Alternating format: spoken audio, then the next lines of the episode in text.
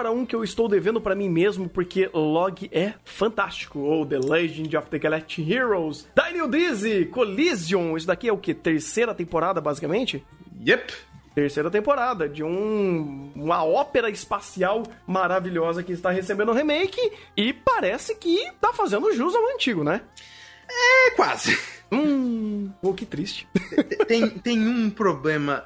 Eu já quero, inclusive, adiantar. Cara, o único problema dessa série é o fato de que eles jogam muito no safe. Tipo, Em que sentido? Assim, a produção, quando ela precisa, ela faz umas cenas muito boas. Tem um flashback do Royan Tal essa temporada, que é, o, que é um cara de. que tem het- heterocromia.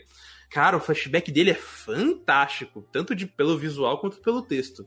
Mas tem cenas que eles olham e falam: Ah, não vou trabalhar muito nisso aqui, vou só fazer é, é, o texto se destacar. Só que eu penso assim, cara, você tá no momento de CPI do Yang. O Yang que é simplesmente o melhor personagem de log indiscutivelmente. Uhum. É, e ele tem uma cena tão xoxa, um momento tão da hora dele na temporada, que fica incômodo, sabe? Não só incômodo, como você percebe a diferença de tratamento. É, mu- é muito triste isso. Principalmente quando você pensa que essa temporada, na real, foi feita em filmes. E o que aconteceu é que a Crunchyroll, ela picotou os filmes em episódios e jogou pra gente na, no catálogo dela. Obrigado, porque ela não tem que esperar o filme, mas eu penso, porra, essa produção podia estar muito melhor, hein?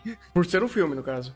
É, é que tá rolando, inclusive, isso muito recente de, de ter muito filme que, na real, é tem uma produção padrão de série, sabe? Só com um pouco mais de qualidade. O, o- a parte final dessa temporada, que foi mais de ação, eu consegui notar muito mais essa questão da produção, mas quando era cena só de diálogo, meu amigo, era uma chapadeza. Que, meu Deus do céu, que triste. Ou até uma coisa que tem muito presente no, no antigo, que é a trilha sonora, aqui tem muito pouco. E a trilha do novo é boa, tá? Muita gente fala que ah, ela é muito sem graça. Na real, ela é boa, mas ela é tão pouco utilizada, cara. E normalmente são as mesmas faixas. É um puta de um desperdício pra essa, essa trilha, pra esse tipo de série ainda, que exige trilha, que exige grandeza. E tem muita cena de silêncio. Putz. É, porque querendo ou não, uma ópera espacial. né? então é meio óbvio isso, não? Pois é, não tem trilha, ou tem muito pouca trilha. Você fala, porra, cara, coloca a trilha. O silêncio em, em muitas cenas é boa, mas coloca a trilha. Uhum. Mas, tipo, é também só isso que eu vou reclamar, porque de resto, mano, essa temporada só de preparação e de contexto é fantástica. Tem tanto é, segmento de personagem, tanto é, estrutura de mundo. É um mundo rico, complexo, mas ele não te deixa perdido. É, tem muita informação aqui que é muito valorosa, muita temática muito interessante. E, nossa, essa temporada termina num, num bicho filho de uma puta que se não tivesse já anunciado o quarto eu ficaria muito puto. Porque termina bem ali no finalzinho que você fala, não, mano, continua. É, nessa pegada eles já meio que estão falando que. ou dando indícios que vai vir tudo, né? Eles vão pegar e, e adaptar tudo que, que tem do, do log antigo. É provável, pelo menos, ou do logo antigo ou, da, ou do próprio Last Nova, que até o antigo tem umas coisas original dele. Mas o. É bem provável que eles adaptem tudo, ainda mais que estão seguindo com um ritmo bem ok nesse sentido, cortando só alguns os episódios que sejam mais soltos, o que é um problema que tem no antigo, tem muita aresta ali que nem sempre tem o seu valor e aqueles são muito mais diretos. Isso pode acabar incomodando quem gosta do antigo, porque é, muito de algumas mensagens maiores acabam se perdendo. Mas aqui o fator dinâmico ajuda bastante. É uma coisa que eu, inclusive, prefiro do novo. Ele é bem mais dinâmico. E ainda é muito complexo, tem bastante coisa. É uma coisa que eu lembro quando a gente tava fazendo a primeira temporada e até comparando com o antigo, que ele é diferente, ele não é tão excepcional. Ele fica no par de ganha, vamos dizer assim. Tem coisa que no, no, no novo é melhor, tem coisa que no antigo é melhor. Ele continua nesse, nessa linha, eu não sei se, nem se você tá acompanhando o antigo também. Não, eu não consegui, mas pelo até do que eu tô assistindo, é, ou do que me, me mostram, bastante gente já, já me mostrou algumas cenas do antigo, e continuo nessa pegada. Tem coisas que no antigo eu acho bem mais interessante, E aqui eu acho que o novo fez muito melhor, principalmente de novo, questão de dinâmica. Eu acho que a dinâmica dele, principalmente com, ou até com o próprio tom que é ele dá algumas cenas, eu acho mais assertivo do que no antigo. Uhum. Pô, é bom, é bom, porque, tipo, já que não dá pra ser 10, pelo menos mira num 9, 8, tá bom. Ô, mira num 9 é tranquilaço. Pô, eu, eu, só não dou 10, inclusive, por conta desse fator da produção, cara. Esse hum. fator da produção me incomoda. De, pô, vamos jogar no safe demais. É, a produção tem essa perspectiva que eu entendo, mas eu não gosto de é, a, tem cena que a gente não vai atrapalhar, mas a gente não vai acrescentar nada. De novo, pra CPI do Yang, o fato deles não acrescentar nada torna a cena pior. Porque o texto tá do caralho, mas eu queria mais dinamismo, eu queria mais grandeza, mais crescência. E não tem. É chapadaço. É silencioso, é sem muita coisa. Corte simples, para não atrapalhar muito ou, ou, arriscar demais. Pô, arrisca mais. Vocês têm um cenário melhor para isso? Vocês têm produção para isso, inclusive? Tem bons animadores, principalmente de CG aqui. É, vocês têm muito, muita chance de brilhar pra caralho. É só vocês quererem. Ah, inclusive, cenas sutis. O diretor aqui manda muito bem. Hum. Tem uma cena que é uma simples conversa que eles vão medindo a tensão da conversa à medida que o cara vai colocando chá no, na xícara. É maravilhoso. Uh, isso é legal, isso é legal. Ah, que bom, cara. Então, de uma forma geral, ele continua bem só, sim, bem sólido, né, desde a primeira temporada. Uhum. Ah, isso é ótimo, cara. Isso é ótimo, porque Log eu gostei demais. E eu vou voltar nele, só que não agora. um dia a gente vai sair, né, gente? Eu quero muito voltar pra Log, cara, mas eu quero muito voltar pra Log. Eu amei ver a primeira temporada. E enquanto isso, o Rafa ainda dá os, os 20 centavos dele de log até a gente poder Sempre fazer uma análise. Aqui, ó. sempre confirmando, inclusive, sim, é um dos melhores animes do ano, pau nos seus cu, Yang já, já ganhou o protagonista masculino. Não duvido, não duvido. O homem era muito bravo. Continua brabíssimo. Pô, que bom, cara. O cara é prisioneiro, não, não pode falar nada e ele bota mais na moral que os guarda. Ai, cara, pô, essa esquerada toda tá me dando mais vontade ainda de ver log, cara. Deixa, eu preciso fazer chá dessa porra. Quarta temporada tá vindo, a gente faz chá. uh, tu fica com 9 mesmo? Fico com 9. Perfeito. Com quanto? 100%. 世界はワイシューインスター描いて知れば一瞬永遠の夢になれば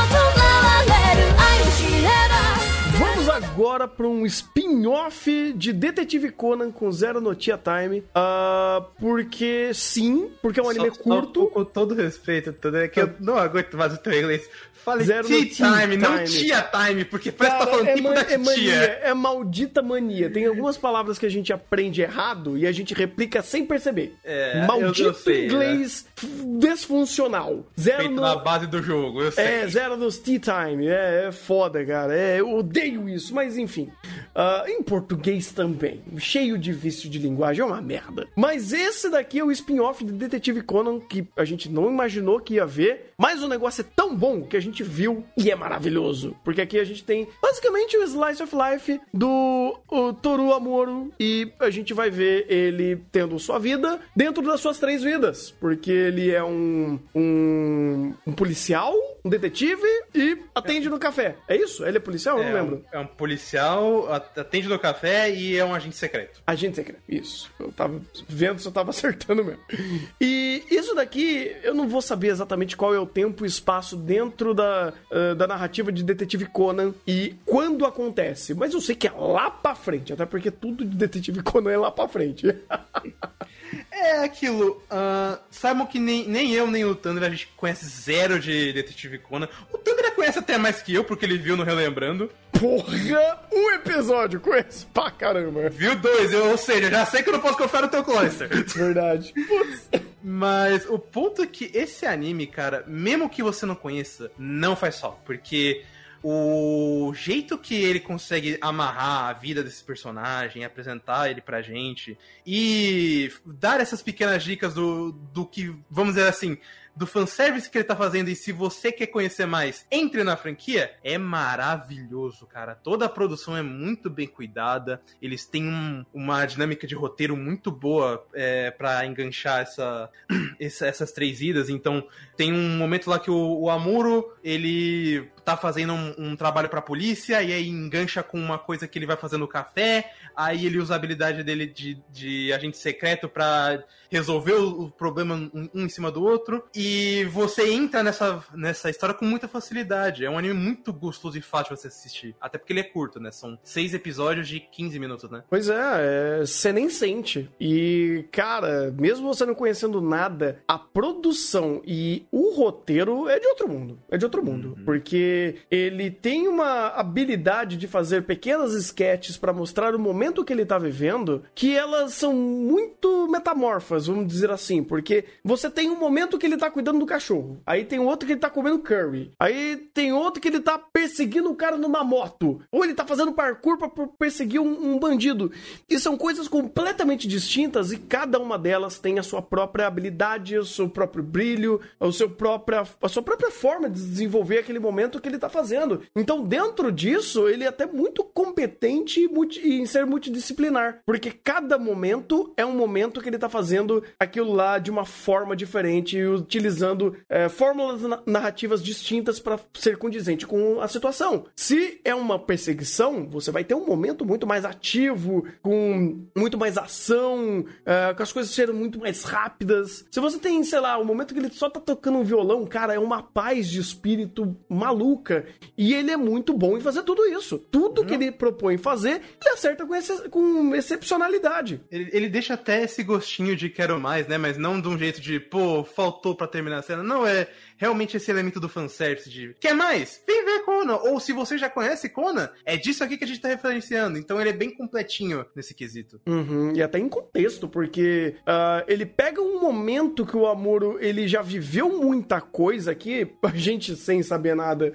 uh, viu que ele é um personagem que ele teve uma evolução ao longo do tempo, e toda vez que ele referencia algo que ou ele era, ou pessoas que ele conheceu, até pessoas que já não estão mais ali, você sente o impacto do peso dessa mudança, dessa jornada que ele teve. A gente não viu a jornada, mas é tão bem executado a conclusão dessa jornada, até aquele ponto em si, que tem valor. E é incrível como eles conseguiram dar valor a tudo isso. Tem muito valor a tudo que ele faz, a tudo que ele, ele traz e é extremamente engajante. Eu, eu fiquei bobo de ver. O episódio ia muito rápido, mesmo sendo 15 minutos, mas tem anime que, pô, tem 20 minutos que parece que tem 3 horas. Então esse daqui uhum. faz ao contrário. Esses 15 minutos parece que é 5 minutos de tão rápido que é, tão funcional que é e trazendo muitas informações, trazendo outros personagens é, dentro do convívio dele, dessas três vidas. É extremamente engajante. E eu quero dar um grande elogio pro dublador do próprio Amuro, que é o Toro Furuya, que para quem não sabe, ele é o dublador original do Seiya e ele tem uma dublagem tão boa, ele casa tão bem com o personagem,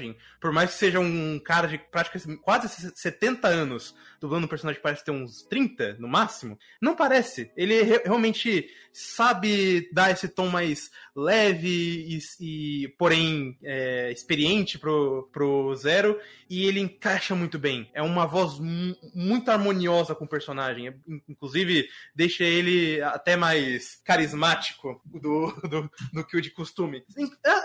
A própria linha de dublador de Conan tem muito dublador que é velho e experiente, mas ainda assim encaixa muito bem, cara. É um, é um destaque muito específico, mas que conseguiu tirar muito mais do personagem do que a gente já tem por conta da produção. Pois é, porque ele vira multidisciplinar em fazer tudo e fazer muito tudo muito bem. É direção, é fotografia, é trilha sonora, é texto, é dublagem, é tudo, cara. É, uh, esse spin-off, ele é tão competente em fazer tudo que é medonho. É medonho. Chegou no final, eu falei, cara, eu não sei o que eu reclamaria, o que eu reclamo disso. É, é, é fantástico, é maravilhoso. Ele, como um spin-off, como um slice of life, e como uma pequena parte de Detetive Conan, que é tão bem executada, e mesmo sem contexto, ela funciona muito bem, eu chegando, cheguei no final do dia e falei, é, eu preciso dar um 10 pra ele.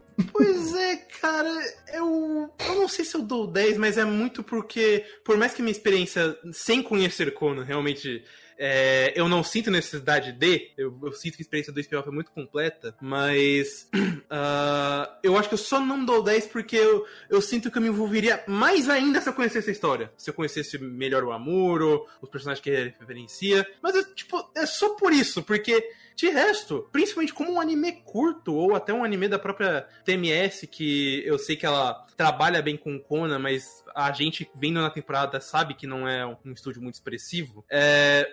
Mas o tudo que ele trabalha de direção, de roteiro, construção de personagem, a- ou a própria sketch em si, é tão maravilhoso, cara, tão singular dentro de uma temporada que inclusive teve bastante decepções, então chega um anime desse que trabalha com tanta eficácia, é, é para dar uma paz de espírito pra gente, inclusive. Pois é, em uma temporada onde, vamos dizer assim, os top tier list são animes curtos. São, existem três animes curtos dessa temporada que são excepcionais e Zero do Tea Time é um deles. Porque, cara, eu, meu 10, inclusive, é por dois fatores. Primeiro, mesmo sem contexto, ele me trouxe contexto. Isso é incrível. Mesmo sem saber exatamente quem ele estava referenciando, a, a, a experiência, o impacto da cena, do sentimento que o, o Amoro tinha era tão forte, tão engajante, que eu falava, nossa, isso bateu.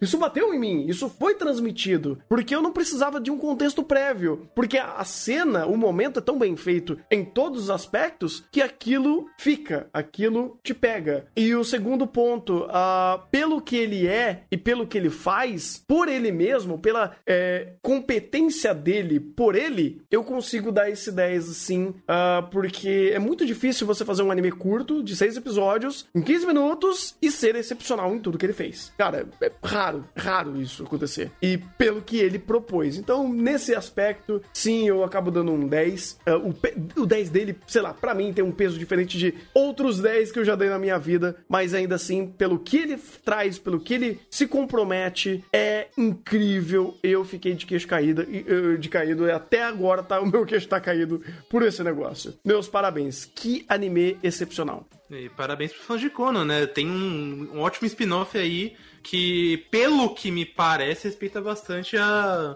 os, os- os próprios conceitos da franquia e entrega um ótimo do fanservice. Pois é.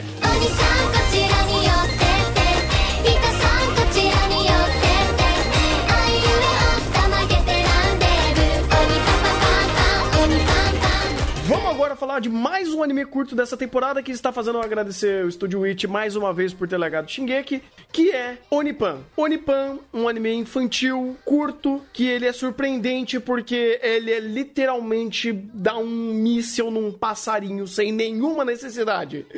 É uma obra maluca que o Studio Witch falou, vamos fazer um anime curto e colocar toda a qualidade técnica do Studio Witch em fazer um anime curto. Ele basicamente fala sobre três garotas que são mandadas no mundo, mundo humano com o poder de uma calcinha, vamos dizer assim, onde elas vestem e mudam a roupa apenas, não ganha poderzinho, não ganha nada. Até porque os poderes que elas já têm já são, porque elas são Onis. E elas literalmente só têm que viver nessa na Terra agora e espalhar que os Onis são bons, né? Tem que melhorar a imagem dos Onis para os humanos, porque os Onis têm aquela tem aqueles velhos contos, inclusive de Onis mesmo, que eh, mostra aquele Oni vermelho e azul. Eu não vou lembrar exatamente o nome dele agora, mas é um conto muito conhecido no Japão e eles querem meio que desmistificar esse conto do Oni e quer ah, fazer essa comédia leve desse dia a dia delas ajudando pessoas ou resolvendo problemas esquisitos e fazendo a coisa acontecer. Coisas que mudam desde, ah, pô, vamos virar policial pra ajudar uma garotinha que perdeu a carteira, ou até mesmo fazer uma luta contra um robô gigante gigante que tá destruindo as coisas porque, sei lá, o cara espirrou no controle e ele parou de funcionar e é um negócio muito louco. então, tem, tem algumas outras referências também ao Momotaro, tem muita referência é, dentro até do folclore que eles abordam. Tem alguns episódios, inclusive, que eles são muito didáticos em falar sobre o próprio os próprios contos que eles trazem, o próprio Momotaro que eles refer referenciam, alguns lugares do Japão que tem uh, alguns lugares que são uh, conhecidos como templos e coisas do tipo sobre lendas e usando até a geografia deles para explicar melhor o que, que se trata a temática de Onipan. Então é muito interessante como esse anime ele é autoconsciente, ele é estupidamente divertido e por algum motivo ele é muito bem produzido. Tanto que esses momentos que eu falei de fazer parkour na cidade, luta com robô gigante, corrida de, de drone, ele apresenta uma qualidade técnica absurda. É, é bizarro. É bizarro que eles trazem aqui de como eles conseguem fazer o negócio ser bonito, ser bem uh, apresentado e como ele funciona muito bem. Até gosto como eles fazem uma estrutura diferente nessa ideia de ser um anime curto, porque são 60 episódios, mas são como se fosse 60 sketches, que não necessariamente é, cada uma desses episódios representa uma sketch, às vezes tem uma, duas, mas depende da situação. E eles juntaram tudo para como uma forma de lançamento de 5 5 episódios. Então, somando tudo, você tem 12 episódios mais ou menos compilado com essa sequência de episódios. E eles lançavam todo dia um, um pouquinho desses episódios na TV japonesa e depois compilaram tudo para sair os episódios em si. É bem interessante porque é diferente. Eu nunca vi um anime nessa estrutura de lançamento de episódio, até nessa estrutura narrativa dele geralmente apresentar o, o, o problema na primeira, na, na primeira e segunda sketch, desenvolver ele na, na segunda ou terceira, ou até mesmo na quarta, e na quarta e quinta resolver, ou deixar sempre a resolução na última, no último momento desse conjunto de episódios. E geralmente nesse, nesse clímax, nessa conclusão, que vem os momentos que ele brilha, onde ele tem muita criatividade em fazer momentos extrema animação. Quando eles vão fazer o parkour, por exemplo, eles rodam a câmera e faz tudo ser 3D em alguns momentos, mistura 2D com 3D, é um negócio muito louco, onde só o Studio Witch tem esse orçamento, essa competência e a galera para poder trabalhar ali dentro. E outros momentos que ele pode até acabar devendo um pouquinho, falando, pô, vamos fazer uma apresentação de Idol. E eles jogam todo o orçamento na mesa, mas é porque ele tem autoconsciência e quebra a quarta parede falando, pô, acabou o dinheiro, não dá pra fazer isso não. As próprias sketches dele são bem, são bem é, autocontidas e autoconsciente em fazer isso. Ele tem uma dinâmica de fazer quebra parede, quarta, quebra quarta parede e brinca muito com o carisma dessas personagens ou até mesmo a diferença de visão de mundo que elas têm sobre alguma situação do próprio nosso mundo, elas aprendendo a fazer alguma coisa que é muito mais mundano pra gente. Por exemplo, ah, vamos fazer vídeo pra internet, vamos usar um celular e a dificuldade de fazer isso e como isso daí ele é apresentado pelo roteiro. E bem, o WM Play, WM Play também tá aqui. Você quer falar alguma coisinha mais aí do que você achou de Onipan? Pô, cara, de fato, sendo bem sincero, eu não, não, tinha nem o costume de pegar animes com, essa, com pouca essa duração, mas o, o que o estúdio fez com o Nippon foi incrível. Foi um trabalho incrível, com bem, trabalhando bem as sketches, a dinâmica de personagens, CG, o jogo de câmera. Uhum. Foi, foi, uma, foi uma surpresa bem inesperada. Pra, pra, pra, ter, pra ter noção. E ainda vindo do mesmo diretor de storyboard de de culturação de, de, de, de, Mario Johnny fez um ótimo tra trabalho aqui. Eu, eu, espero que ele continue bem com essa, com essa dinâmica aqui. Porque se, porque se, se, se, se essa dinâmica aqui continuar assim na, na, no, quando gente tiver a próxima continuação, ele vai ficar muito, ficar muito bom. Uhum, uhum. Pois é, cara, pois é. Também gostei bastante do que eles apresentaram e foi muito consciente tudo que eles fizeram. Uma qualidade muito boa é, em, em apresentar tudo isso. E notas. Cara, pra, pra um anime curto, é, eu daria um, um, um, um 8. Um 8. É, claro. eu, eu. Então, eu, cara, por tudo que ele fez, é, eu também tô nessa de, pô, dar um 8, mas ele fez uma coisa que eu achei muito diferente que eu gostei demais. Ele é um anime curto, diferente em proposta da sua própria execução, da sua próprio lançamento. E ele mostrou um grau de competência absurdo para um anime curto. Então ele tem que adaptar o pacing dele. Ele, inclusive, mostra muito bem o que seria um anime. ah, curto do, quando a gente olha, sei lá, um Aharen-san, aqueles animes do, do cara que faz Takagi-san, e você fala, pô, podia ser metade daquilo e ele ia melhorar. E o Nipan, ele tem um ritmo tão bom que ele consegue apresentar tudo, é, é, todo o que seria melhor em um anime curto. Só que o pacing dele é, é bom demais e ele não precisava nem ser um anime curto. Ele funcionaria em 24 episódios se ele, se ele quisesse ter mais sketches, se ele quisesse apresentar isso de uma forma melhor. E isso daí dá um mérito maior pra ele, eu acabo dando um 9, porque não é normal o Onipan. O projeto de Onipan não é normal. E eu fico assustado com isso. E pode-se dizer que pode ser um dos melhores animes curtos que a gente teve esse ano, não é? Sim. Essa temporada, inclusive, a gente tá muito bem calçados porque um dos, os- tivemos três animes curtos excelentes que ganham facilmente de muitos animes de duração normal e pode ser um projeto, um, um formato a ser melhor elaborado eh, por alguns animes ou alguns projetos, ah, algumas obras que façam sentido ser curtas ou com menos duração. Você não precisa ter um episódio de 24, 23 minutos pra você executar tudo que você precisa. Então, Onipan, ele é mais um tijolinho que mostra que é possível fazer melhor nesse formato. Então, parabéns pra Onipan.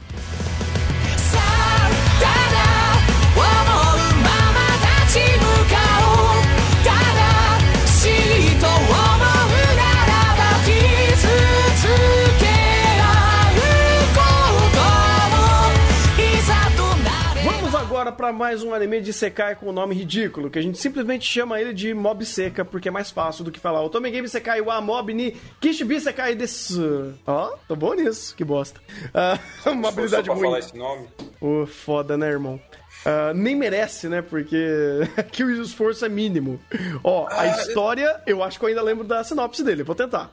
Ele é basicamente o moleque, o- ah, a irmã dele chega e fala: Ah, irmão, então, tem esse jogo ruim aqui de Otome Game, joga essa merda aí pra eu ver uma imagem no final. Porque sim, porque eu acho que nessa, nessa época não existia internet. O cara ficou, tipo, muito tempo jogando esse negócio, acabou, sei lá, não lembro se ele morreu, sei lá o que aconteceu, ele foi pra aquele mundo e ele virou um personagem qualquer dentro daquele mundo. É um mundo, vai, análogo a Tate no Yusha, porque.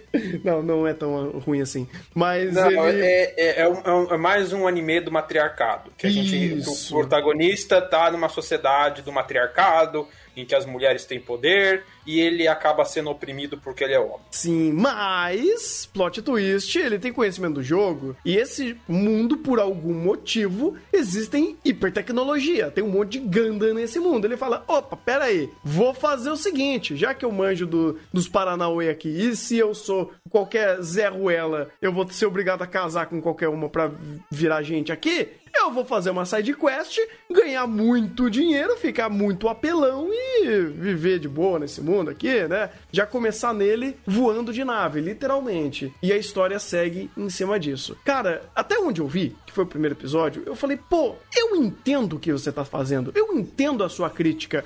Uma crítica que, honestamente, eu nunca tinha visto em outro anime. E isso me ganhou um pouquinho, que é basicamente, pô, é, tem muito Otome Game, esses jogos de visual novel, que é, é, de simulador de encontro, que por algum motivo ele tenta é, gamificar o jogo inserindo algum sistema de RPG, algum sistema de grinding, algum tipo de ação dentro do jogo, mas o que importa é a história. Ah, se eu não me engano, Norn Nine faz isso, e um que eu sei que é assim, mas é bom, é o Tawaré do Mono. Os três jogos de Tawaré do Mono, eles são jogos de visual novel, mas as ações ali são tomadas através de luta, né? Você tem, tipo, um, um Disgaea ali, um Final Fantasy Tactics ali no gameplay, que não é só ficar escolhendo es- que waifu você vai querer ficar. E ele faz essa crítica porque a maioria desses jogos que fazem esse tipo de coisa, eles são completamente desbalanceados, os jogos são muito mal executados em âmbito de gameplay, em âmbito de, de game design. E ele tem essa crítica, ele tenta fazer isso. Só que esse anime é só muito ruim. Então toda essa crítica, essa premissa legal, ela se esvai, porque ele não tem competência e capacidade pra trazer isso de uma forma muito mais interessante do que só a. É, a conversa de Otome Game é, é, vai meio que pra esse lado do, do anime. Uhum. Ah, eu não posso dizer que o anime de, de Mob Seca, o, o Tommy Game, vai, vou ficar alternando entre os dois, os dois apelidinhos dele, é, não tenha elementos interessantes ou que o roteiro não tenha consciência interna daquilo que ele tá falando. Ele tem. Começando no, na- no- início aí, a própria parte que o Tanner acabou de falar, o anime tem noção do que é gameplay de jogo, de visual novel, e aí vai tanto Otome Game, quanto tanto os Otome Games, quanto as, os visual novel pra pegar o waifu aí, então vai pros dois lados. Acho que o, tal, o Tower Hormon nem é tão Otome Game, acho que é mais o waifu mesmo. Ah, é, não, não, não. É, ele, ele tem a narrativa dele criada é, em cima de, um visual, de uma visual novel, mas ainda existe a questão de waifu ali. Isso daí é inerente. Sim, sim. Tem uns Rosband em, em, em, em Utawa Erumono que eu sei, mas eu não sei se eles estão nas rotas aí pra Ah. você pegar os Rosband. Eu não cheguei a jogar. Aí. Eu Eu, acho perguntar pro Araújo, ele chegou a jogar um deles. Beleza. Ah, então, sim, você tem elementos interessantes em Otome Game. O problema é que o roteiro não sabe usar eles. Na verdade, pior, o roteiro ignora.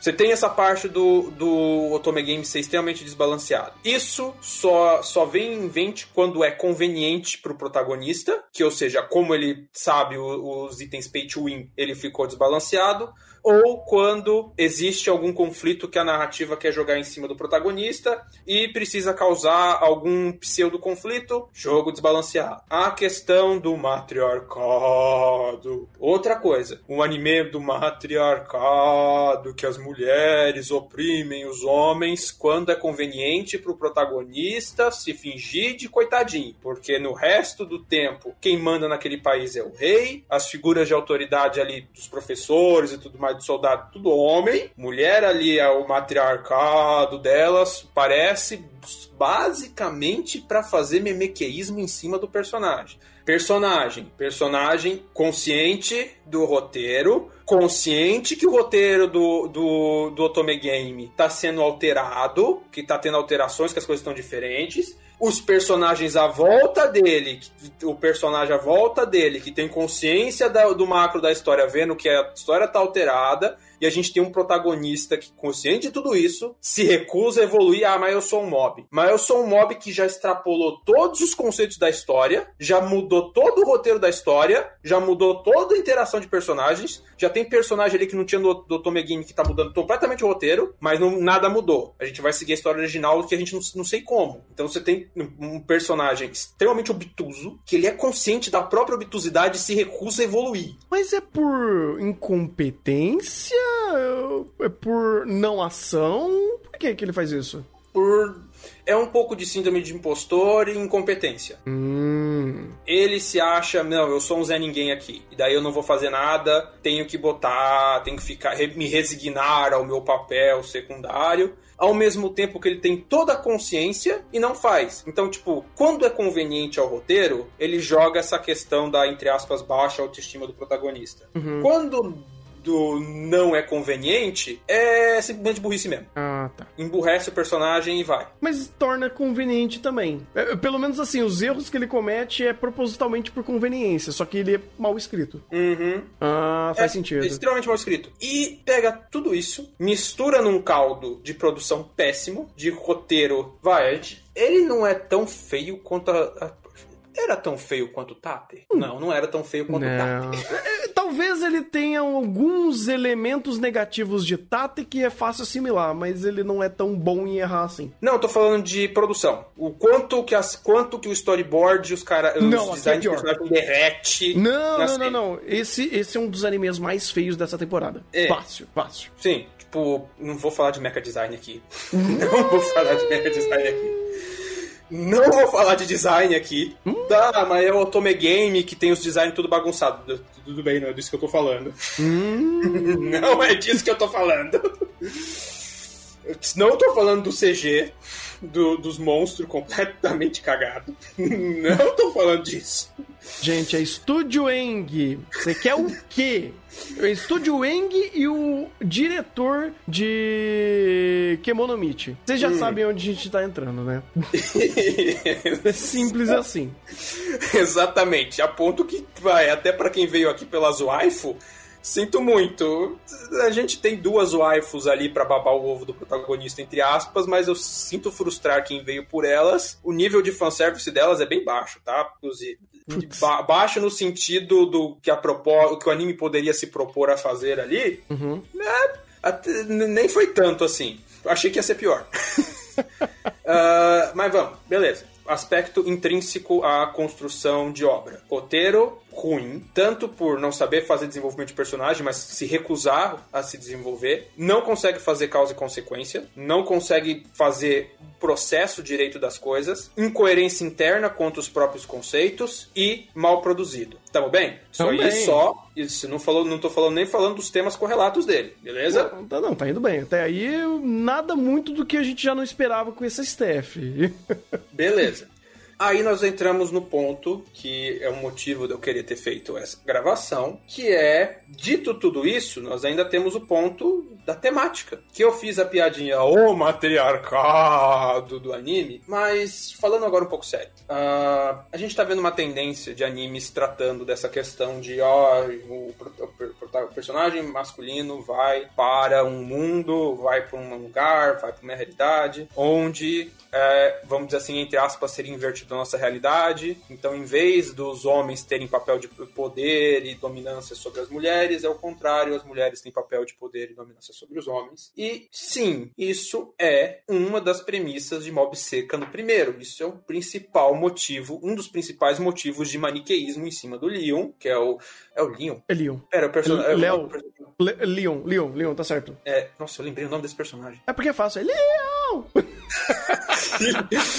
É, ah, você tem essa questão e, esse- e essa questão é usada principalmente para fazer maniqueísmo. Mob Seca tem uma parte interessante quando ele vai fazer esse matriarcado, que eu tenho que de fato considerar interessante. Ele é ciente da situação oposta. Eu não posso falar que Mob Seca ele é só a fantasia pincel. Ele é ciente da situação inversa e até um pouco desproporcional da, de, vamos dizer assim, do um patriarcado, entre aspas, no nosso mundo. Vamos, vamos, se a gente está usando esses conceitos, entenda que eu estou fazendo a- essa brincadeira com o jogo de palavras, tá, gente? Não estou usando o, o conceito é, sociológico ao pé da letra, tá? Espero que vocês entendam que eu estou usando essas palavras não pelo conceito sociológico delas, tá? Por favor. É, é que é pesado, cara. Querendo ou não, é um anime que te coloca nessa enrascada, se você quiser falar sério. Porque ele não vai fazer isso. É, não, mas Mob Seca ele tem consciência do, da, entre aspas, situação inversa. Hum, Porque existem determinados momentos da obra que o protagonista de fato faz essa, essa referência. Ele faz essa correlação. Ele, ele mostra a ciência de que ele tem noção de que no nosso mundo a situação é, entre aspas, inversa. Entre aspas, porque, vai, de novo, é um matriarcado que, tirando, pra, fa- tirando quando é pra fazer maniqueísmo em relação ao protagonista, as mulheres não mandam em nada ali. Pelo menos não vi nenhuma outra em posição de comando que não seja quando é pra fazer maniqueísmo com o protagonista. uhum. Então, tipo, ponto. E daí você fica numa situação, uma sinuca de bico estranha. Porque. E daí eu vou. Eu vou puxar um exemplo que sai até um pouco fora do anime, mas vai. Spoilers que eu peguei do Mob Seca tentando entender um pouco mais dessa história. Porque quando eu vi, pô, o anime tá fazendo essa coisa esquisita de é, maniqueísmo de matriarcado em cima do protagonista, que é muito característica de anime pincel. Tira o P, é a palavra sem o P. E aqui eu vou fazer o adendo que eu estou usando o termo pincel, aí sim, de acordo com o que é caracterizado dessa comunidade em artigos científicos que estudam esse grupo, essa comunidade de pessoas. Não estou usando o termo coloquial, o significado literal da Uhum. sigla. Eu estou pegando a- o- os estudos que analisam essa comunidade, determinaram a característica dela, que a gente falou no chá de Mushoku, acho que no chá de. Foi Mushoku e Kaifuku, e mais um outro chá que a gente falou disso. Eu botei as referências desse negócio, esses artigos estão lá, eu estou usando aqueles conceitos de lá. A gente Tá. citou um pouco também no Dog Whistle, mas lá pro finalzinho, só pra fazer um paralelo. A um- Isso. A, a uma, a um outra questão que a gente trouxe lá, mas. ah, essencialmente, na descrição do podcast tem lá o link de referências. Você Disso, Escuta por disso. Não, só, só dando esse adendo, porque, ah, tá usando o termo errado. Não, eu tô usando o termo que eu vi a definição do artigo lá, tá? Esse termo eu tô usando com uma definição, entre aspas, um pouco mais, entre aspas, científica, sociológica. Uhum. Ah, quando você pega essa, esse maniqueísmo matriarcal, você realmente tá ligado a animes que seguem os padrões dessa comunidade pincel. Uhum. E ao mesmo tempo, você tem essa coisa engraçada que Mob Seca, ele tem consciência de que o mundo não é desse jeito. Porque quando eu for pegar, quando eu vou pegar spoiler do material original, eu tenho uma personagem que morreu por feminicídio. Eu tenho uma Eita! personagem que, né, feminicídio mesmo, estrito senso, morreu porque o namorado não aceitava terminar com ela. Eita! Então, isso e algumas outras coisas que, é, intrínsecas, aí já que seria muito spoiler começar a falar de outros pontos da, da obra. Uhum. Então você fica nesse negócio esquisito, desse roteiro que provavelmente isso é porque ele é simplesmente mal escrito. Uhum. Mob Seca, eu- eu- vamos, vamos ser mais sinceros. O a mais provável é que Mob Seca seja simplesmente mal escrito. Mas ele deixa essa sensação esquisita, porque, vai, ah, eu tô aqui com o, o rascunho do Bingo Pincel que a gente tinha feito de brincadeira lá pra Caifuku, nunca foi usada, mas... é, Culpa minha! Culpa minha! ah, mas ele ilustra bem, porque eu que fiz esse bingo e eu fiz ele seguindo as características desses artigos que definem a comunidade pincel, que eles definem tópicos de, de opiniões gerais. E eu fiz cada linha sendo um principal tópico de opinião geral. E quando eu vou bater com Mob Seca, é meio preocupante. Porque, primeiro tópico, questão de mercado sexual. Protagonista feio, originalmente feio, ou que não atende os padrões de beleza daquela sociedade, que se, que se autodeprecia, que não tem autoestima, que tem o, a, toda essa questão, ao mesmo tempo que você tem um mercado sexual em que as mulheres dominam e elas mandam com que homens elas querem ficar e os homens têm que se submeter às vontades das mulheres. Você tem toda essa parte da mítica do mercado sexual que, sim, a gente tem isso em Otome Game, onde você tem episódios que o conflito é que o protagonista quer casar, ele quer ter a esposa, só que as mulheres malvadas estão fazendo, estão querendo subornar ele ou algo do tipo na festa do chá para ver se vão dar bola para ele. Que também entra no ponto do segundo tópico do- da, da cultura pincel, que é mulheres naturalmente más, com elas sendo impulsivas, manipuladoras, elas só se importam com a própria aparência, com o homem dela, que elas só interagem com homens bonitos e ricos, e daí você tem castas de homens privilegiados naturalmente, que já nascem bonitões, já nascem ricos, e por isso as mulheres só querem saber delas, não querem ligar pros outros, que elas são hipócritas, manipuladoras, e daí você já entra no, no outro ponto da cultura pincel, que é a opressão masculina, que daí você tem essa casta de homens não nascidos privilegialmente que são oprimidos, a sociedade é injusta porque esses homens privilegiados e submissos às malvadas das mulheres, eh, eles mantêm essa casta social e, e fazem com que os homens percam a, a oportunidade de, vamos dizer assim, acabam sendo tolhidos. Você não tem uma uma, uma coisa tão forte de legitimação da, da masculinidade, apesar de que você tem alguns toques da, de legitimação. É, na verdade, você tem questão de legitimação da masculinidade um pouco, com o protagonista. Ah, beleza, vocês me desprezaram, mas olha só como eu sou fodão aqui no meu robô. Ah, você tem um pouquinho da legitimação da masculinidade na questão de,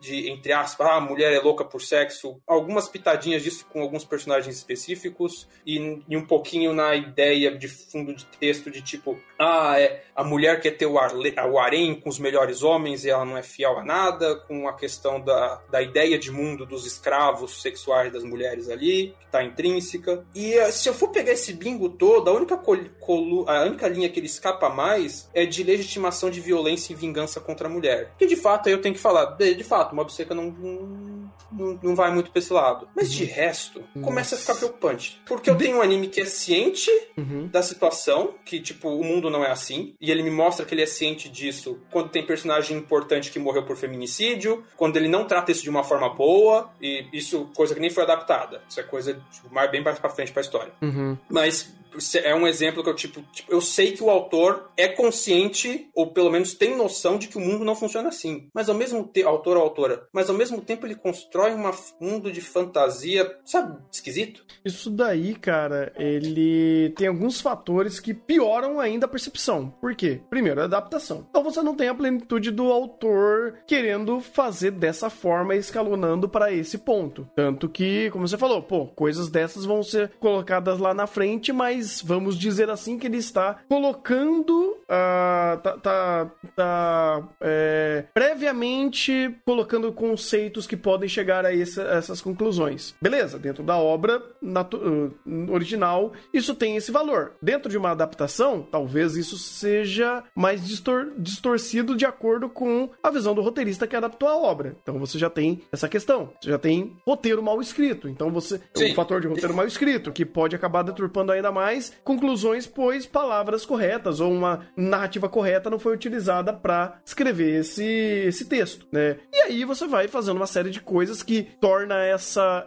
esse tema complexo, delicado, extremamente mal estruturado, conversado por aí, por uma série de fatores que vai diluindo esse problema. Então, uh, no final do dia, Mob Seca, ele é só incompetente abordar o tema dele, ou ele tá ativamente defendendo essa deturpação? Por exemplo, ele é muito mais Tatenuyusha ou Kaifuku? Ele tá mais pra Tatenuyusha, ele é incompetente. Ah, Porque tá. Uh, vamos pegar, vai, Navalha de Okan. Vamos pegar o que é mais plausível. Num roteiro tão mal escrito, que consegue ter esses elementos diversos, por mais que penda muito mais para um lado, o que, que é mais provável? Provável que simplesmente o autor não sabe o que está escrevendo. Ponto. ou o autor ou o roteirista do anime. Uhum. Ponto. Que, de fato, tem a questão da adaptação. Não sei como é no material original. Talvez no material original ele deu nuances para justificar isso. E é aquela coisa, a ideia por si só do ah, o matriarcado, opressão masculina, não vou falar que é uma ideia ruim por ser ruim. Eu acho que talvez dê para fazer isso uma ideia boa, até para você fazer uma crítica. Uhum. A fazer críticas sociais, tipo, dá, dá, com certeza deve dar para trabalhar esse tipo de, esse tipo de perspectiva. Não é o Uhum. caso de Mob Seca. E ah, você tem. E no final do dia, você acaba tendo essa coisa truncada que provavelmente. Vai, se eu fosse chutar, eu acho que nem a intenção do autor ir pra se enveredar nesse churume de pincel. Eu acho que. Sabe quando você sente que o negócio é simplesmente mal feito? E que por um, uma convergência de fatores, tipo, a gente tá vendo esse um grupo de obras rumando pra lá, parece que ele só pegou o barco e foi junto. Hum, pô, preciso fazer meu Sword Art Online aqui, né? Uhum. Entendi. Tipo, é... Parece que foi isso. Tipo, ah, vou pegar uma tendência de obra que tá saindo aí agora, não sei de quando que é o material original de Mob Seca, mas a impressão que eu tenho é isso, vou pegar uma tendência geral de obra que estão fazendo agora, vou criar a minha genérica, e daí você tem toda essa distoância, toda essa bagunça, em que você tem um roteiro que ele tem consciência dos próprios problemas, mas ele ignora eles. Sim. E você fica tipo, cacete, que, que bagunça, que coisa mal escrita e mal feita. Só Ele é- que Ah. É aquela coisa. Aí vai talvez te dar atenção pra coisa errada. Quando, isso, quando a narrativa é assim com um tema irrelevante, beleza, é irrelevante. Quando a narrativa é assim pra um tema mais sério, aí eu acho que vale a pena parar e. Então, deixa eu falar sério. Uhum. A gente não tem um matriarcado na realidade, nem nunca vai ter. Ponto. E de fato me preocupa esse tipo de obra ganhar muita. tá aparecendo muito. Porque é, a gente tá num momento histórico muito complicado no mundo inteiro. Isso me traz algumas preocupações. De normalizar, voltar a normalizar certas atrocidades. Ah, Maurício, você tá indo muito além. Estou. Mob Seca vai fazer isso? Não. É, é- de novo, é reflexo de outras coisas que me trazem um pouco de preocupação e me faz querer que eu falei, Tanner, quero fazer o final de temporada desse daqui. Por quê? Eu quero trazer essa reflexão. Uhum. Só isso. Não, justo. Mob Ele- Seca merecia tanta atenção? Não. Óbvio que não. Ele só é o bode expiatório. Toma Ele- na cara. Ele tava Quem lá não apanhar. percebeu que eu tava usando esse negócio de bode expiatório? Ele, Porque ele- ele, ele cai como uma luva pra eu trazer esse alerta, mas na, tão na luva quanto o Tata. Eu podia ter feito isso com o Tata, inclusive, mas Tata Poderia. mais com outras coisas. Justo, justo. Isso, isso basicamente é, tá empilhando dois tijolinhos. Um pra o, o Mob Seca ser mais um que normaliza esse conceito deturpado, né? Uhum. E o outro tijolinho é, Maurício, a gente vai ter que fazer o chá de pincel, porque tá difícil. Eu sinto que vai ser um dos chás mais difíceis, porque eu vou Vai. estar pisando muito em ovos. Muito! Vai, vai. Eu acho que eu vou ofender muita gente. Ô, não tem problema, tamo aí pra isso. É, Por fim, quanto essa atrocidade leva? eu tive que subir até pra um, né? Subindo? é muito bom. Ai. ah, se eu falar que não teve pelo menos dois momentos nesse anime que ele me conseguiu me tirar um sorriso de canto de boca, eu tô mentindo. Então tem que dar três. Porra! Tá bom, tá bom. três quase indo pro dois. Por um único motivo. Eu vi esse anime como vocês viram Tate. Ah, isso é bom. Isso é bom, isso é bom, isso é bom. É, show, show. É isso.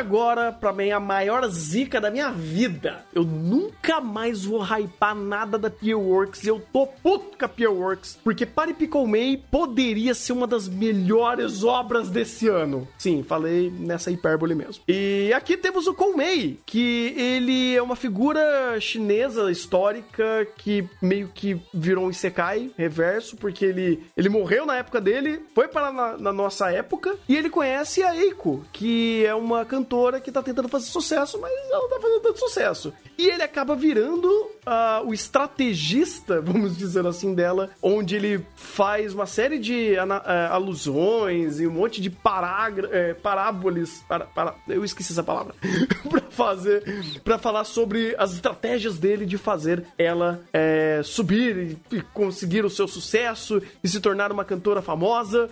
E é uma história maluca, assim, se- inicialmente mesmo. E é da hora. É muito da hora, pelo menos na teoria. Você vê eles fazendo um monte de planos malucos que conectam as várias passagens da vida dele. E ela aplicando esses, eh, esses planos malucos e ela ascendendo no mundo da música. Na teoria, isso era fantástico. No primeiro episódio também era muito fantástico. Mas aí veio o trenzinho da Peerworks e passou por cima de tudo isso. É, mais ou menos. Tem uma questão também que Paripi já deu uma hype errada. Por quê?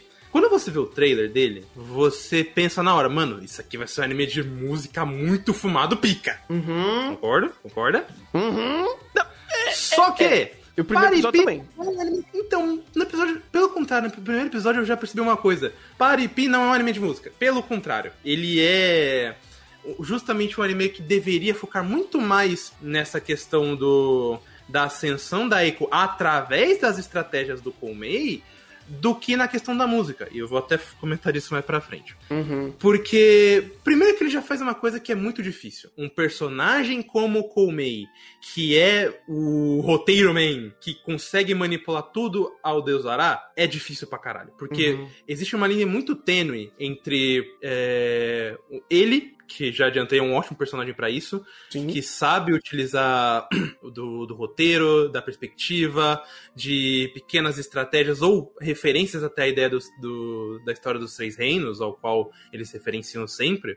E o Senko, por exemplo, que é um péssimo personagem pra isso, que ele é, é apenas o recurso de roteiro. O Konmei funciona muito bem pra isso, e a história consegue fluir muito bem focando nisso. Pra mim, o melhor exemplo disso até é o episódio 3, que por mais que a produção não tenha muito tato pra apresentar a questão de música, é, o- eles conseguem focar numa coisa muito boa, que é justamente o processo do Komei criar essas estratégias, ou de onde que ele tira essa linha de pensamento. É um episódio que eles usam muito bem esse âmbito de storyboard. Ah, a gente tá aqui nesse lugar ruim, mas deixa, deixa eu passar numa loja aqui. Aí a loja tem o, o disco de uma das bandas que eles vão conhecer. Aí ele vai pesquisa a fundo desse cara. E quando eles encontram esse cara, só por um gesto ele já consegue entender bem o, o que, que ele tem que fazer. Isso é legal. Isso é, é algo que, que cria uma dinâmica muito boa. E a música se torna um extra. O problema pra mim é quando o Parepi meio que segura essa,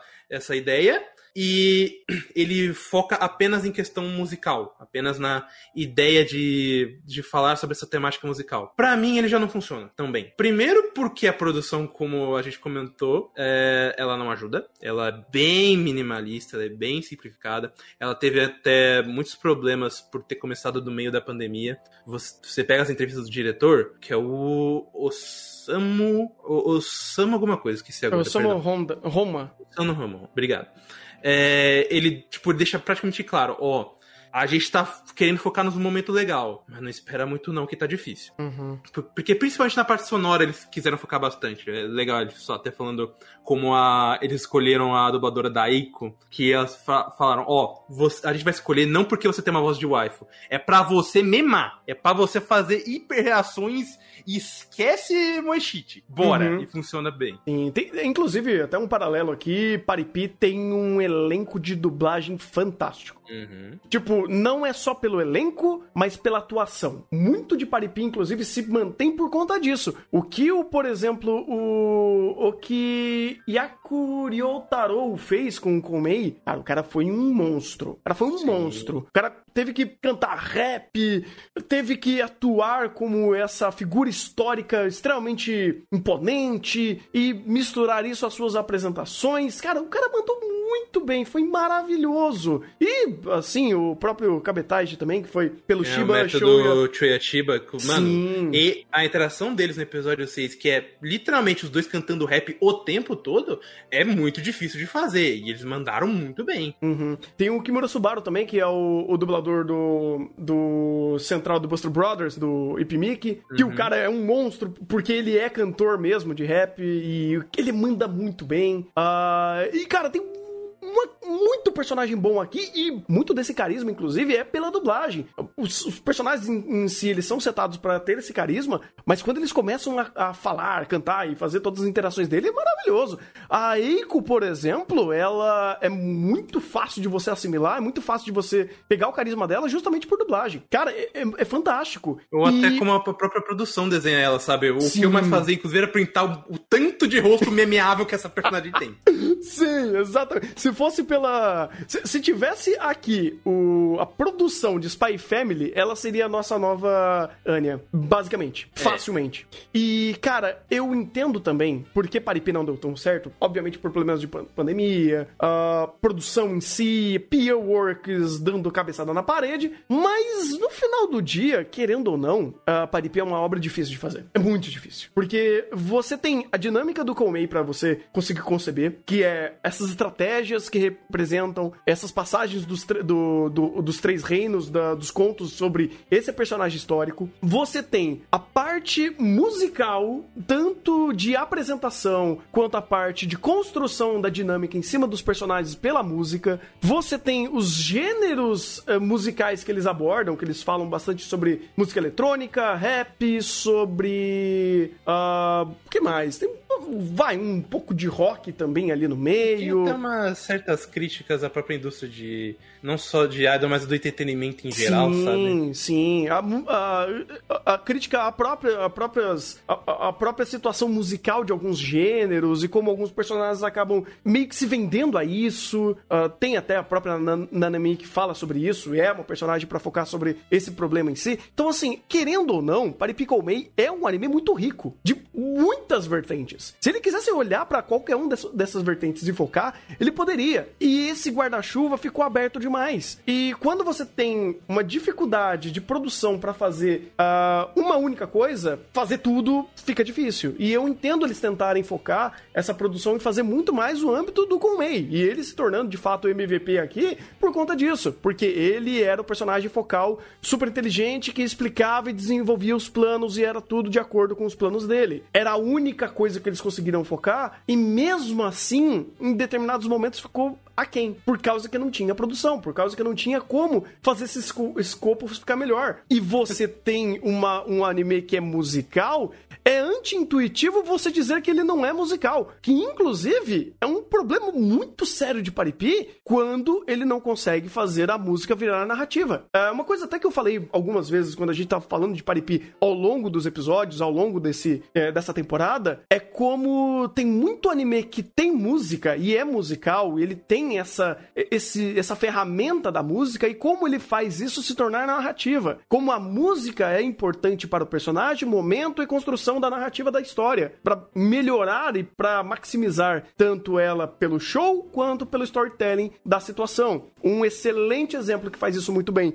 porque tem condições de fazer, é Carol Day Tuesday. E Paripi não é Carol Day Tuesday. Não tem uma produção, não tem um escopo macro para fazer isso daí. Então quando você vê Paripi não conseguindo fazer isso e a Eiko vai cantar corte seco e foda-se, ou ela começa a cantar a mesma música pela terceira vez e o, e o Komei começa a conversar em cima da música e troca a trilha sonora e joga para um outro espectro, você fala, pô, e a Eiko? E a música? É, é por isso que eu falo, tá ligado? Porque realmente, para mim, ele não é um anime de música. Ele é usa o motif, é, usa a música como motif, mas ele não é de música. Uhum. O que eu não gosto dessa segunda metade da série é justamente que eles é, tentam puxar mais pelo âmbito musical. E por puxar por um âmbito musical, que essa ideia fica mais difícil.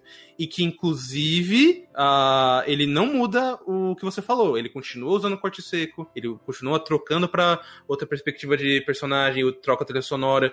Então, tipo, se agora você tá mudando pra esse cenário e você mantém o mesmo problema, essa questão fica muito mais aparente. E, tipo, eu entendo que você só queira usar a música de motive como você usou na primeira metade. Isso, pra mim, fechadaço. Isso acontece, isso é normal, tem muita outra história que faz isso. Só que quando ele começou a mudar pra esse âmbito e tentou falar de mais problemas e tentou puxar mais coisas, que ele acabou complicando. Inclusive, teve até al- alguns erros meio graves em relação a essa questão de música, principalmente em parte de rap. Eu, eu tava comentando com um amigo que manja disso, e ele me mostrou como, pô, realmente, eles erraram feio, inclusive. Só que a história tinha que ter essa mudança. E eles não Uhum. tinham esse orçamento pra essa mudança. E aí, e é como eles tiraram o foco da coisa mais legal deste anime, que é o Komei, ficou mais complicado. Pois é, eu acho que eles só acertaram, vai, nesse aspecto no último episódio. Porque era o show, era o momento do show. Vai, sem spoilers em si, mas.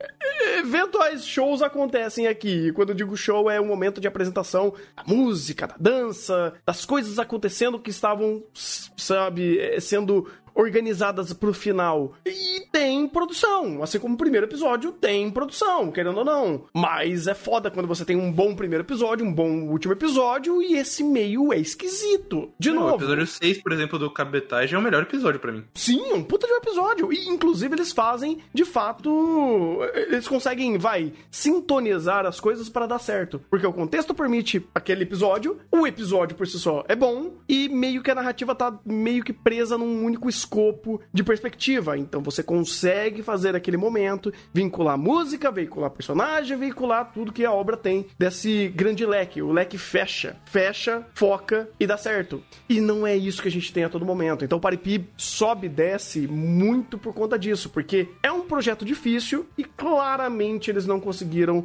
desenvolver esse projeto para ter menos buraco e menos foco e mais foco, ou até mesmo orçamento para criar melhor ah, certas certas situações, certas produções, porque teve muita música que não teve música, ou não teve muita música que não teve nada. Ah, e ela tá começando a cantar e corta e foda-se. É, O que- que mais teve, inclusive, na segunda metade foi justamente isso de vamos cantar, vamos ver quando você evoluiu. Corta. Eu vou pra caralho. É, Chega, chega a ser, vai, irônico o quanto isso aconteceu. Pra, olha, e a grande música vai ser tocada, tá? A grande música vai ser tocada só no último episódio. E foda-se. É, é complicado, cara, porque a gente vai fazendo esse malabarismo de entendimento, mas no final do dia, Paripi é muito decepcionante. É muito decepcionante. Tipo, sei lá, pra mim foi muito decepcionante porque a quantidade de coisas que eles poderiam abordar, que eles poderiam trazer, não só em âmbito de produção, que claramente foi uma catástrofe. Catástrofe não, mas foi muito aquém, poderia ser, quando você tem PA Works no nome, inclusive PA Works é lembrado como um baita de um estúdio de produções maravilhosas. O último que ele fez, que foi Aquatope, a última coisa que eu tava reclamando é a produção. Mas Se você só vai... a parte do início, porque ele deu uma bela derretida no meio pro Não, final. tudo bem, ele deu uma de- bela derretida, mas sei lá, a gente viu quatro, cinco episódios. Tava bem, tava bom, tava no nível aceitável pra, pra,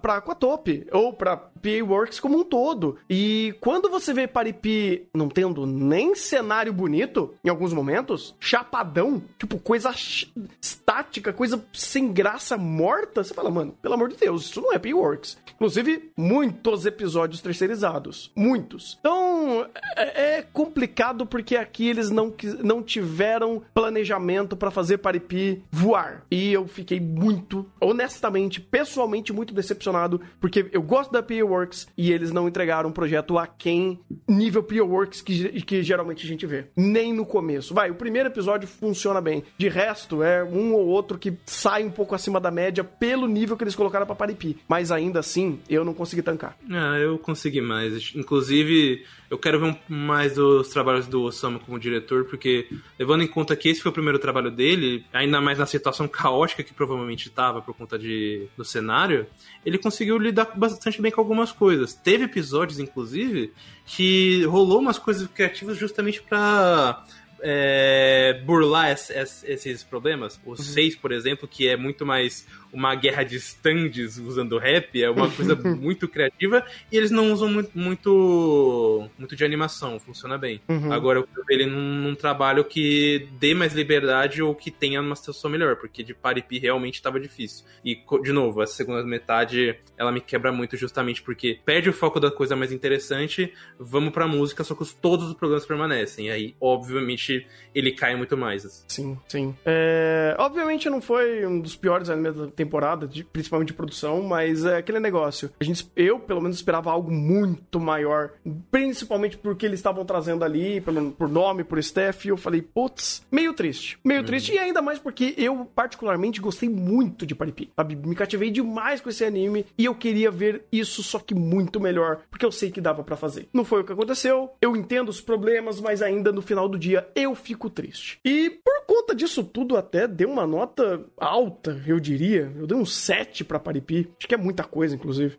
Eu acho que um sexto tanto é bom, porque o, essa questão, o que ele foca, realmente consegue ter de qualidade, principalmente nessa questão dessas estratégias do Kumei, ou quando ele usa bem a, a música como mote, como é o caso do Cabetagem, eu acho honestamente muito bom. Eu acho que ele funciona muito bem, ele é bem é, engajante, ele é bem criativo, inclusive. Só que é, não só questão de produção, a segunda, a segunda parte da história dá uma bela caída, você sente, principalmente questão de ritmo. Então, eu não consigo dar um 7, mas eu quero dar um destaque a mais do, dos animes que eu falei até agora, eu dou um 6,5. Ele podia ser muito mais, mas é, todos esses fatores caem, cai bastante na conta dele. Pois Inclusive, é. até a questão de, do- dos negócios dos três anos é bem complicada, porque tem gente que fala, não, ele faz até umas alusões, um, jogo de palavra muito legal com, com os personagens, até a Eiko, que o jeito que escreve o nome dela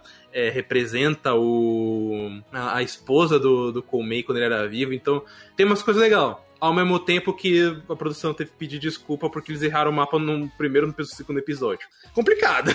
Não, pois é, cara. E, fica nesse negócio, sabe? Pô, poderia ser muito melhor. E, essa sensação que eu acho que fica pra todo mundo, cara. Paripi não é um anime ruim, mas ele erra coisa, às vezes até meio boba, que poderia só melhor ser aproveitado se tivesse mais tempo, um planejamento mais organizado e menos terceirização, né, P-Works? Quisessem investir em um anime que não seja produção de vocês, né? E, e aí, quando vocês fazem anime próprio, sai umas catástrofes, tipo a Pare He-Man. Mas eu não tô aqui pra falar disso, né? Eu não tô aqui pra bater mais ainda na Peer Work, mais do que eu gostaria.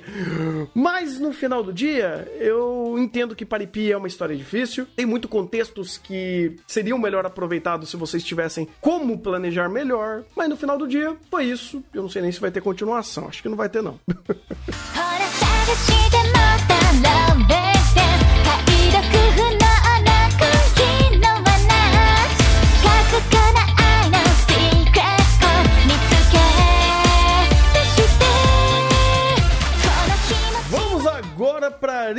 Koi segunda temporada que a gente já tá fazendo o chá dele. Não sei se já saiu tudo quando essa gravação sair. Se saiu, vocês já entendem a delicadeza do problema. Mas, meus amigos, esse anime foi do céu ao centro da Terra em um episódio e um cliffhanger, basicamente. A história daqui é basicamente o Yukimura e a Rimuro, que eles são cientistas, e eles resolvem provar o amor que eles têm um pro outro. Literalmente metrificando, criando métodos científicos para fazer isso. Mas, sinceramente, a melhor coisa de Irikekoi não é necessariamente isso.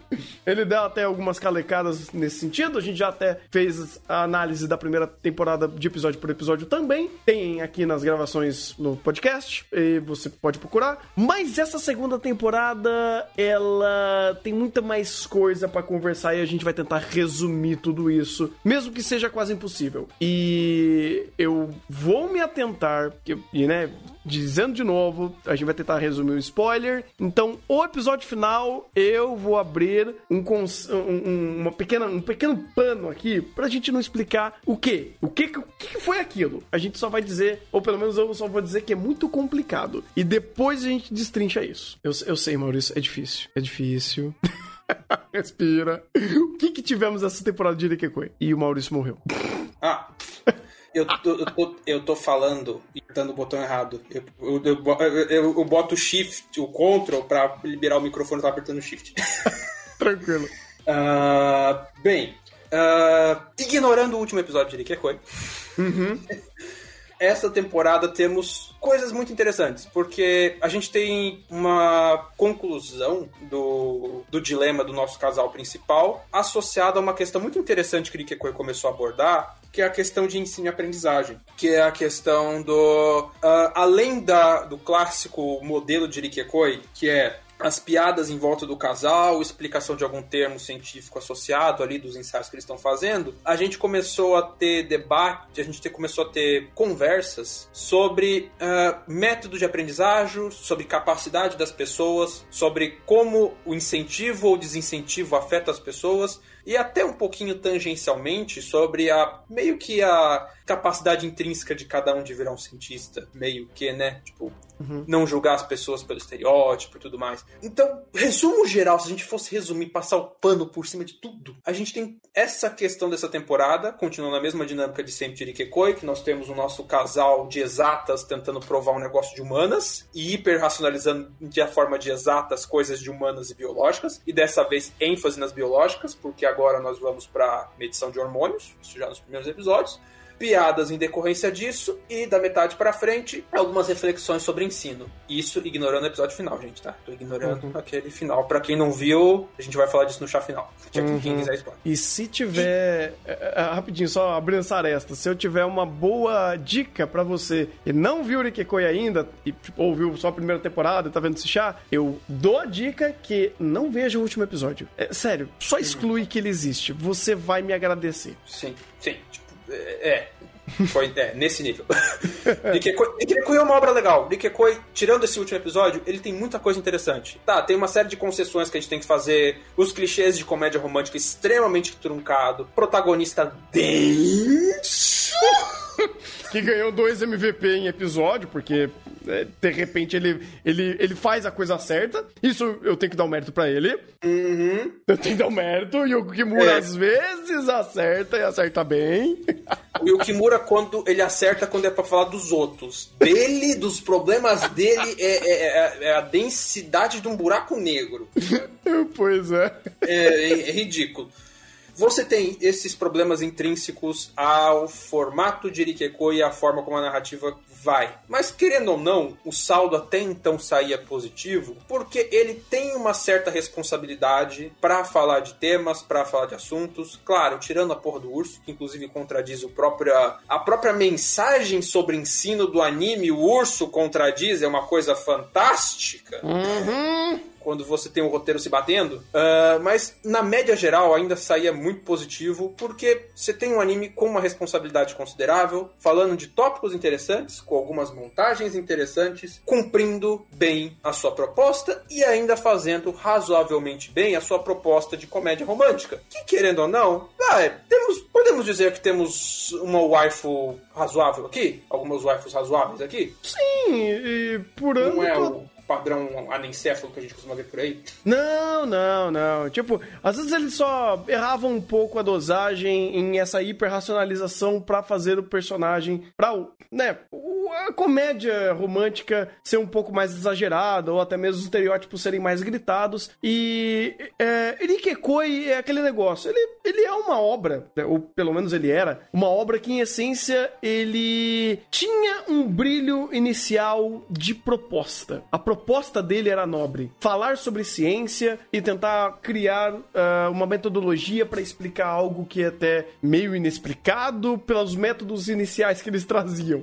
Mas aos poucos eles meio que foram eh, melhorando o espectro e acertando mais sobre falar desses ramos de conhecimento, sobre as metodologias utilizadas e como eles eram mais responsivos a acertar até ah, coisas que respaldam bem a ciência. Ou pelo menos quando eles erravam alguma coisa era pequeno, era um era um detalhe, era um, apenas uma, um caminho mal virado ali, mas em essência ele era muito positivo em fazer tudo que ele fazia. Eu acho legal, inclusive, de fato, você ser uma obra que propõe ciência e traz ela ativamente para sua história, dentro de uma narrativa que, pelo perde ganha, ainda assim sai numa crescente. Tipo, ah, eu acho que a coisa legal, tirando o último episódio, é que Rikekoi ele é consis- consistentemente gradativo do começo ao fim. Ele vai evoluindo em âmbito de personagem, perspectiva de ciência, contextos ah, até sobre construção de personagem, evolução deles como personagens de fato, eles como ferramentas narrativas, ou até mesmo os, estereó-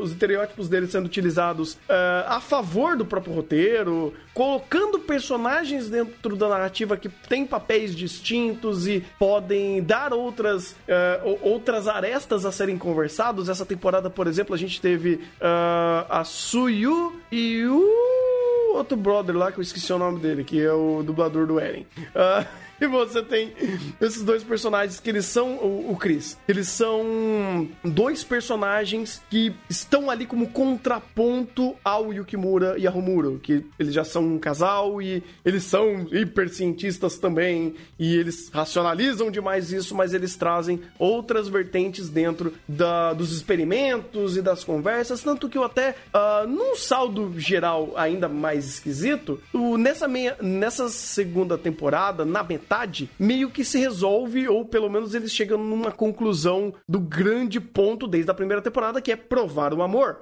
E após isso, ele conseguiu ser muito mais abrangente em conversar outros temas que não estavam necessariamente associados a esse ponto inicial da obra, que é provar o amor e tudo é sobre isso. Ele começou a trazer métodos científicos em outras áreas que eram melhor, ou igual ou melhor aos métodos científicos utilizados em provar algo que é mais subjetivo. E até mesmo como ele conseguiu estabelecer essa subjetividade, ou até mesmo como ele conseguiu estabelecer melhor personagem, usar um personagem que estava meio que de escanteio e ir a fundo dentro da sua temática, dentro da, da, da sua construção pessoal, sua psique mesmo, sabe? Um bom flashback, um bom, um bom passado, um bom contexto. E é esquisito, porque ele Kekoi, ele sempre foi de perde e ganha. Ele sempre, pô, perdia, ganhava, perdia e ganhava, fazia coisas positivas, mas às vezes não 100% aquilo. Às vezes você conseguia fazer certas concessões e o perde e ganha dele, aos poucos, aos trancos e barrancos, era sempre positivo. Tanto que, tirando o último episódio, eu acho que consistentemente a primeira temporada, a, a segunda melhor, temporada é melhor que a primeira. Isso é bom, sabe? Isso mostra evolução.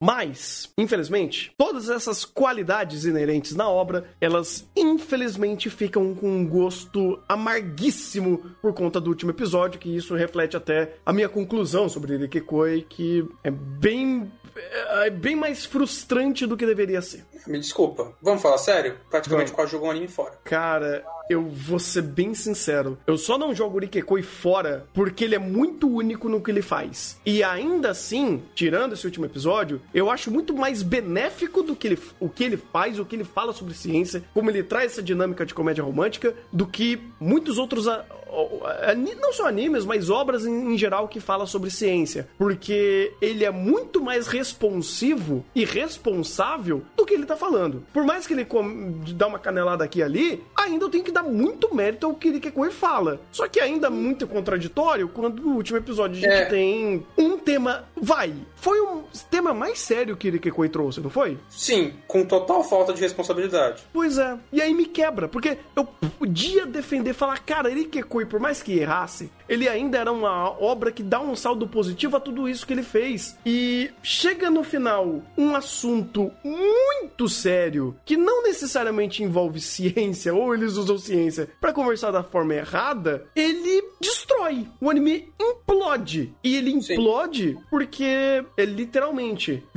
Ai, ai, cara. Ele fala É, sobre. ele- vamos colocar assim: Hum, nós temos uma situação extremamente delicada uhum. de um- com uma personagem que extrapola, que ela passa ali, extrapola tudo o que você poderia esperar de Rikekoi. Literalmente um plot twist tirado do nada pra uma situação extremamente tensa de um crime hediondo. Ponto. Isso.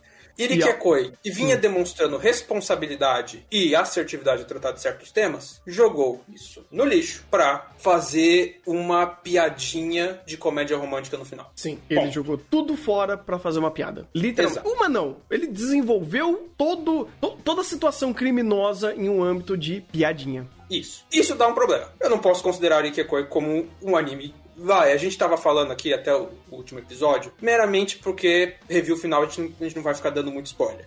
E, bem, último episódio, meu Deus do céu. E de fato, e, e de fato a gente fez essa divisão porque de fato é uma virada monstruosa no roteiro de Ikekoi. Quando a gente fala uma virada, literalmente uma virada que saiu do nada. Ele hum, não é nem 180 graus, ele saiu pra uns, uma, uma dimensão Z a não sei quantos graus pra casa do caixa-prego. Assim, do nada, é uma mudança de Rikekoi que tem um tom muito, muito ruim. A ponto de que essa segunda temporada, por mais que eu elogie todos os outros fatores e por mais que Rikekoi tem pontos de coerência nessa sketch, mas esses pontos não podem, não dá pra ser elogiado pela forma como a narrativa montou essa situação, pela forma como ela deu peso a essa situação no final e pela forma como foi a conclusão no anime. Uhum. Então, tudo isso gera uma mensagem de interpretação, por mais que a situação ali mostrada não é uma situação inverossímil, a construção daquele último episódio como narrativa pegou toda uma coerência, toda uma questão de responsabilidade que Rikeko estava tendo até agora e jogou no lixo. Ele até facilmente dentro da nossa listagem final do ano, a menos que apareça um outro absurdo, Rikikoi é um, o anime mais decepcionante desse ano e um dos animes mais decepcionantes da minha vida. Isso que não, ele não tava, porra, voando alto. Sem tirar o final, eu dava um 7, um Isso. 8, dependendo de como ele tivesse terminado. Como eu falei, ele consistentemente tava melhor do que a primeira temporada, tava evoluindo, tava trazendo outros temas. Teve conversa, como o Maurício falou, sobre aprendizado, que eu bati palma. Eu trouxe muita coisa legal, muita coisa produtiva. Mas, cara, o que ele fez com o final é inadmissível. Inadmissível. É, Tipo, E- Eric Koi nunca foi uma masterpiece. Aquele voo, é, ele meio que tava fazendo aquele voo médio ali, bem um pouquinho mais alto, mas tava indo. Dele. Do nada, ele- o piloto resolveu aterrissar 90 graus pra baixo. É, tipo, é, literalmente, é, eu preciso dar três notas pra concluir esse negócio. É, é foda esse negócio de ficar quebrando nota, mas aqui, inclusive, faz mais contextos quando eu tô falando isso, porque. É, cara, eu. Numa nota crescente, eu dava facilmente um 8, incluindo o último episódio e tal. Pô, tava indo bem. Uma nota para o último episódio é zero. Redondo. Zero. Nosso Zero. comitê de ética aqui do canal trata isso daí como um zero redondíssimo. E eu tenho que dar, tipo, um 4, 3. Eu não sei ainda. Tô- cara, minha vontade, inclusive, de diminuir mais ainda essa nota, porque é foda. É. Em respeito ao que foi os últimos, eu vou dar 3. Uhum. Ponto. Em respeito. Porque, diferente do anime médio, que a gente vem reclamar de cenas de crimes aqui. Uhum. Va- va- vamos abrir o jogo? Vamos abrir o jogo? Ah, vai, Sem eu, dar muito eu vou, eu, vou, eu vou ser mais eufemista aqui, vai. É literalmente o final um Kaifuku da vida. Isso. Vamos abrir o jogo? Anime que a gente reclama de- desse tipo de coisa, geralmente não agrega muita coisa. Va- Vamos, vamos abrir o jogo? Uhum. Ah, mas vocês estão passando pano para Ikekoi. Então, vamos pegar a média de anime que tem esse tipo de recurso. Beleza. O que, que esses animes tentam agregar em mensagem e o momento que esses recursos é usados? Literalmente só pra apunhetar. Isso. Ou pra, é, ou pra masturbar o protagonista. É que, essencialmente. Basicamente. Alguém tá batendo alguma coisa nesse momento. Enfim. E você te- geralmente tem obras que podem até, em sua maior parte do tempo, não serem ofensivas. Você pode ter obras que até, em sua maior parte do tempo, vão querer fazer uma aventura despretensiosa. Beleza. Mas você já tem um roteiro que ele já não é muito de querer ativamente agregar e ativamente querer construir alguma coisa, alguma mensagem interessante, passar alguma mensagem positiva como o Rikekoi queria ativamente fazer e ativamente tinha em sua proposta. Uhum. E até aquele momento, vamos abrir o jogo, gente. Nikekoi, até o final do penúltimo episódio, tava com uma, uma, uma linha de acertos, principalmente como ele começou a falar de aprendizagem. Nossa, quando vocês já viram outros animes que entraram na mesma linha de fa- pra criticar questão de aprendizagem? Que- criticar a questão de como você vai incentivar outra pessoa a estudar, falar uma série de outros temas super importantes, super legais que Irikekoi falou, que, tipo, a gente não vê por aí. E Irikekoi foi consciente e foi responsável em falar. Sim. Então a gente tinha uma coisa muito positiva. Problema, pegou esta coerência, jogou no lixo, em fall de fazer uma reviravolta emocional pra comédia romântica. Com um tema que, me desculpa, responsabilidade, não se fala de qualquer jeito. Dito isso, em respeito a todo o 8 que ele tava sendo até o final do penúltimo episódio, eu vou manter um 3. Porque se Rikekoi fosse um anime bobo, sem nada muito agregar, terminasse assim, me desculpa, ia estar junto com Tate, ganhando um. Uhum, eu, eu concordo, cara. É, sei lá, é, che- passa a níveis narrativos, ou melhor dizendo, ele também tem o contexto de narrativa quando você passa uma mensagem ruim. A obra também tem problemas, porque você tem um aspecto de roteiro e o um aspecto narrativo. Narrativo também envolve experiência. E experiência, quando você fala mal ou faz piadinha com esse tipo de coisa, você tende a erro. Você tende a algo sério. E a gente tenta ser coerente aqui. E a pedrada foi muito forte para um sentido negativo, onde Irikekoi pisou. Não pisou, não. Ele furou a bola. Então, é triste, é duro, cara. É, é- é- não cai a ficha. Ainda não caiu a ficha desse último episódio, porque é tão distoante que eu não imagino por que alguém não entendeu. Por que, que alguém olha um negócio desse e fala, cara, vou deixar passar. Ou alguém pode conceber e escrever dessa forma. Pra mim, não faz o menor sentido. Mas foi, aconteceu. E eu ia até dar um 4. E vou ficar com 3 mesmo. Eu tenho medo de continuar pensando nisso e continuar baixando a nota. Porque Ah, a gente vai pensar muitas horas é, nisso, a gente sabe. vai, a gente vai pensar. Tipo, porque, porque vai ser um chá em três partes. Vai. Vai, ser um chá até o penúltimo episódio. Vai Uhum. ser o chá da- do, do último episódio enquanto narrativa e o chá do último episódio enquanto referência. Falando do tema. Uhum, porque, cara, isso é complicadíssimo. E esse ponto, cara, é, se até o, o- o lançamento desse vídeo, dessa gravação, não tiver saído, se inscreve, calma que a gente vai conversar sobre esse final com spoiler, com detalhe, porque isso dói na alma. Mas de qualquer forma, esse foi Rikekoi, uma decepção homérica dentro do mundo dos animes e é triste. Espero não ver uma decepção dessa nunca mais. De verdade.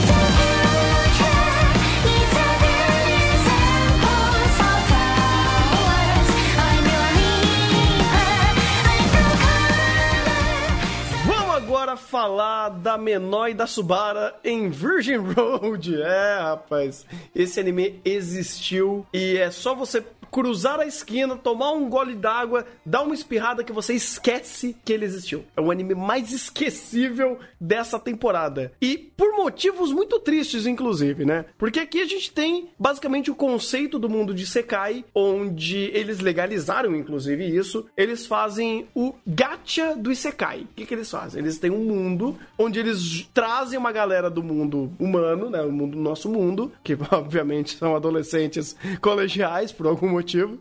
E quando eles fazem esse roll do gacha, esse indivíduo que vem pra aquele mundo, o mundo Sekai, ele pode vir com algum tipo de habilidade, algum tipo de de poder. E esse poder pode ser bom ou não. Quando esse poder é muito bom, ele é pego pela casta da galera mais alta ali da, da sociedade. Quando é ruim, eles só descartam. Ou joga na periferia. Quando é potencialmente perigoso, eles matam. Simples assim. Na verdade, é. Hum. é- é- Eles é- matam é- todos os que no des- no descarta? Agora eu não lembro. Na verdade, é mata todo mundo. Ah, a regra mata é. todo mundo. Ah. Gacha, veio de outro lugar, mata. É que você tem nobre babaca querendo, pô, mas pode vir um SS ali com um poder muito bom e me Ah, ajudar, é né? verdade, é verdade. Tinha, tinha dessa. Bora tinha dessa. tentar, bora tentar. Tentar Uhum. aí, a gente tenta, os ruins a gente vai jogando discretamente na periferia ali, pra, não, pra ninguém vir na nossa garganta, e a hora que a gente tirar o SS a gente usa. Meio na surdina, mas a gente usa. Mas Uhum. a regra é, veio de gacha, queima. No caso, mata.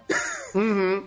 Vamos ser bem sincero, é um conceito da hora. Mas pelo menos eles muito, estão. muito bom. Desculpa, Muito bom, eu, eu muito gostei muito da proposta inicial de Virgin Road. Também, tipo, pô, legal. Já que é pra fazer o Isekai, vamos ser honesto nisso, vamos legalizar o negócio, vamos estruturar. E eu facilmente digo que Virgin Road, com uma produção muito boa, tipo, muito boa mesmo, poderia ser nosso reserva da temporada. Fácil. Tem um cast de personagem interessante, tem uma lore que aparentemente é coerente, tem um mundo aparentemente rico e interessante. Ah, e, putz, cara, poderia ser, poderia ser. Só que, cara, você joga isso numa staff, pô, desculpa, mas cansada?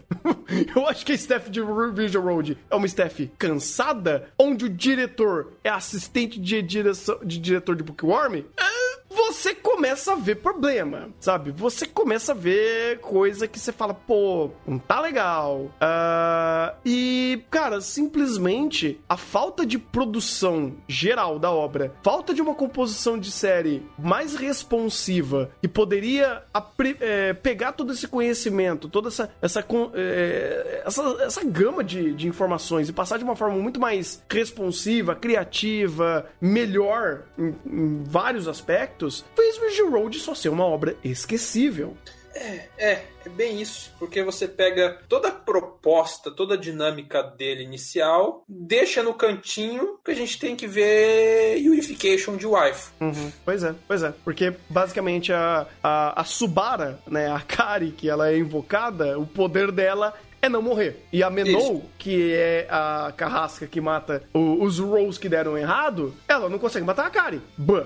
Simples. Né? Ela vai matar, não mata e, pô, fudeu, né? Ela bate o fio pra chefe, ô, isso aqui não morreu, o que, que a gente faz? Ah, vamos tentar resolver isso. E ao longo da jornada, você vai conhecendo ah, quem que é da casta de religiosa, quem que são os nobres, quem que existe umas treta muito maiores ali no meio. O mundo é rico, só que a maior parte do que eles gastam é fazer Yuri Bait e ficar fazendo monólogo expositivo sobre o mundo que a gente não tem contato. A gente não tem tato. Ou até mesmo quando é pra explicar um conceito, é um conceito literal, onde o, a, a, a ahn, composição de série escreve, escreve a porra de uma bíblia pra passar a informação. E É, coisa que eles podiam aproveitar até a própria dinâmica visual, porque, vamos lá, vários do conceitos ali, poderes, bem visuais pra explicar tudo mais. Sim, e, e outra, não é complexo. Só que eles colocam Sim. trilhões de diálogos ali que torna a coisa mais confusa. Pô, pra explicar que o personagem tem poder de voltar no tempo, eles dão um malabarismo, porque aí eles explicam o conceito do tempo e, e, na verdade não morre, mas ela é imortal porque é o tempo que volta, mas o tempo que volta de não ser da sua. Cara, é, é- assim, é, é tentar inflar demais, fazer o, o Lero Lero Simulator pra explicar alguma coisa simples. E não é só o de. próprio visual tava explicando. Sim. Morreu. Aparece um relógio em cima dela, barulho do coisa em reverso, e ela volta. Você fala, ah, É, Não precisa É. me explicar mais nada. Pois é. E Eu entendi. Isso que, isso que a direção nem é boa. Isso, não, não é, não é. Cara, o anime é monótono, ele é morto. Ah, principalmente, vai, ele tenta brincar um pouquinho no primeiro arco ou nos primeiros episódios e lá pro finalzinho. Mas de resto, é morto. Ó, Você arrasta. Tem luta ali. Luta por, porque teoricamente é o mais fácil e deveria ser o mais expressivo. Ela é lenta. É uma troquinha de, de faquinha e três toneladas de diálogo sobre absolutamente nada pra explicar o contexto daquele mundo. É, muito difícil, cara. É muito difícil porque você cansa. Tipo, o anime. che- Você chega no final do episódio e você tá ah, transpirando, suado. Porque não dá. Pior, posso, um- um- pelo menos pra mim, uma coisa pior. Por, por Virgin Road ser simples e tá trabalhando em cima do Isekai batido, escarrado e cuspido, como ele de fato, de forma muito legal, botou na sua premissa, mas não consegue executar direito, Virgin Road pra mim foi extremamente previsível. Foi, foi, foi. Tipo, o plot twist da Subara, da. do. da. Como eu posso falar isso sem dar um spoiler?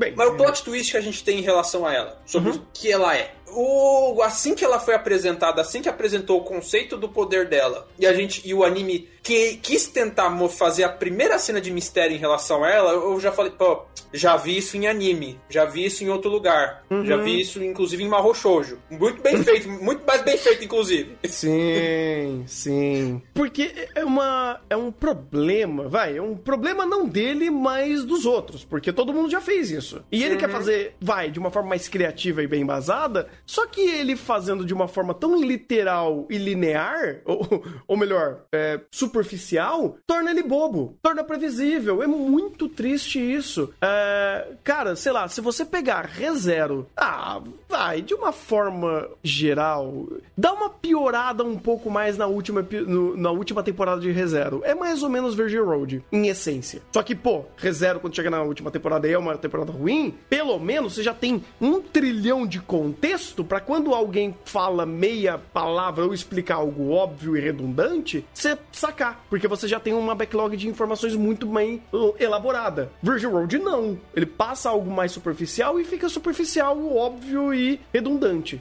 Tipo, e ele é Que- muito lento pra fazer tudo Sim, isso. Porque prioridades. Temos o Waifus se pegando. Ou o Waifus querendo se pegar. Sim, E pra que a gente precisa de informação? Bora vender o waifu. E, de certa forma, quer vender o waifu, vende. Só que se você tem um anime com uma proposta de desenvolver roteiro e dinâmica, desenvolva! Sim, e outra, torne essa ideia de antagonismo inerente ou dessa promessa de morte, vamos dizer assim, ao- algo mais factual de fazer um âmbito trágico. Cara, não tinha isso. É. Vai, tem tantas outros outros animes que é pra fazer o waifu dessa temporada ou pra vender personagens que são mais nesse aspecto que são muito melhores dessa temporada. Muito melhores. Tá, até Shikimori-san é mais agradável de assistir do que Virgin Road. Porque você não tem que ficar macetando trilhões e trilhões, de diálogo sobre uma, uma, entre aspas, complexa construção de mundo. Porque é, você só tá fazendo algo simples de uma comédia romântica. E aqui eles tentam meter uma comédia, uma comédia romântica expositiva, extremamente inflada, num mundo que teoricamente é complexo, sério e punitivo. Tanto que, que- uma boa parte da história é punitiva. Quando Sim. a Menou ou a Akari tomam ações erradas, elas são punidas por isso. Elas são punidas por acreditar demais em, em determinadas pessoas ou por, pelo subplot da história que tem uma série, tem muito jogo de interesse ali no meio. Só que quando você torna isso, é, vai mais superficial, fica meio bobo, previsível, arrastado, porque os diálogos são redundantes, são inflados e você perde o, o grande brilho do que era o contexto. Sim, e só a comparação que você fez eu acho que é um pouco descabida porque Shikimori-san não se pretende a nada complexo. Virgin Road tem na sua premissa um mundo de fantasia com uma certa estrutura aí con- considerável, com certos conflitos consideráveis, com certa montagem considerável. Ah, não, mas E o caso era só não- fazer waifu. Tipo, ah, só por É. waifu por waifu, de carisma, você tem a Ishikimori, que nem é tão carismática, mas também você torna. É que, vai, não é um É, bom é. exemplo porque não tem um bom exemplo, mas Virgin Road, ele é tão obtuso que até a, a, a- o carisma do personagem se perde. É, É, é, de fato, acho que o, o, o principal é isso. Quando ele tenta fazer muita coisa ao mesmo tempo, com uma produção morta, com um texto redundante, acaba ficando, tipo, tudo só chato e não carismático. Porque você tem um mundo, você quer explorar o mundo, só que você não consegue detalhar isso. Você tem o waifu, você quer vender o waifus, mas tem um mundo pra explicar, né? É. Uhum. Daí fica briguinha, implicância de waifu e obsessão de waifu. Sim, sim. E quando ele precisa, em momentos catárticos, explicar alguma coisa que é relevante ao mundo, ele joga um trilhão de diálogos sobre o óbvio, cara. É muito triste. Tem uma luta que ela enfrenta, tipo, um bicho de sangue. Vai, um bicho que ele, eles eh, sacrificaram muitos, muitas pessoas para fazer esse, essa entidade de sangue. E aí a pessoa que invocou ela vai explicar sobre. Cara, é um. Nossa, é um parto aquilo. Não, eu acho que um parto não demora tanto. É, não, Se for parto normal, demora, tá? Pode demorar várias horas. Ah, então é um parto. Então tá certo. É um Então, parto normal, não é É um cesárea, parto não. normal, não é cesárea, porque, Isso, cara, tá é- lá abrindo pra, passar uma cabeça de 15 centímetros ali. é, é- é- não precisa detalhar muito o meu exemplo, mas enfim. calma, calma.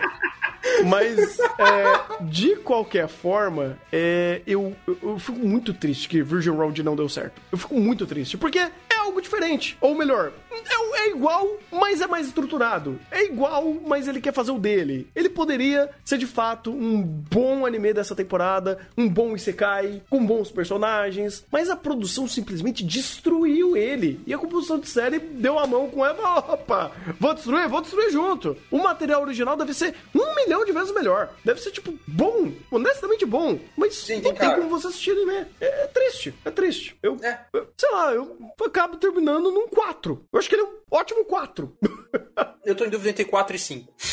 Ah, cinco eu não consigo. Eu não consigo, cara, porque, vamos lá, se fosse muito diferente, muito mais complexo, e fosse difícil você é, calcar tudo que ele quer trazer, eu até entendo. Porque, obviamente, aí, sei lá, uma staff mais preguiçosa, não vai conseguir correr o trecho pra fazer o negócio funcionar. Dou o benefício à dúvida e à dificuldade. Virgin Road, aparentemente, ele é bem explicado, mas não é difícil. Ele é. Ele é mais um Isekai em essência, e não é tão diferente assim de conseguir conceber tudo que já. A indústria já tá fazendo há tanto tempo e errar até o básico. Só aí eu que acho aí- que é demais. Então, só que aí eu fico numa. hum, uma questão. A gente tem indício que o material original disso provavelmente é muito melhor escrito. Sim. Conceitos e tudo mais. Isso aqui me pareceu o clássico caso de uma obra que tem base, mas simplesmente pegou a staff do Isekai genérico de temporada que tá cagando pra tudo. Sim. Então a gente, a gente chegou no 4 por mérito do material original e, o- e a simples produção cagada genérica de, tem-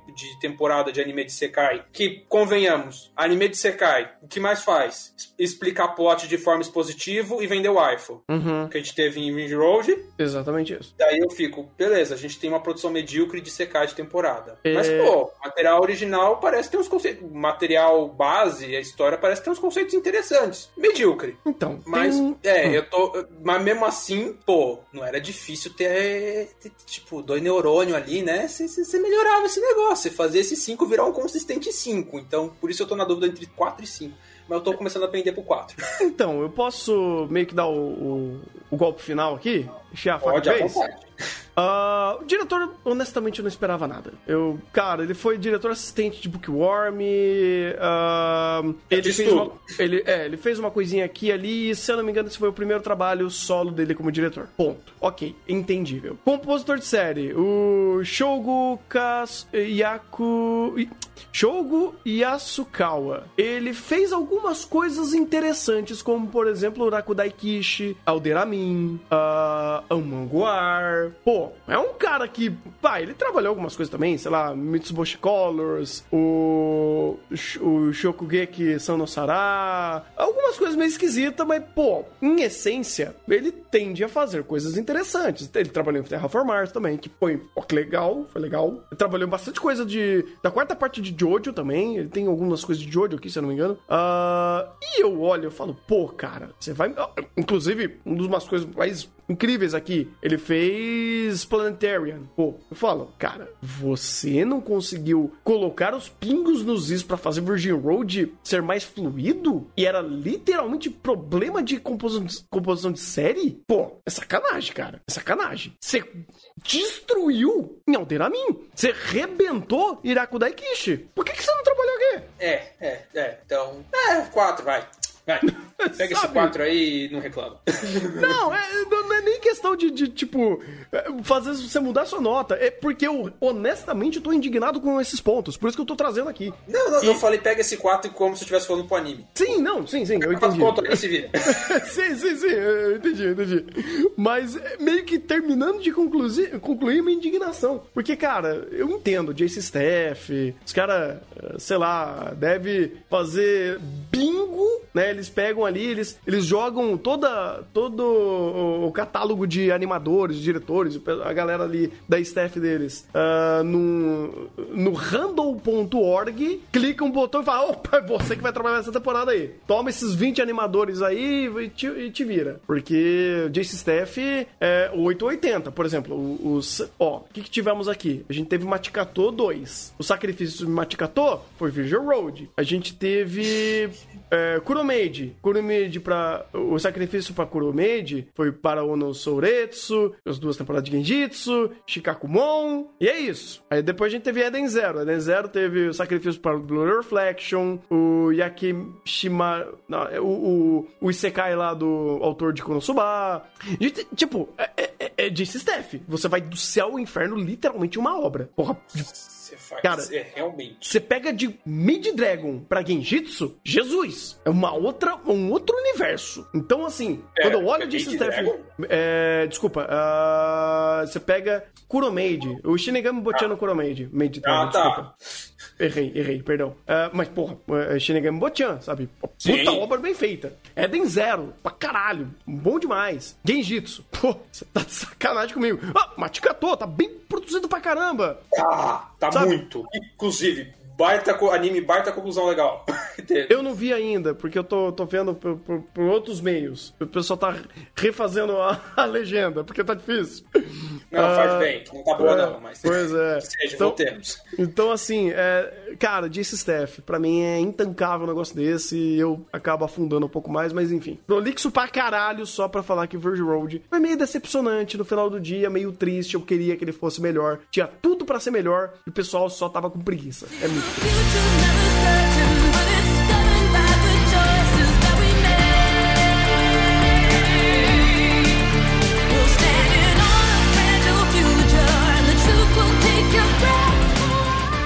pra Spriggan, um anime que eu vou precisar conversar com vocês porque é meio complicado. É meio pli- complicado explicar o que é Spriggan. Então, assim, começando.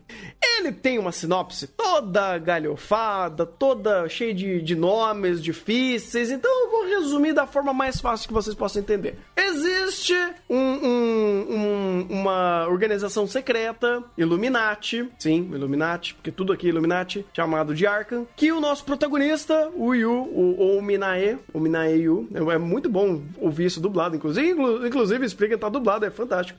E ele tem uma roupa cibernética com um nome difícil que eu não vou falar. E ele luta contra organizações secretas Illuminatis que querem roubar eh, tecnologia antiga avançada, sim, antiga avançada, tecnologia antiga de civilizações antigas avançadas. Eu não estou mentindo. E basicamente é tiro e porrada bomba com contextos Illuminatis, terraplanistas. Eu é real, é real. Tipo, vai, vamos explicar isso melhor. Quando você tem uma obra dos anos 80 que ela é nitidamente cheia de conceitos que antigamente era muito comum de organizações super secretas, nova ordem mundial ah, e, e- e nada é real e a Terra na verdade é uma rosquinha recheada de batata com milho. Ele existiu nessa época. Spriggan, inclusive, era um, um mangá dessa época e até que bem, bem conhecido por conta disso. Hoje em dia, não é um tipo de narrativa que você fala, pô, aí de repente a Arca de Noé é uma tecnologia antiga, avançada de uma civilização alienígena que quer dominar a Terra ou que pode ser utilizada para mudar o eixo climático do mundo. Hoje em dia, não é uma narrativa tão assimilada assim, não é tão fácil de você comprar a ideia dele. E não é como se a ideia dele, ou a premissa dele, megalomaníaca de criar organizações secretas e essas, essas esses conceitos Illuminatis que seja bem apresentado ou bem aplicado, porque tem algumas coisas que são meio que só caem na crítica social foda e ah, o desmatamento é errado. Ah, e o aquecimento global é errado. então fica meio que galhofado demais. E ele é episódico. São seis episódios de 40 e poucos minutos. Sim, eu acho que às vezes nem precisava de tudo isso. E cada um desses episódios vai ser matemática, vai falar num, num lugar do mundo, vai ter um contexto, vai ter seus próprios personagens, meio que respeitando ainda a ideia que a gente tem só o Yu como protagonista. Mas aí você vai conhecer outros aliados, outros vilões, outras organizações secretas que querem também dominar a tecnologia de uma civilização antiga avançada que tem é, materiais alienígenas que só eles utilizavam. Sim, eles falam, ah, os incas de repente tinham uma barata com uma com revestida de uma carapaça blindada que nenhum material da Terra consegue atravessar, apenas a minha faquinha. Mas enfim, isso daí fica pelas hipérboles do anime. E essa galhofada toda de premissa, é, é isso daqui, infelizmente, ele acaba comprometendo demais o que é Spriggan, porque a sua narrativa, ela é extremamente obtusa, extremamente densa, ele gosta de ficar falando nome difícil a todo momento, ele dá nome difíceis a tudo, de organizações secretas, a conceitos, a nomes grandes, porque você não pode só resolver o probleminha do, do cara que tá tentando, sei lá, criar uma máquina alienígena no meio do, sei lá, do, do, do, de uma floresta. Não, você tem que criar uma organização do mal que controla o Pentágono junto com o KGB, que tem um, um, um, um telescópio militar do universo A4. É esse nível. Ele sempre quer ser grande, ele quer ser complexo, ele quer ser extremamente uh, inteligente, até criando um monte de teoria das, da conspiração que hoje em dia é um absurdo. Eu entendo um tipo de narrativa assim ser extremamente incrível na, na época que ele foi criado, na, na época que ele foi escrito. E não tem nada de errado.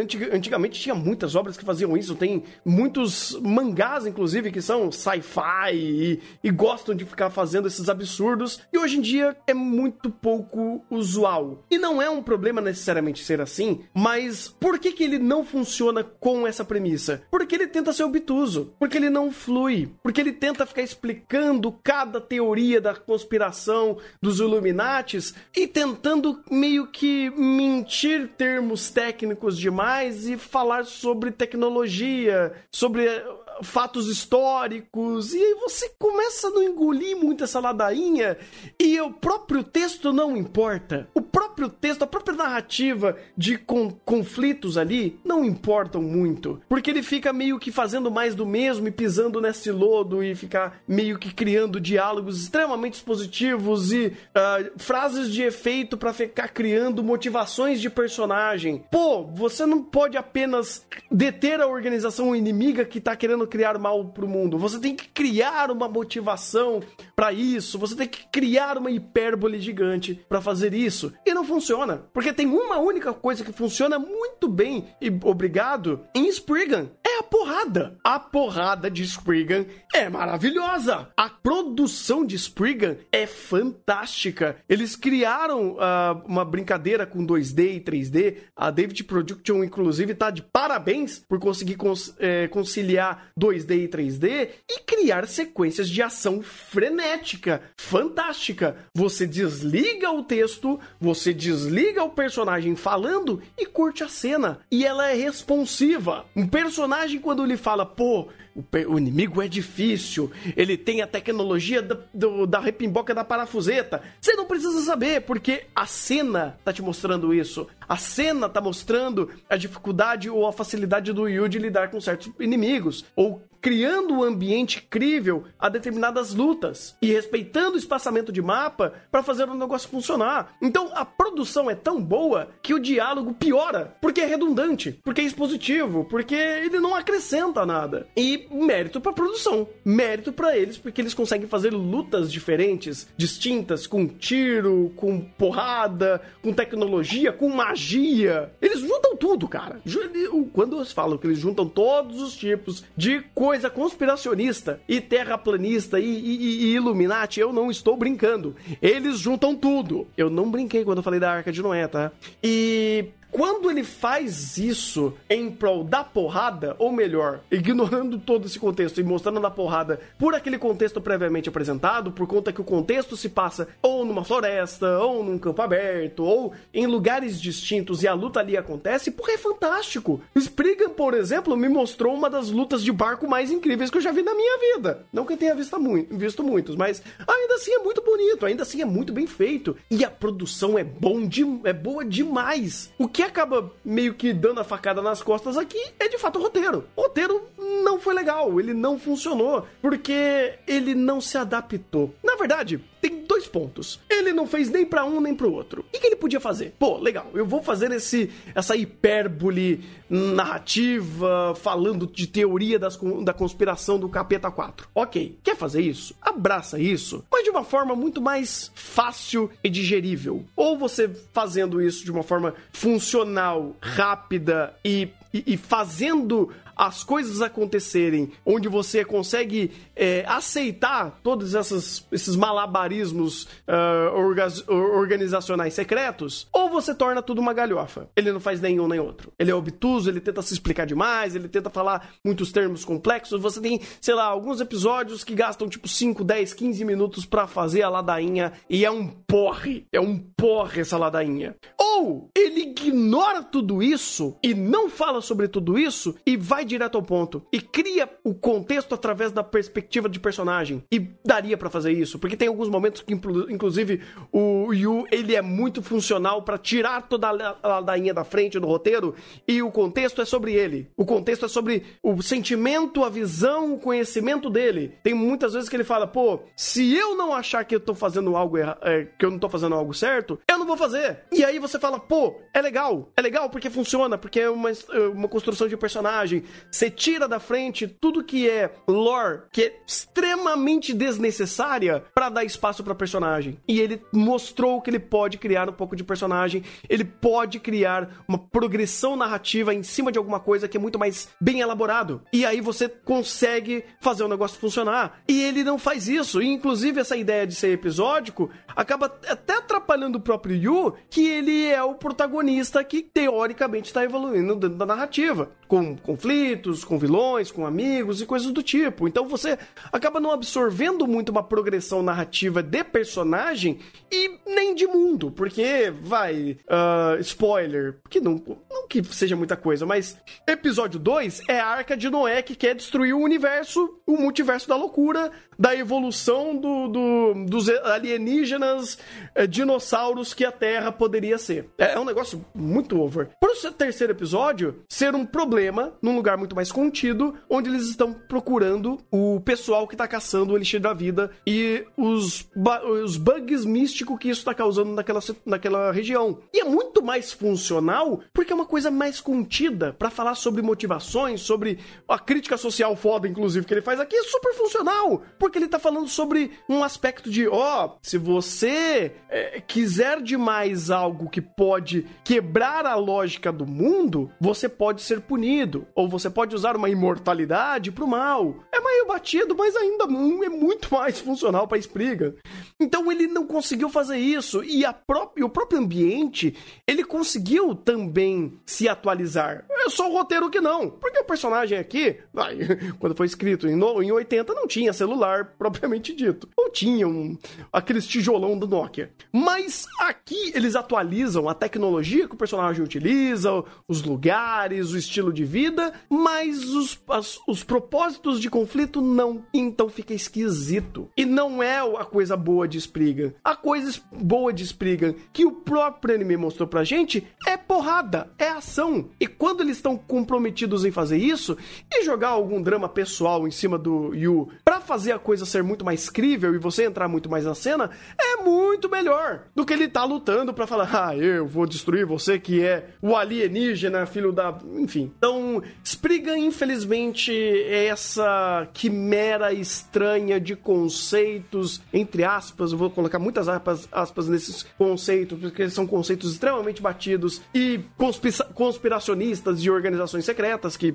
não significa nada, inclusive a estrutura disso é muito qualquer coisa, é extremamente qualquer coisa, e a coisa que ele conseguiu nos apresentar, que são duas lutas eficientes, bem core- coreografadas, muito bem equalizadas, inclusive, ele fica no meio dessa ladainha toda. Às vezes é ignorável, às vezes não. Às vezes não tá em primeiro plano e você consegue curtir a, a porrada da sua forma plena, que é muito bem feita. É um dos melhores animes de porrada desse ano. Fácil, fácil. E ele te entrega isso. E são sequências, inclusive, às, às vezes até longa, que acaba se delongando um pouco por conta de dispositividade. Mas aí tem um truquezinho muito legal que se chama Netflix Anime Dublado.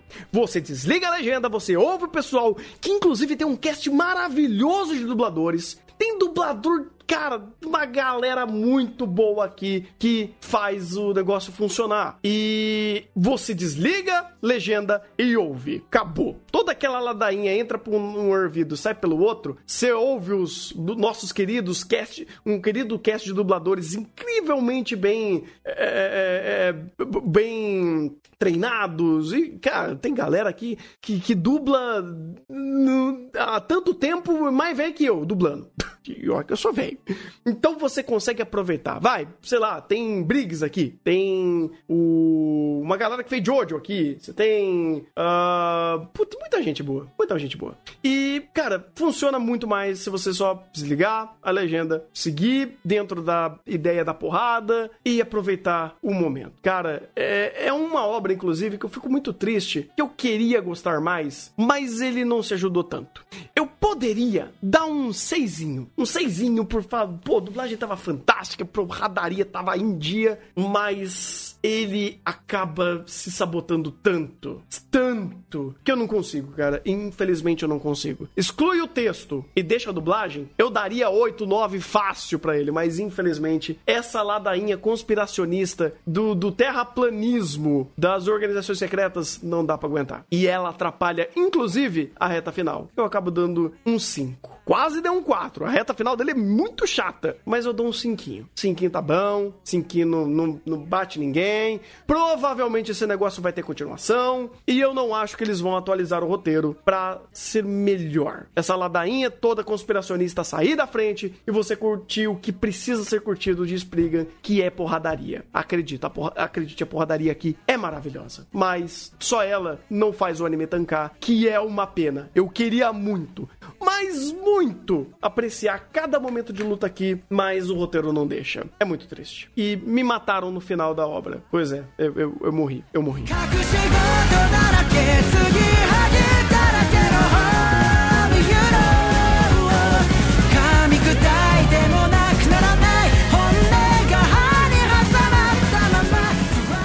Agora para um dos que eu diria queridinhos da temporada, um anime que ganhou bastante força, bastante respaldo que foi Spy Family e ele fez por onde, querendo ou não, né, tá de parabéns. Aqui a gente tem basicamente Twilight, que ele é um espião que tá é, fazendo uma um, um- ele tá num caso, né? Ele tá num, num- num grande caso que é o putz, qual que é o nome do negócio lá? Strays, Strays.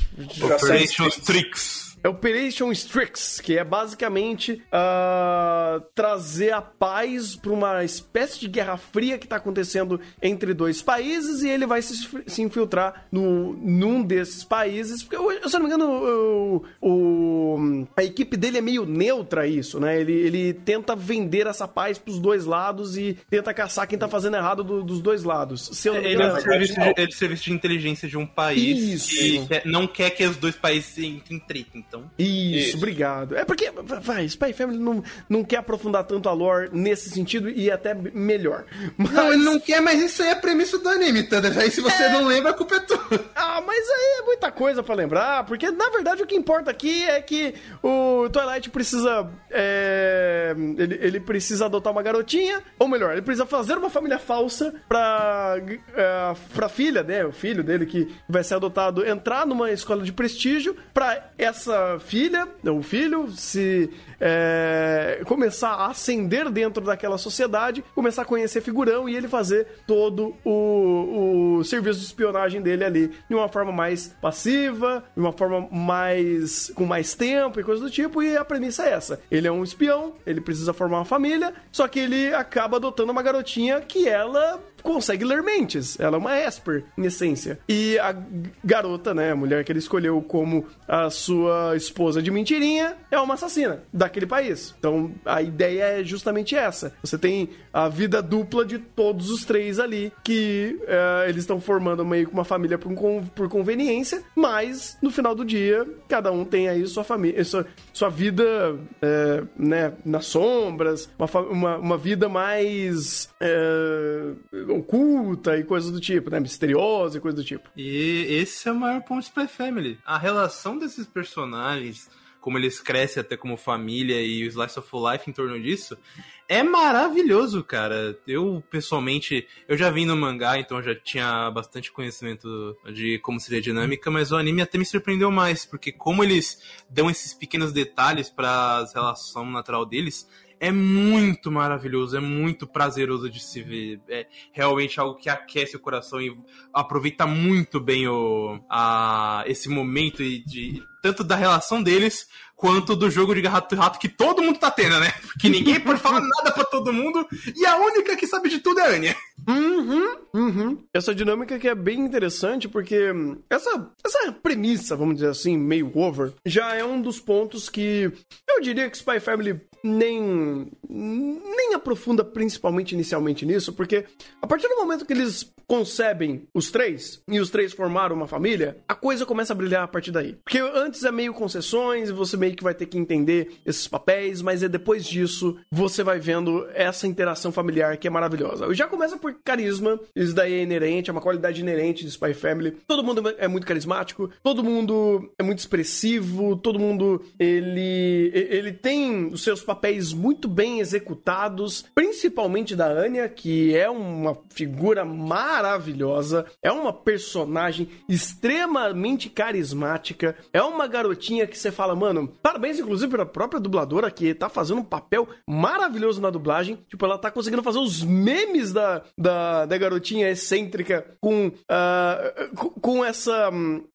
com esse, esse poder de ler mentes e essa pouca associação com a realidade. Maravilhoso, maravilhoso. É, e aí você vai só empilhando esses fatores que vão aumentando ainda mais esse carisma inerente desses personagens e fazendo de fato esse cast ser muito querido. E ah, muitas dessas questões que é do âmago mais pessoal e mais pessoal dos personagens, né? Mais ah, familiar até por conta das interações, é o que vai de fato brilhando o Spy Family e vai fazendo ele ser uma obra com, com essa força que ele tem. Eu acho que muito dessa, dessa força que ele conseguiu ah, ter e quant, a quantidade de pessoas que gostam dessa obra é justamente por isso. Extremamente carismático e extremamente gostável o Spy Family. Dito tudo isso,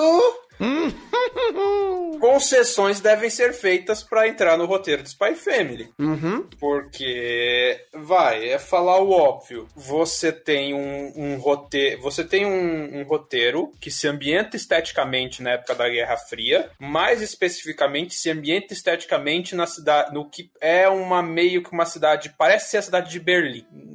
Não me pergunte como eu cheguei tão perto. Não pergunte para um otaku de trem como ele chega tão perto nas suas referências. É, o... Mas você tem essa ambientação da Guerra Fria, isso é inegável, um Spy Family. Tanto pela questão política de guerra entre leste e oeste, quanto pela questão arquitetônica e de estética que você tem na obra de carros, de edifícios e tudo mais. Então você tem uh, toda essa referência política cultural dessa época que ele remete em primeiro plano já desde o início.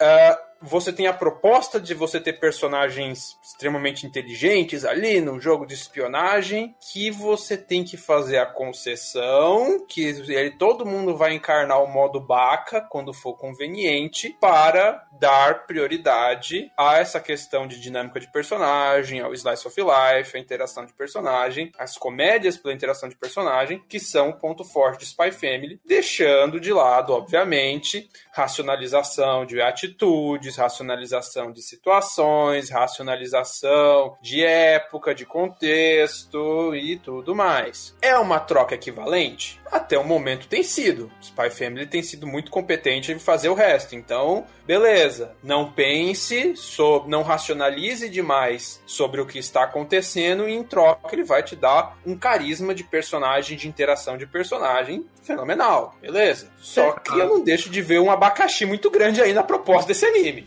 Eu, eu quero Kaguya, cafucar. Kaguya faz isso e ninguém reclama, mas...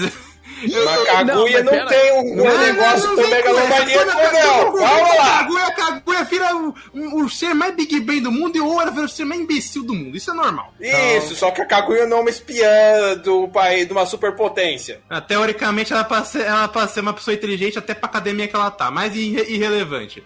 O que eu queria falar não era nem isso. Foi só pra Na verdade é, mas tudo bem. É, vai, vai lá, Rafa, eu ia colocar outro ponto aqui. Não, é porque eu, eu ia entrar nesse ponto, porque ah, se no, na review de Kaguya eu fui o cara chato, aqui vai ser o contrário, eu que vou ser o cara passador de pano. Porque, na real, isso não é nenhum pano.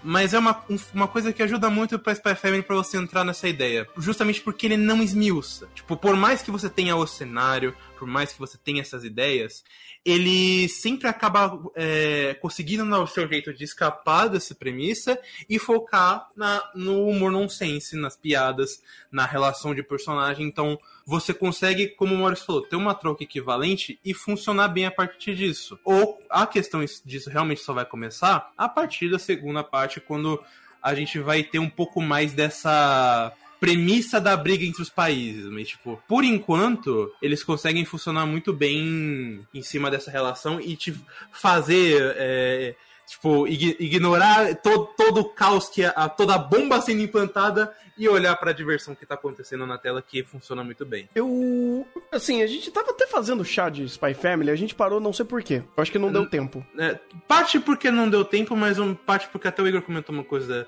que eu acho válida, que é, querendo ou não, o Spy Family, ele, como ele sempre acaba indo pra, pra, me- pra piada, então meio que você já sabe o que esperar. Então, no final do dia, nem tem tanto o que comentar de Spy Family quanto poderia. O final até tem algumas coisas a mais, mas em geral ele é um anime muito mais simples de se assistir do que comentar. Sim, sim. é- é- e é justamente isso, né? Até a gente falou até metade mais ou menos, então quem quiser vai lá ver as nossas análises sobre o começo. E tem uma coisa que eu tava guardando e eu acho que cabe aqui a conversa. Ou pelo menos que faz parte, inclusive, dos, desse contexto sobre suspensão de descrença que Spy Family propõe. Porque a suspensão de Spy Family é ativa. Tipo, você tem que fazer ela ativamente algumas vezes. Não pelo início, porque aí eu acho que é de fato ele setando essa regra não dita, mas sobre alguns momentos que eles começam meio que a bambear, que começa a, a se tornar um pouco distoante. Eu não sei se eu já falei ou se eu vou falar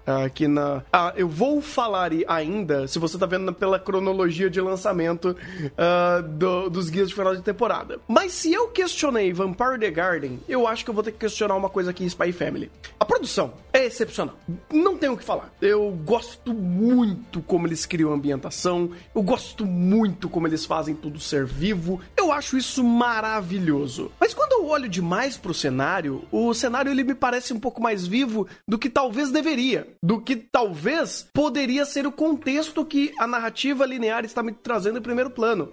E aí eu começo a me questionar e eu não sei até o- onde eu posso me responder por falta de informação, por falta de contexto. E o Maurício trouxe um negócio sobre Berlim, Guerra Fria, sobre um contexto muito mais. eh, um contexto histórico e muito mais pesado, que eu começo a ficar olhando demais a cada esquina e eu não sei se eu consigo virar. Não por roteiro, mas por ambientação. Ambientação, quando eu digo, quando estamos ali num ambiente aberto, fazendo coisas, onde estamos sendo a família feliz.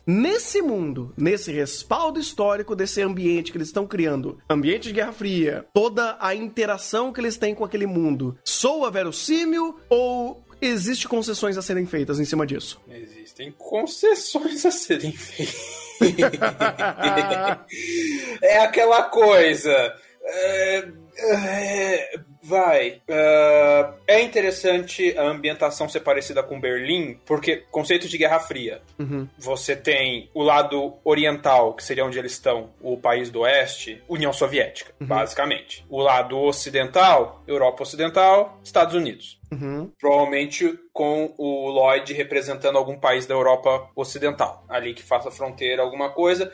E a ambientação em Berlim é muito coerente porque, por Berlim ser uma cidade dividida entre oriental e ocidental no meio da Alemanha Oriental, para quem sabe a localização de Berlim, Berlim ficava no meio da, da- da- da Alemanha Oriental. Então você tinha uma ilha do bloco ocidental no meio da União Soviética, no meio da Alemanha Oriental. Então Berlim era um ponto estratégico de espionagem. Rolou muita espionagem em Berlim. Muita. E muita dupla espionagem. Tipo, Berlim foi o foco da espionagem, um dos grandes pontos da espionagem durante a Guerra Fria e um ponto-chave da espionagem durante a Guerra Fria. Só que, quando você pega esse contexto e vira a esquina, ainda mais quando você pensa nas dinâmicas, vai, vamos considerar a Alemanha Oriental no seu auge e tudo mais, sem os problemas que foi ali já do final da Guerra Fria. A ambientação, você começa a parar pra pensar, o modo baca de alguns personagens você começa a parar pra pensar, e a coisa começa a ficar distoante pela proporção. Você tem uma referência a um evento histórico de altas proporções em que as consequências estão baixas. A perspectiva de consequência tá baixa, ou o peso tá baixo. Sei lá, o Rafa falou, ah, diferente de Kaguya. Kaguya também liga o modo baca. Liga, mas a gente tá falando de uma escolinha. Não saiu do contexto da escolinha. O- o- posso dar um Aqui, exemplo que. Você tem guerra entre países. Então, tem um exemplo que é um pouco mais interessante nisso, que ele pode ser um pouco mais análogo a Spy Family, que pode parecer longe demais, mas faz sentido o que eu quero trazer. Contexto de mundo de Iruma. Porque lá existe muito peso ine- é, dentro de cada conceito de mundo. Só que o que a gente tá vendo é o Slice of Life feliz. Só que quando você vira a esquina, é, é um mundo de demônio. Aqui em Spy Family, eu não tenho esse sentimento de virei esquina e está acontecendo uma guerra fria. Por quê? Primeiro, obviamente, assim como até o chat falou, é uma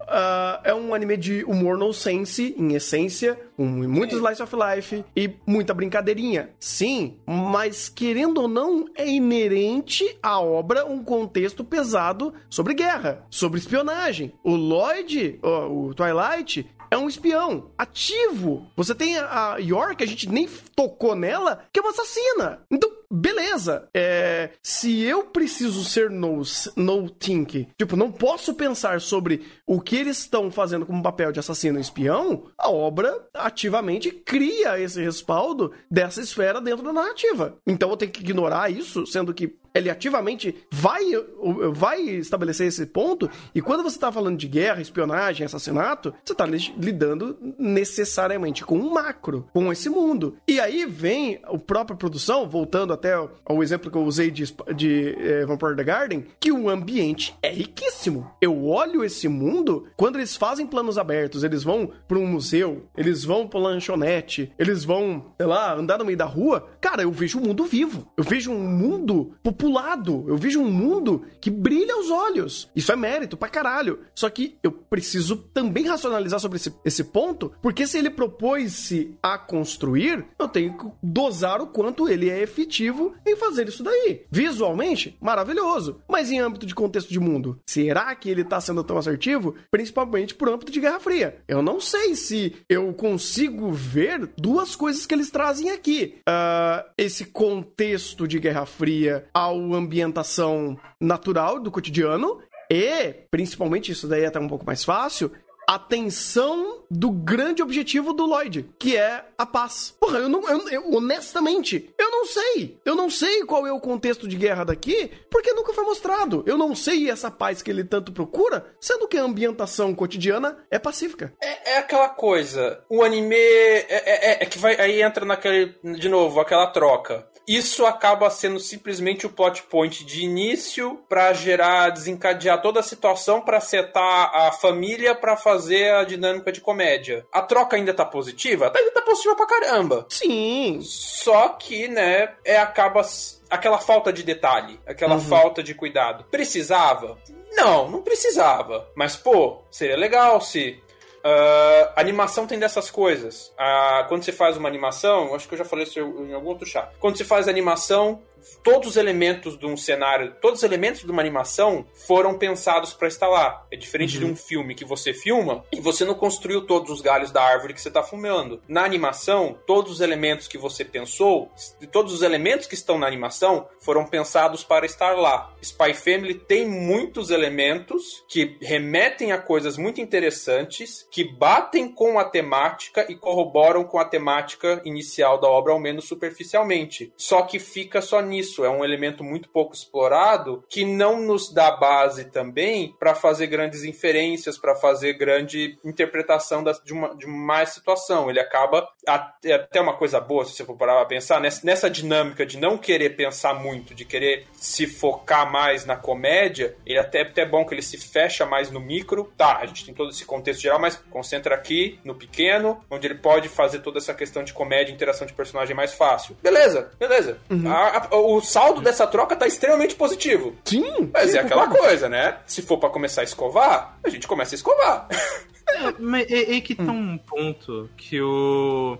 Você tocou, Maurício, que eu acho. Que é- realmente me parece a proposta do próprio autor. Que é o. Acho que é o Tatsuya. É, Spy Family, ele te, usa, te pede o No Thinker justamente porque ele não te dá esse a mais. Ele, até no mangá mesmo, ele te dá toda essa questão de ambientação pela ambientação em si, mas quando você entra no, no âmbito de pensar, você chega numa parede. Por quê? Porque isso não é abordado. E é até preferível que ele não aborde, primeiro, para o autor não falar alguma besteira. Ou segundo, como é o caso de que a referência é muito mais pela referência do que pelo resto, porque, por exemplo, é, tem a Berlim, que é a, a óbvia referência a Berlim. Só que se a gente for pegar pra ser Berlim mesmo, era pra estar meio que no meio do- dos dois países. Não é o caso. Do mapa que mostra, acho que no início do anime, tá em outro lugar. Então você percebe que é uma- um outro lugar, um, um completamente O- fictício, que traz esse outro elemento. Só Por que, que ele faz isso? Por- justamente porque ele prefere dar a referência da ambientação e também dar tempo para o que ele pode fazer sem falar besteira. Que é uma coisa que ele faz bastante no mangá de vamos esquivar de algumas conversas, porque não é o que a gente pr- pretende fazer, não é esse o propósito da história. Mas, à medida que a história for passando, a gente vai entrando em algumas dessas arestas para dar mais contexto de mundo porque precisa, porque a história vai avançando, este crescimento de guerra vai avançando. Precisamos desse ponto. Essa troca a gente pode ver de duas formas. Ou uma coisa safe, uma das melhores jogadas safes que dá pra fazer, porque você dá o seu contexto, dá esse tempero a mais pra, pra ambientação, e você não se compromete com a sua narrativa, não, no caso comprometer pra quebrar ela. Ou a gente pode ver de uma maneira um pouco mais dura de, pô, tá faltando informação. Ah, eu prefiro ver da primeira forma, justamente porque ele não, não aborda esse, elemento de mundo ainda. Ele fica muito mais na, nessa área cinza, nessa área um pouco mais safe, pra você pode tirar sua interpretação ou não, porque eu não vou te dar elemento suficiente pra isso. E eu prefiro porque daí eu não, eu não vou falar merda. Isso faz sentido. Isso é muito bom, inclusive, para um âmbito de não comprometimento. E aí até uma coisa interessante que vira a diferença entre a adaptação e o material original. No mangá, creio eu que existam muito menos. Ahn, vai, menos tempero em construção de mundo como o anime. Pelo menos que eu vi, pelo menos no mangá, ah, era justamente isso. Era muito mais direto a questão do, do episódio. Ou do da missão, do, segundo fator que eles estavam querendo criar ali em primeiro plano. Só que o anime, ele vai criando muito mais. ah, Muitas. ah, andando muito mais a narrativa por aspectos originais. E teve até muitos episódios que era um capítulo que fizeram assim, desobraram muitas coisas originais pra conceber a própria narrativa. Fantástico, ótimo, perfeito. E o anime me dá um pouco mais essa margem de olhar pra esse mundo. Coisa que no material talvez nem tenha tanto e nem seja tanta proposta. Mas ainda assim é um balanço que ele fica na cabeça, não é de uma forma negativa. Tudo que eu falei até agora, inclusive, gente, entenda como uma reflexão. Entenda como uma, um questionamento. Quando eu faço esse questionamento, o que o anime me retorna? Ele me retorna, inclusive, o que o Maurício e o Rafa falaram. Você tem esse ambiente, sim, mas de uma forma um pouco limitada, porque ele não tá se comprometendo a desdo desdobrar esse mundo. Ele não vai fazer um monstro da vida. Você não vai falar sobre período histórico aqui. Não tem como. Sem zero condições. Ah, ou pelo menos re-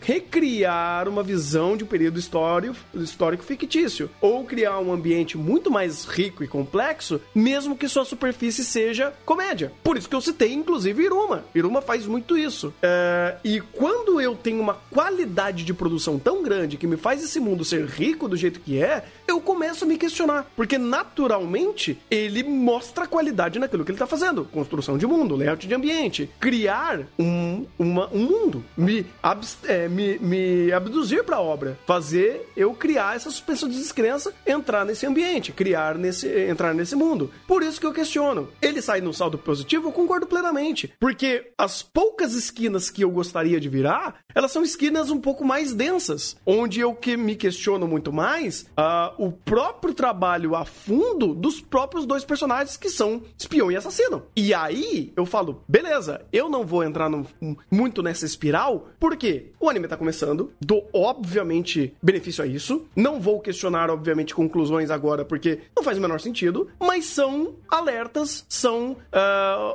escopos que eu vou ali deixando ah, pra olhar depois, pra ver o que o anime vai me representar a isso. Porque o único ponto que eu coloco aqui é, jus- é- é justamente suspensão de descrença. Até que ponto ele quer me falar ou ele fica só esquerando coisas que ele não vai me dizer. Porque o grande recheio desse bolo é completamente interação de personagem. Se você tirasse o fato, por exemplo, deles terem um grande plano mirabolante aqui e fosse só essa família em essência, fantástico. Se de fato, va- vai, vou, vou brincar aqui. Se a obra fosse sobre um cara que ele é um. O que, que é o Lloyd? Ele era um. Ai, ele. O ele Lloyd era... como disfarce ou o Lloyd o personagem em si? É, o Lloyd, não o Twilight. O... Ele ah, era o um- Lloyd ele é um psicólogo. Isso, ele é um psicólogo. E uma outra que. Ela, a, a Yora é uma atendente? Não, o que, que ela era? É, ela trabalha na. Funcionário na- da prefeitura. Funcionário da prefeitura. Se a história fosse essa e o único elemento místico aqui fosse a, a Anya lendo mente, 10. Eu dava 10. Spy Family ganhava meu 10. Simples assim. Que a interação deles é realmente muito boa, né? E, tipo, Fantástica. eu t- quero trazer um, um ponto aqui, da real dois, mas principalmente nesse negócio de suspensão de descrença. Eu não culpo ninguém, principalmente vocês dois, de estarem com esse medo ou com essa pulga atrás da orelha com Spy Family, justamente porque, a, como eu falei, a série te dá essa margem pra, pra pensar por esses âmbitos. Ela só deixa claro de que, ó, eu não vou falar disso agora, tá aqui, depois você me, vocês me cobram, tá? Eu, eu acho, mas eu acho isso mais benéfico do que, por exemplo, é, vamos pegar um anime que fez muito disso e, e fez mal, DDD. Nossa! Pô, puta cena maravilhosa de dança. Vamos pensar nisso? Não, porque te- eu tenho que juntar com o contexto, contexto é uma bosta. Horroroso. Mas a dança é da hora pra caralho. Aqui fica muito mais fácil de balancear esse ponto.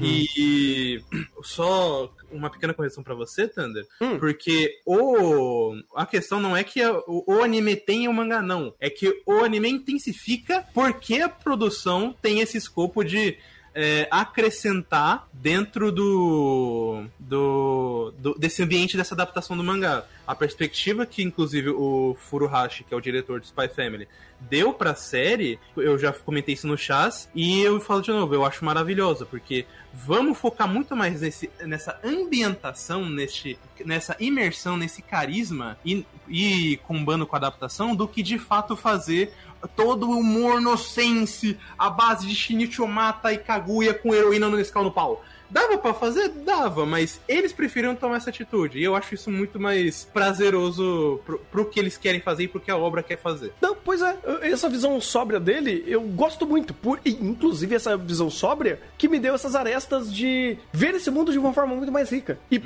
esse é um, vai, é uma contradição ou o X da questão. Se é tão rico, eu precisaria estar vendo esse mundo como um período de, é, de uma guerra fria? Eu não sei, eu- eu, honestamente, existe uma tensão política ou de conflito dentro de uma é, é, de uma visão mais superficial, mais abrangente, e eles mostram quando eles estão abrindo o escopo ao mundo? Ahn, mais pra frente até tem, mas no caso que a gente viu no anime, não porque eles sempre trazem pro micro. O exemplo é. claro disso, inclusive, é, é o- a parte que tem com o irmão da Yor, o Yuri. Mesmo Ah. tipo, o cenário dele sendo um membro da contra-inteligência encontrando um espião com a, a sua cunhada assassina, a sua esposa assassina, que é a irmã do cara da contra-inteligência, tudo se volta a, a uma conversa casual de família. Então, Então, tipo, ele fica esse tempero a mais, mas é, é sempre dentro do micro. Esse é o ponto. É, eu eu- até bem, bem lembrado, porque isso daí ele abre respaldo a essa conversa do Yuri, que a gente até conversou no, no chá, e ah, o hum, outro, outro acontecimento que também envolve essa parte sobre espionagem, polícia secreta e coisa do tipo. Eu só compro porque no final do dia a conclusão é no âmbito, é num aspecto pessoal. Vai, não muito spoiler, mas tem uma questão que eles dão uma bambeada na suspensão de descrença quando o, o Twilight olha a Yor e fala: Hum, será que ela tem ligação com o irmão dela? Sabe? E aí desdobra uma situação que eu falei: pô, isso é perigoso. Porque a brincadeira inicial da obra é ele. E- e- ela aceita ele tá trocando tiro e granada contra os pacientes que estão loucão. E o Lloyd, né, o Twilight, aceita que Yor, ela é só muito forte. e ponto. A sabe? compultura na vaca, Thunder. Isso é um É. curso muito específico. Então, por isso que eu falo, isso daí me remete à comédia. Mas se ele quer racionalizar muito sobre, ou ele responde com comédia, ou ele responde construindo isso de forma verossímil. No caso, a conclusão foi muito mais empática, muito mais em âmbito emocional, pessoal. E pra mim foi bem, foi tranquilo. Mas, de novo, Spy Family ativamente sempre vai pingando esses momentos de troca. Ele vai fazendo troca equivalente, a troca equivalente funciona. Mas ainda assim, é uma troca. Bem, de qualquer forma, é, eu sei que, eu sei, gente, é pontual, é alguns pontos muito específicos que eu quis trazer, que eu não ia nem trazer na parte de conclusão, mas se a gente fosse continuar fazendo o chat de Spy Family, é, que eu ia questionar. Mas já que a gente entrou no assunto, eu realmente queria saber outras opiniões pra ver se eu tava tão maluco, alienado a isso. E, ok, eu ainda. Tá, tá mais claro na minha mente e eu quero deixar Spy Family brincar com esse malabarismo de faca e ver se ele vai se furar ou não, se ele vai ser é, conclusivo, se ele vai ser assertivo em continuar esse malabarismo. Porque ainda assim, sei lá, eu, eu penso, pô, vocês estão. O contexto da Guerra Fria. Tá muito feliz? tá muito feliz? De novo, é, é isso, é isso que eu falo, sabe? Pô, eu entendo completamente a perspectiva que o Tatsuya quer dar. Mas, tipo, ele, pra mim, armou uma ótima desculpa de, ó, tem isso aqui, eu posso falar disso, tem arcos que vão ser com relação a isso, tem o do cachorro, por exemplo, que teremos na próxima temporada. Sim, sim. Ma- Mas, por enquanto, eu não vou entrar nesse mérito, é, nesse mérito macro, pra não me queimar e pra não queimar minha história. Justo. Justo, justo. Mas justo. ao mesmo tempo, se você pensar isso aí, a culpa não é sua, porque eu tô fazendo de propósito. Não, mas, é, mas esse é o ponto, porque, tipo, querendo ou não, é parte vital da trama. Uhum. Não, não é como se, e de repente, subplot Lloyd é um, um, é um, é um espião. Não, isso é ativo na história. Então, eu pensar disso de uma forma responsiva ao ambiente rico faz esse, esse emaranhado de, de, de conexões que eu fiz aqui. De novo, gente, eu não tô falando que Spy Family é um anime horrível por conta disso, jamais. Ele é maravilhoso. Ah, mas ainda assim, levanta esses holofotes porque eu acho que o meu trabalho aqui é criticar. Criar uma crítica. Criar um. um- um- fazer perguntas. Fazer O perguntas. meu, o meu aqui é passar pano, mas não, não tem problema. Eu também. Eu também passo pano. Tanto que eu, eu acabei dando uma nota maior pra, pra ele do que, pra, do que você, eu não sei. Não, tipo, foi, foi aquilo. Eu passando pano, você sendo mais sério, a gente chegou na mesma nota. Isso Pois que é é, engraçado. é engraçado isso, né? Mas de qualquer forma, eu ainda dou um sólido 9 pra Spy Family, porque eu ainda vou, vou fazendo essas concessões, eu vou, vou fazendo é, esse, esse perde-ganho, essas trocas, porque pra mim, isso é muito mais saudável e muito mais responsivo e muito mais ah, inteligente do que ele faz, da forma que ele faz, da forma que ele me questiona, da forma que ele vai criando suspensão de descrença e vai criando regras de mundo, ah, ditas e não ditas, do que muitas outras obras que, cara, sei lá, simplesmente comeu terra fazendo isso. Não vou, assim, tocar a barricade aqui por conta disso, mas deixa pra lá, de- deixa quieto. E, Maurício? Ai, ai, ai. Vamos encarnar o modo chato aqui um pouco. Mas eu já tô sendo! É, é quando a referência fica muito óbvia. Quando você tem o Westalis, o país do oeste, contra É. o país do leste, numa mapa que tem a cara do mapa da Alemanha, numa cidade que está no meio do país do oeste, que tem a geografia de Berlim, que eles botam até a tranqueira do modelo do metrô de Berlim, a, da arquitetura de Berlim. Hum. É. Sabe, sabe o que é o problema? É seu, você é muito inteligente. Não, Você- o você problema é é muito quebra 200% pensador, meu. Não, não é nem questão de inteligência, é loucura. Não, é puramente sei. loucura. Na, na verdade, você tá fazendo a mesma coisa que eu tô fazendo, só que você tá jogando pra um outro nível porque você tem mais conhecimento pra fazer isso. Simples. É, é 100% Você é muito caçador de referência, Maurício. Você tem que parar com isso. minha. Mas eu sempre fui. Quando que eu neguei? Quando que eu neguei? Isso é verdade. Ah, mas eu não vou repetir a conversa que a gente teve, acho que por um, o quê? os últimos 20 minutos de Spy Family falando disso, Sim. porque simplesmente a troca foi muito bem feita. Dito isso, 9. Que se exploda.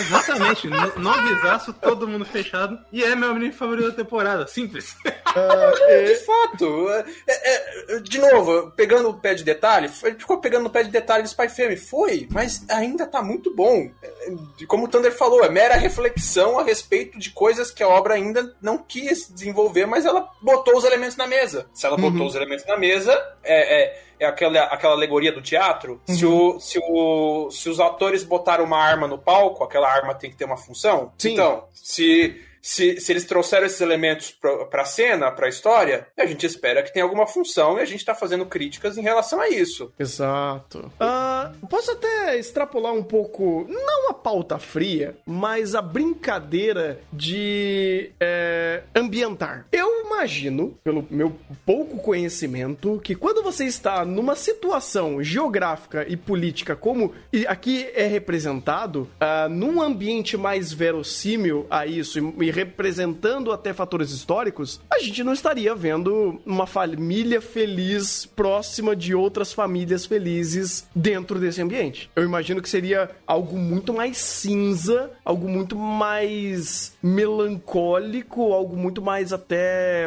repreensivo e muito mais polícia na, na rua. Ah, é aquela coisa, vai. Daria pra fazer. Sem brincadeira. Eu, eu comecei a fazer uma, uma busca rápida aqui de referência de Spy Fame a Guerra Fria. Daria pra fazer um chá de, dessas referências. Tem muita coisa. Muita Legal. O, o, o fato. O, eu tenho que bater palma pro autor quando ele quis ambientar essa história, ambientar numa Berlim fictícia. Porque faz todo sentido. Tem o elemento que eles falam da- que motivou a própria Ior a buscar um marido postiço, que é o clima de desconfiança coletivo que está relacionado à Guerra Fria. Polícia secreta. Eu não sei se eles fizeram ambientação tão bem pra polícia soviética. Tem que pesquisar, mas se bobear, fizeram. Não duvido. O autor fez uma ambientação legal, o autor botou muitos elementos legais relacionados, referenciados. Tipo, tá legal, tá legal. Ele simplesmente não quis desenvolver ainda. É só isso. Mas tá legal. Ele, eu- o autor, eu sinto uma genuína preocupação em ambientar bem a sua história. Só. Ele não quer dar o foco pra isso agora. Ponto. Se virar a chave de repente, ainda tá aceitável? Ele vai ter que trabalhar muita coisa aí. Ele, ele, tem, ele tem elementos. Não sei como o Spy Fame vai lá pra frente. Aí o Rafa que vai poder dizer. Eu não posso tanto porque, como eu falei, eu dei uma parada no mangá, mas até onde eu li, ele consegue ir, ele flui. É, eu, eu vi também algumas coisas que é muito mais autocontida, mas é legal. É, é umas ideias bem interessantes. Que você Tá. ainda pode puxar pro conhecimento do macro, né? Então, É, querendo é. um pouco do macro com, com o micro, mas ainda é muito pouquinho. Sim, sim, tem, tem coisas assim que eu falo, não, legal, eu, eu quero ver mais esse respaldo e outra. De novo, muita, muita possibilidade disso ser muito mais assertivo, porque ele tá fazendo, obviamente, a visão dele dessa, desse mundo. E se ele criou dessa forma e o respaldo da, de, um, de um clima muito mais amistoso inicialmente, eu acho que até pra com- combinar com a própria o início da narrativa, eu tô fechadão. Esse, e- essas dúvidas, inclusive, que eu tô levantando, elas facilmente podem ser respaldadas mais pra frente. Elas podem Sim. dar andamento. Então, cara, eu literalmente só questionei o fato, porque eu tá brincando aqui com, com o pôster do, do Spy Family, que é a família feliz em cima e os, os, ah, o espião assassina e a hum, paranormal embaixo, eu vejo que, tipo, ele tá meio que dividido 50-50 na imagem. Pra mim, é esse, esse reflexo do chão, essa vida B deles, tá meio 15%, 10%. Não tá 50-50. Ainda, isso dá pra melhorar. Mas facilmente, se Spy Family é, ampliar os seus horizontes e abrir esse leque, um 10 vem. Um 10 vem.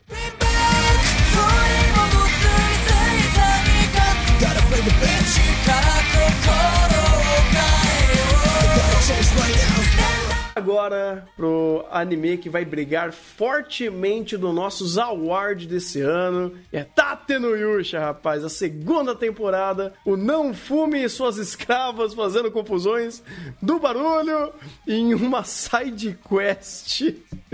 Eles fizeram a temporada inteira, velho. É incrível o nível de patetismo que Tate no Yusha se encontra e isso é maravilhoso. Eu honestamente gargalhei, me diverti. Foi uma temporada tão merda, mas tão merda, que eu me diverti tanto, cara. Nossa, como que eu adorei essa temporada de gente Yusha. se divertiu pra caralho. Vocês, inclusive, que estão na ordem, vocês podem ver as nossas reações genuínas vendo essa porcaria de temporada rindo, rindo e tirando gargalhada de leite de pedra em todo episódio. É incrível. Cara, é incrível. Mas isso é a gente, é total mérito nosso de conseguir trazer alguma coisa boa pra essa temporada, porque vamos combinar, isso aqui foi uma catástrofe. Olha, eu tenho que. Eu vou confirmar os méritos porque eu, porque eu tive duas experiências assistindo Tate no Yusha. Assistindo quando saía e assistindo o react de vocês. A única vez que eu ria é quando eu tava assistindo o react de vocês. Porque ou estava extremamente enfadonho o que tava acontecendo no Tate no Yusha, ou eu tava querendo bater minha cabeça na parede. Sim, é o comum, porque não só do texto, como ele é hiper deturpado, mas também o, a própria. Sei lá, parece que eles fizeram essa temporada no foda-se. Chamaram o DR Movie, chamaram o diretor bosta e foi fazendo, cara, porque o tanto de cena vagabunda que teve nessa temporada não tá escrito. Foi acho que o episódio 3, Otana, que foi a briga com a nossa tortuguita. Nossa, que luta horrorosa aquilo, mano. É de- definitivamente enfadonho. E quando não é isso, é, a- é a Raftalha sendo coach de escravo, é o. O nosso querido vilão, o, o herói do livro, que a gente carinhosamente apelidou de Aleister. Ele, o Aleister simplesmente mandando a, a real de: Mano, você é realmente escravagista. Você fala que é por amor, mas é o caralho. E tentando subverter o protagonista, mas o texto é tão ruim e tão caricato, cara, que não tem como levar a sério. Até quem fala a verdade fala por meme aqui, velho. É incrível. Né? É uma experiência.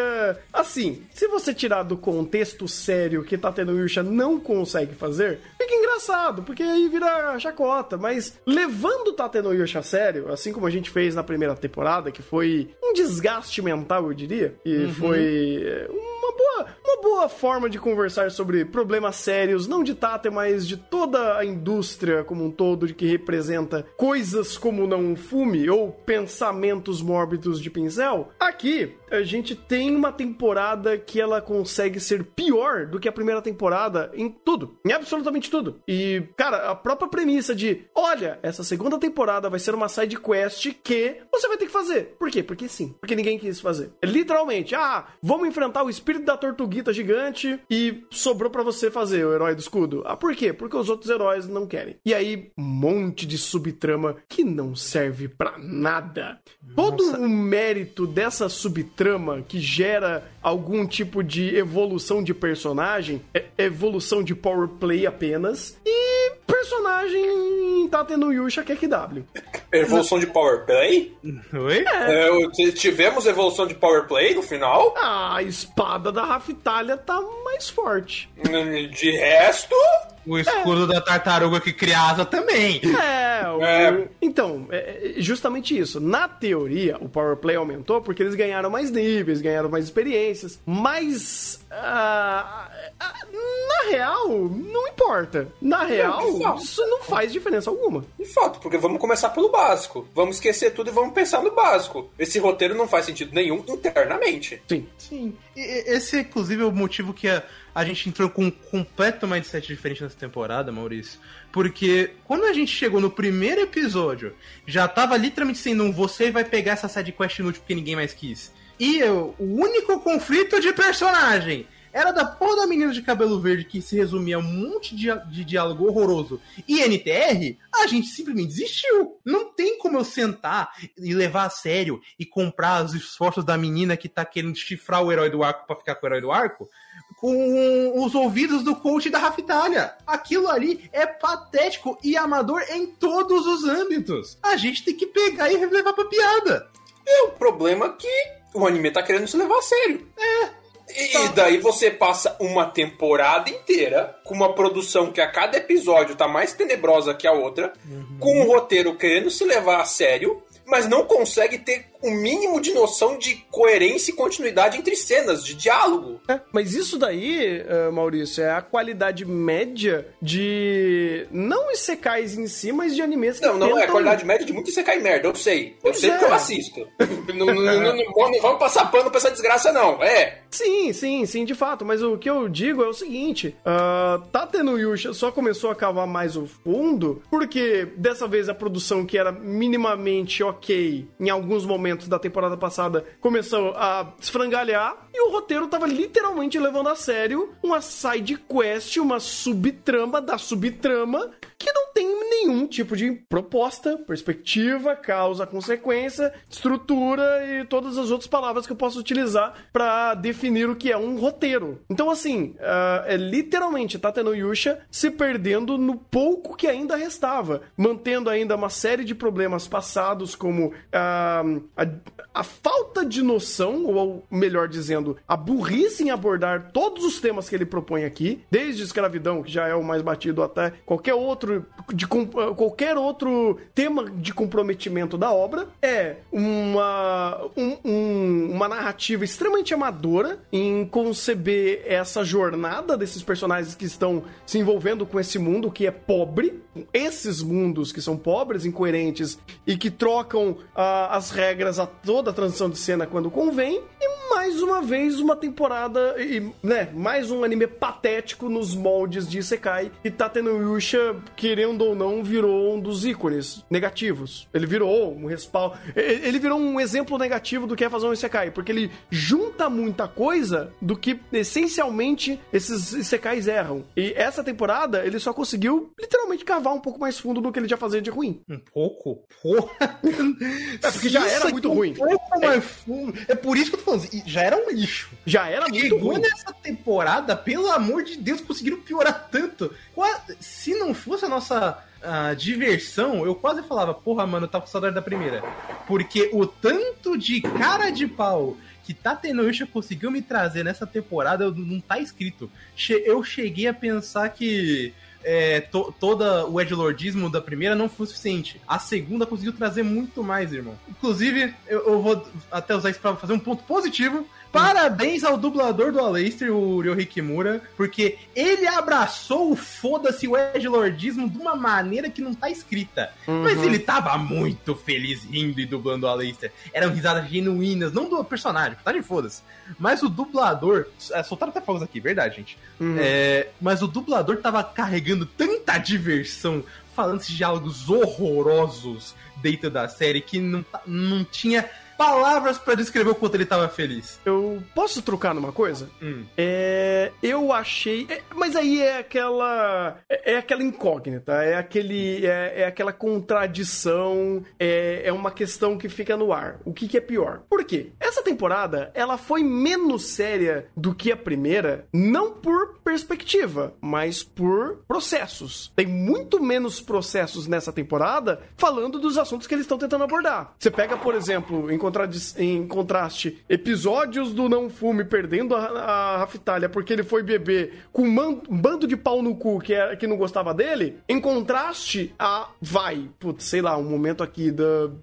Putz, cara, não sei qual é o momento eu pego pra fazer contradição, co- co- contraste a isso. Ah, Em que sentido você quer? é, basicamente, essa segunda temporada, ela se leva menos a sério porque ela desenvolve o roteiro com tão menos processo e menos competência que a primeira, que quando ele vai, vai cometer uma gafe sobre temática ou temas em si, ele parece menor porque ele se comprometeu menos, porque ele desenvolveu menos e a, a cagada, o montante geral da cagada foi menor, porque a conversa foi menor, mas as- os temas é a mesma coisa. Por exemplo, o coach de escravo dessa segunda temporada é muito pior do que a passada de pano do escra- de escravo do Não Fume na primeira temporada. É o Sim. mesmo problema, só que a desen- o desenvolvimento é tão mais porco agora que o gap de do que seria o problema é menor. É que você tem duas coisas aí. Me confirma se eu tiver errado. Esse negócio foi ruxado pro inferno. Foi. A adaptação. Foi. Porque dá pra sentir que eu não tenho nem sequência. Eu- quer dizer, eu não tenho progressão, eu tenho sequência. Tenho sequência de checkpoints de evento pra eu montar algo que me assemelhe a uma ordem cronológica de fatos. Sim. aí que, que vai acontecendo nos processos, né? Porque chega, chega num momento, eu tenho personagens andando e convenientemente aparecendo. De repente, tava todo mundo na mesma cidade e aparece na Alfume pra salvar a sua guaxinim pra ser comida do, do tigre zumbi. Sim. Beleza? Parece aí o pessoal. É... Que...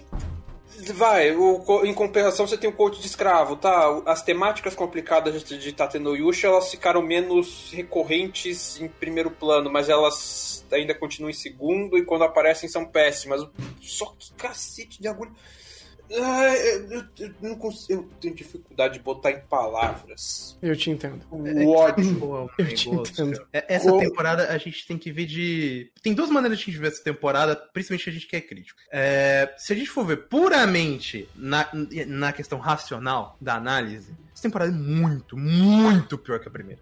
Porque, Uhum. como você falou, Thunder, os processos não existem. Mesmo sendo rushado ou não, os processos não existem e não têm valor. Então, quando a gente chega nessa, nessa temporada, nesses ganchos, nesse, nessa amarração de diálogo, é tenebroso simplesmente. Porém, a gente tem um- um- uma questão do que a gente. da forma como a gente vê. Isso, inclusive, pode até justificar como o Maurício ficou mais puto nessa temporada, porque o tanto de.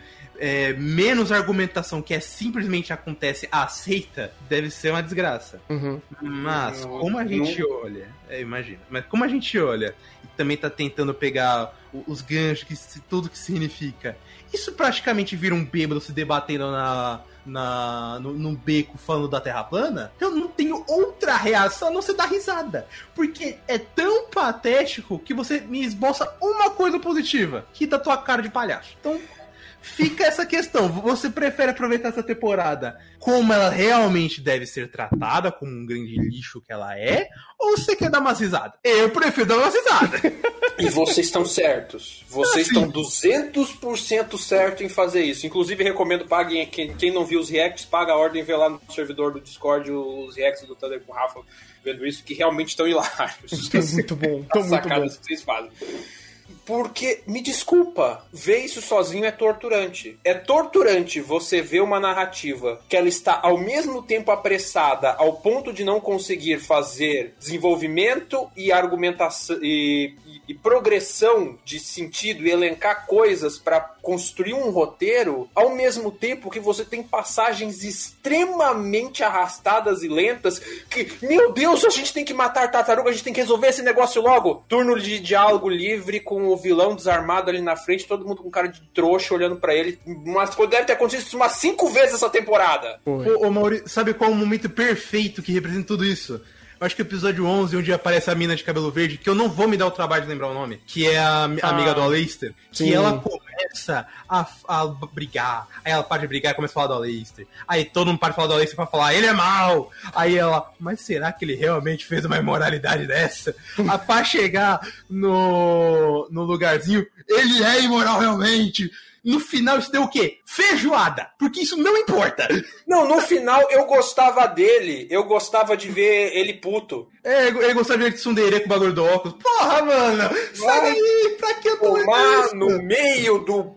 Ai! Uma... E ainda. Tatenoyusha me deixa puto com, com antagonista e vilão.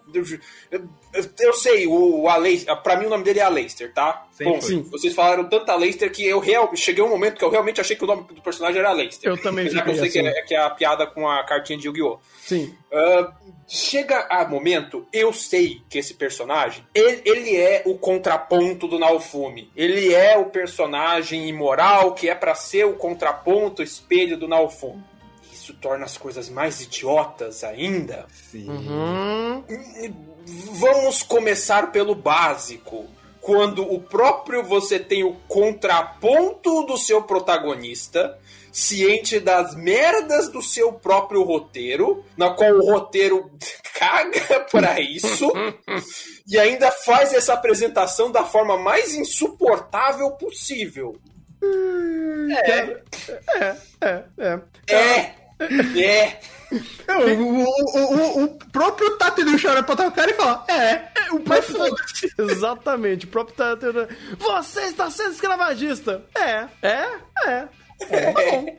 Vou te É. matar. tipo, Daí você faz um personagem completamente edgelord, despirocado, feito pra ser irritante, e daí eu tenho que bater os parabéns pra Tateno Yusha. Olha, se se o objetivo do Alistair era ser um personagem pé no saco pra gente não gostar dele, cara, dê um Oscar pra essa produção. Vocês conseguiram. Vocês conseguiram muito. Só que você me bota esse poço de antipatia na cena, e olha que tá do lado do Naofumi, que é outro personagem Detestável. É. E você tem quilos e quilos do, do- de diálogos embatatados. Pô, né? Esse cara tá falando umas merda, né? Não, vou- não vou nem pegar da perspectiva geral, vou pegar da perspectiva interna deles. Pô, esse cara tá fazendo umas merda, né? É, vamos ficar aqui parado ouvindo a, a palestrinha? Vamos, vamos ficar parado ouvindo a palestrinha. Agora que ele terminar, a gente tenta fazer alguma coisa. É, e a palestrinha dele tem. E- e um literalmente- crítico. É, é, não, ele- é, foi um acerto crítico ali. Foi. É, é, classe, é, de fato, o herói do livro ele é bardo, com certeza. Foi, foi acerto crítico nas três vezes. E, de novo, ah, beleza, mas se o roteiro não se importasse com isso, se a progressão do storyboard não me fizesse parecer que isso é importante, é, a gente releva, turno livre. Não, porque a construção de cena dá a entender que o fato dos trouxa ficarem ali ouvindo a palestrinha é o que deu tempo do a Leicester Normal Summon ficar dando uma de equipe. Não é equipe Rocket, foi.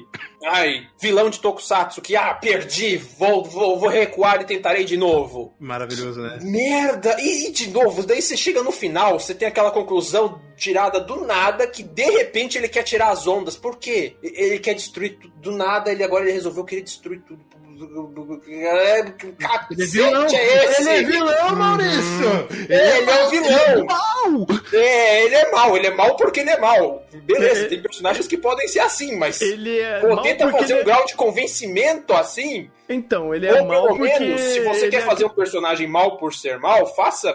Que, que é um contraponto ao seu protagonista, faça eu ter algum grau de empatia pela porra do seu protagonista e não se eles são um saco de batata. Mas- Pô, não só isso, pô. Cara, o, o que eu mais adoro é, é vilão que é mal por ser mal. Eu adoro quando o vilão é filho da puta suficiente pra olhar. Você é, você é um ser grotesco. Tá nos meus favoritos. Adoro. Esse cara é o exemplo de como não fazer. Ele é simplesmente, agora eu quero destruir o mundo, agora eu quero ser. é, estudar onda, agora eu quero é, jogar minha amiga de infância que eu amo pra morrer. Por quê? Porque eu não sei, porque eu sou mal que nem mingau. Eu não sei o que esse cara é, velho. Ele acreditou numa fake news. Ele acredita em fake news. Ele literalmente vilão porque ele acreditou numa fake news. Mas até aí todo mundo de Tatenoush acredita em fake news. Confirmado. É, isso é Sim, verdade. de fato. Não, e, e é pior, tá? Ele é pra ser, ele é para ser mal por ser mal e ele é pra ser cool e Ed, sendo que toda a construção de cena só me faz ele parecer patético. Porque todo final de embate, mesmo quando ele escapa, ele escapa de forma patética. Então eu tenho o vilão mal, Ed, patético. É, é, Quando, quando é- o personagem Ed patético está, está tendo que apanhar da personagem que queria cometer o NTR, que ninguém gosta que é a porradarixa, mano, esse cara tá de parabéns. Você perdeu todo o respeito. Duas vezes, inclusive. Uhum. Só duas? Porque eu lembro que ele apanhou duas vezes. Não, é. Não, apanhou dela. Dos outros aí é outra história, mas dela Ah, duas vezes. é. Ai, ai. Cara, é, é incrível. É, assim, Tate no Yusha, ele erra de um jeito tão próprio que é incrível de pensar, de tentar entender, de saber como que ele funciona. Porque, tudo bem, todo, toda obra tem sua forma de errar, mas o Tate no Yusha, ele, ele tem doutorado em errar. Porque ele vai apresentando um erro diferente a cada, a cada momento que você pensa, pô, legal, ele já errou em temática aqui. O que, que ele vai errar agora? Ah, ele vai errar em, em personagem, perspectiva, pensem. Ele vai errando. Ele vai se morfando na arte de errar. Isso é incrível, cara. Parabéns. Tatenoisha tenta, ou, ou, fortemente, ele é um candidato a ser Deus, inclusive, né? Porque ó, ele tenta ser tão consistente em, em ser inconsistente que ele tenta chegar aonde Platino End chegou. Eu fico realmente admirado como Tateno Yusha é bom em ser ruim. Ironicamente, você tem duas obras que tem no seu cerne tratar de temas extremamente complicados e fazem isso de maneira merda.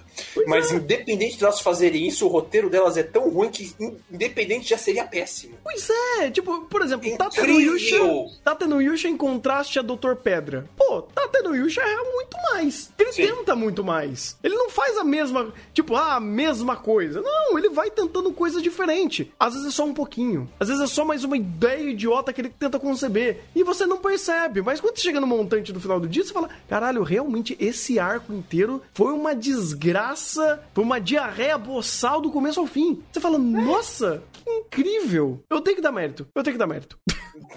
Realmente, tem que dar um mérito. Vamos, vamos, vamos abrir escala negativa de nota agora? É quase isso. Porque, bem, a gente. é, Não vai dar tempo, mas por mim eu falava ponto por ponto dessa merda. Ah, Desde tem a da premissa, desde o. Ô, me mata! De repente amnésia. Ah, não, tem que matar aquilo ali. De repente amnésia. Não, tem que matar agora. é, Não, depois mata o outro. Você fala. Pra não- É os chefes de estado incompetentes, a guerra idiota pela tartaruga, que. Nossa, a gente pode usar a geografia, né? Pra, pra bater. Nossa, Nossa. fantástico! E daí você tem Isekai do Isekai, toda a merda que se desenrolou depois pra você chegar no. O fake aquele news. episódio que tá todo O- mundo o- com melhor de tudo pra mim, meu Maurício, é justamente o.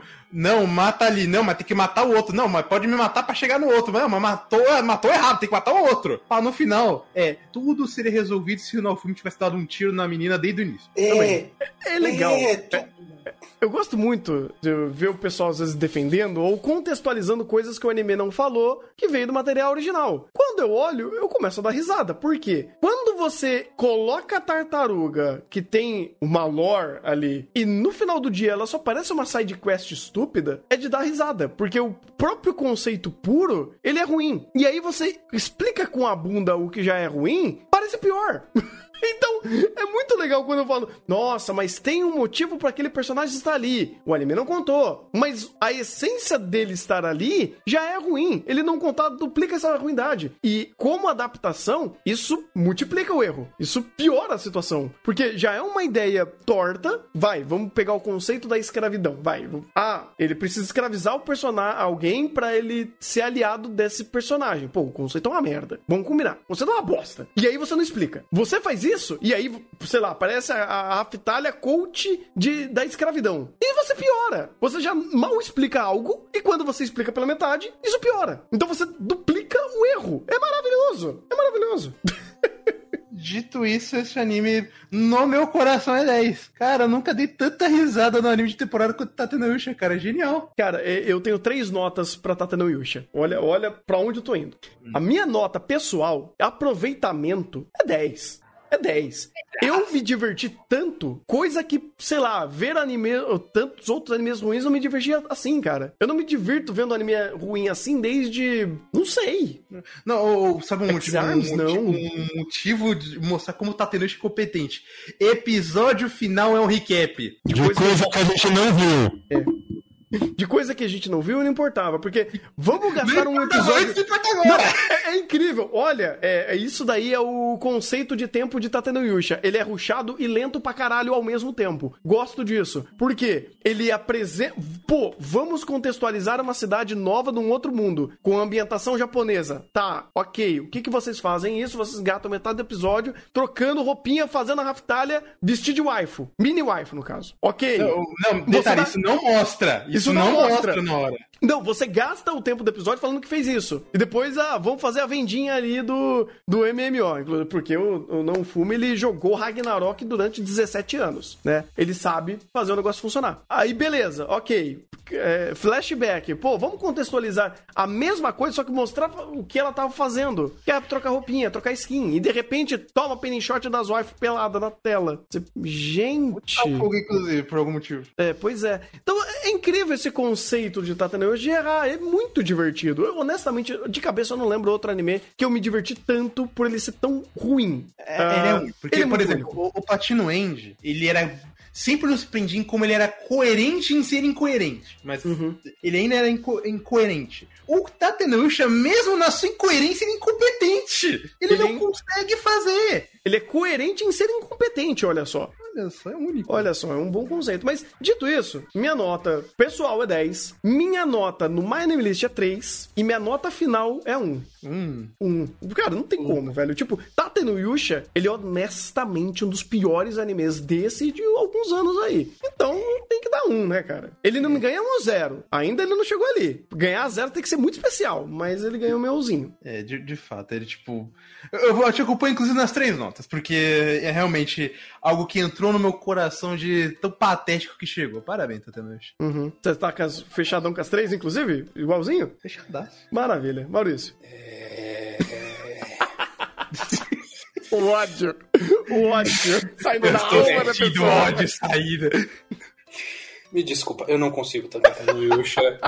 não, não, não é nem pela questão da escravidão. É, é- é só que, tipo, sabe quando nada faz sentido? Quando tá tudo deslocado? Sim, Eu É vivo uma no Brasil, bagunça pra mim já tá todos normal. os conceitos possíveis. sim. Tipo, se eu, eu penso no mundo em Tatenoyusha, eu tenho uma eu tenho uma nação industrial, uma nação medieval e tem puxada pra cá de lá e o sistema matriarcal só que não é matriarcal, daí eu tenho escravidão só que não é escravidão, daí eu tenho um negócio que não é negócio, e, tipo, e- e- cara, é só uma bagunça tão grande, é tanta coisa jogada, é tanta coisa mal desenvolvida, é tanta coisa mal escrita, é tanto personagem merda, saco de batata todo momento que é- tem que fazer que aparece na tela só pra fazer algum diálogozinho de efeito e nada. Depois volta a ser o velho saco de batata de sempre.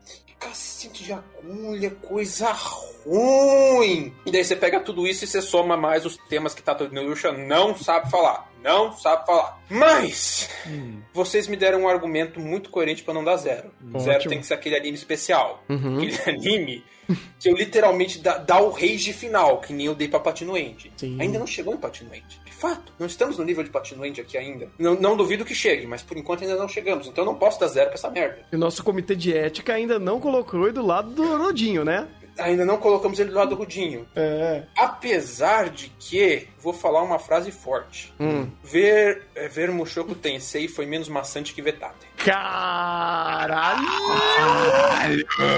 Pesado, mano. Eu, eu discordo. Eu tô completamente fora desse barco. Pra mim, cara, o- a eu não sei o que foi pior pra mim, de verdade. Eu não sei se, se Doutor Pedra, de- ou, ou, ou Mushoku ou Platino. Eu acho que Platino, um dos três, foi o menos pior porque foi mais divertido. Porque eu tava vendo. Tava morrendo todo mundo junto. Mas, enfim, continua. Desculpa atrapalhar. Não, não, é que.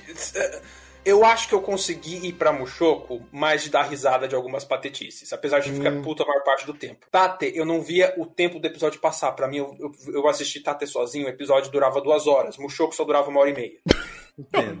É tipo. hum, eu. é, Eu, eu tô com dificuldade de botar em palavras. Não, mas aí eu, eu te ajudo, é porque você não viu o Mushoku dublado. Nem vou ver. Se exploda. Já vi legendado, já foi o suficiente. Vai, vai todo mundo naquele lugar. Mas vou, vou- vou- tentar ser coerente. A nota minha top pra, pra Tate, já que o zero tem que ser guardado pro especial, o comitê de ética é, falou que eu concordo com o comitê de ética, então Tate vai ficar com mais. É uma das maiores atrocidades que eu já vi em todos os tempos, de tudo é que eu vi não só pela questão intrínseca de texto, roteiro, fala de personagem, temáticas, mas também pela queda da produção, que nessa segunda temporada tava torto de um jeito, mas de um jeito que eu não sabia se era erro de continuidade de cena ou se era simplesmente o storyboard cagado. Sim, você chegava a um ponto em umas cenas assim que você pegava, meu amigo. E você soma isso com o pacing lento, com a progressão lenta, você fica. Parece que tá meia hora olhando pro mesmo rosto bugado, cada um olhando pra um canto diferente da tela. Você fala, meu, não é possível, a internet travou, o episódio tá parado. É, mas dito isso, Tate pode pegar o seu grilhãozinho com um escrito no, no- na, na corrente, se acorrenta ali no cantinho e fica quietinho até a sua próxima temporada, que eu vi no chat falando que na próxima teremos Cio do Pinto. Ah, acho que tivemos Ai, disso já final, é! Quê? Já é a gaiola das malucas! Ai, meu Deus! Eu, eu juro, eu juro que eu vi errado, eu pensei que, a, a- que o Pinto ia virar um CEO.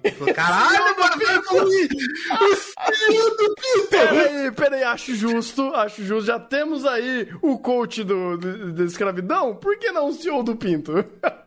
Pô, eu acho que é assim, se temos o CEO do sexo anunciando sexo 2, por que não temos o CEO do Pinto anunciando o CEO do Pinto? Pinto 2. É, talvez tenhamos, a gente não sabe como são os diálogos que vão levar o Cio do Pinto. Olha, já tem, já tem um diálogo motivacional aí, você duvida de estar no Yusha? Eu já deram o duvido. cosplay do Pinto pro Pinto, então. Exatamente. Deram com Você pode recortar aquela parte e falar, olá, eu sou o CEO do Pinto. é arte, cara, é arte pura.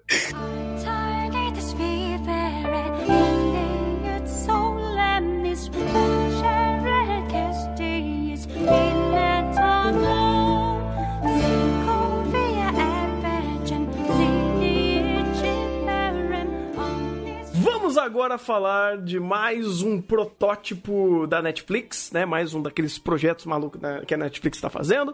Eu gosto, acho que tem mérito, acho legal a Netflix fazer projetos diferentes e sair coisas como Vampire the Garden, que é um título ok, ele, ele existiu, ele funcionou do jeito dele e quero falar sobre. Aqui a gente tem ah, basicamente a Momo, que é uma humana, e ela vive no mundo dos humanos, e a gente tem a Fini, que é uma vampira, rainha dos vampiros, ou, né, ela tem uma patente bem alta ali, e você tem aquela dicotomia, né, os humanos, eles vivem num mundo isolado, com medo, armados para se proteger dos vampiros, e os vampiros vivem aquela hum, ideia gótica é, da idade é, moderna, sabe? Aquela coisa meio europeia. E eles têm cultura, eles têm arte, e os humanos não têm isso, porque meio que os vampiros roubaram isso dos humanos. Então, ele tem toda essa metáfora inicial e basicamente a Momo não gosta de viver na sociedade dela, a Fini também não gosta de viver na sociedade dela.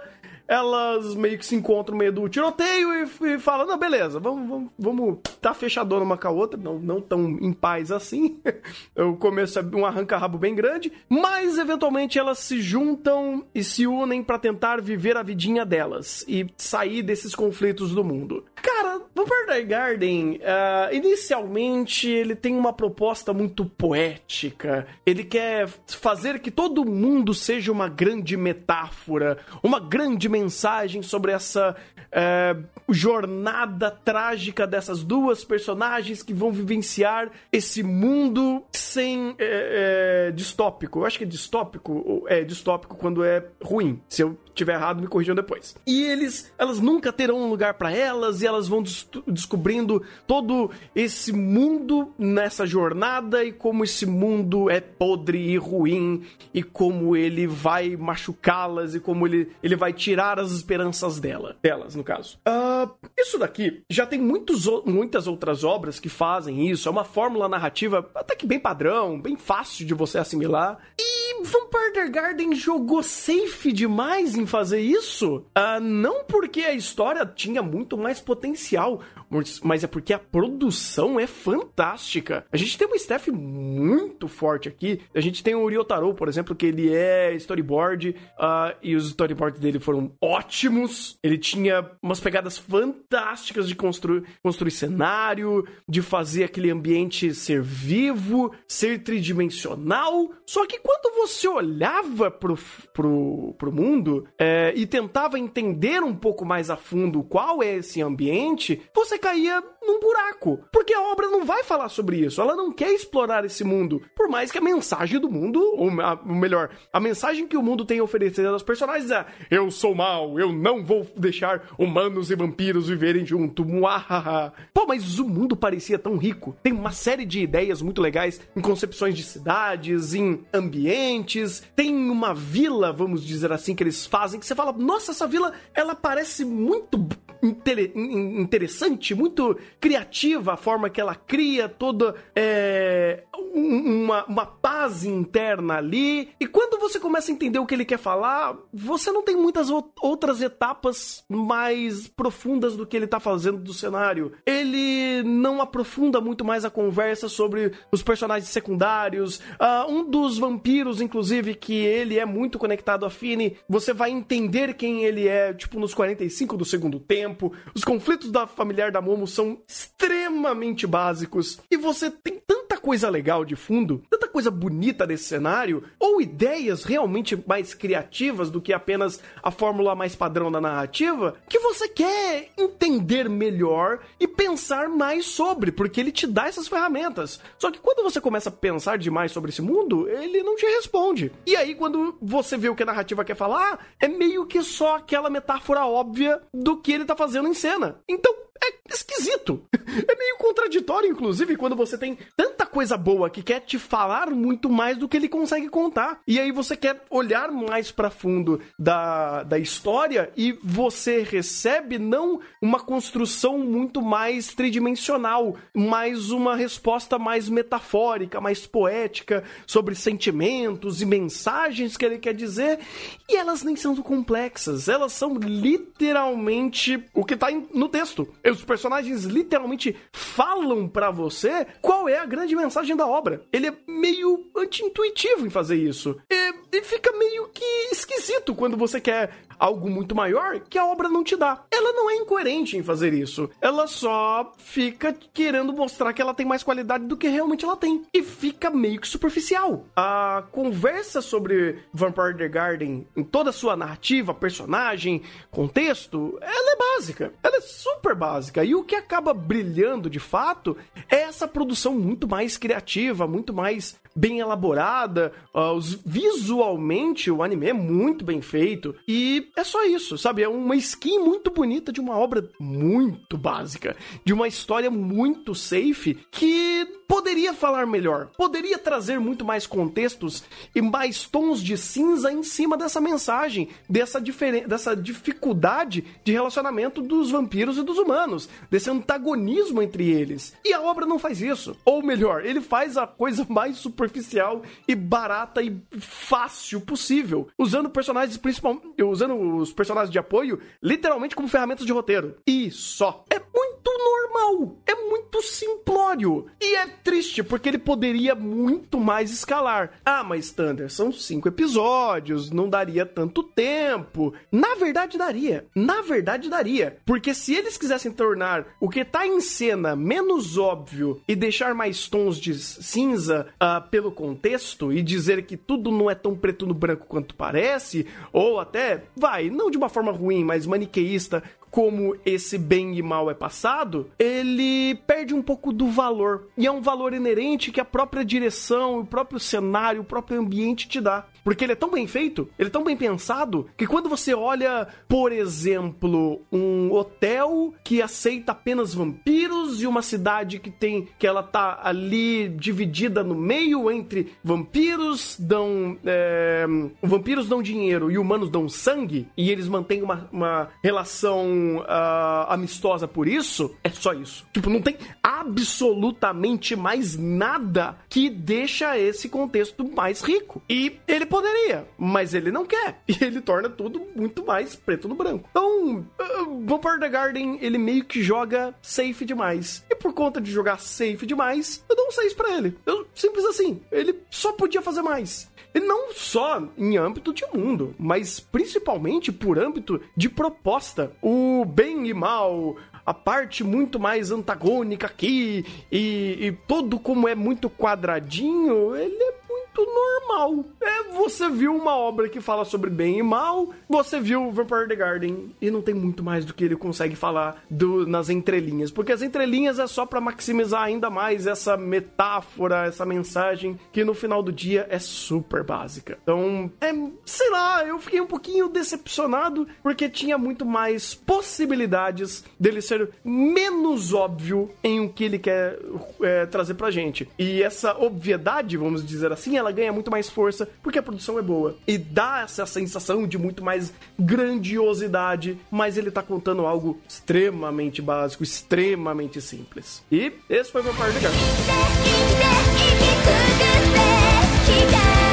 生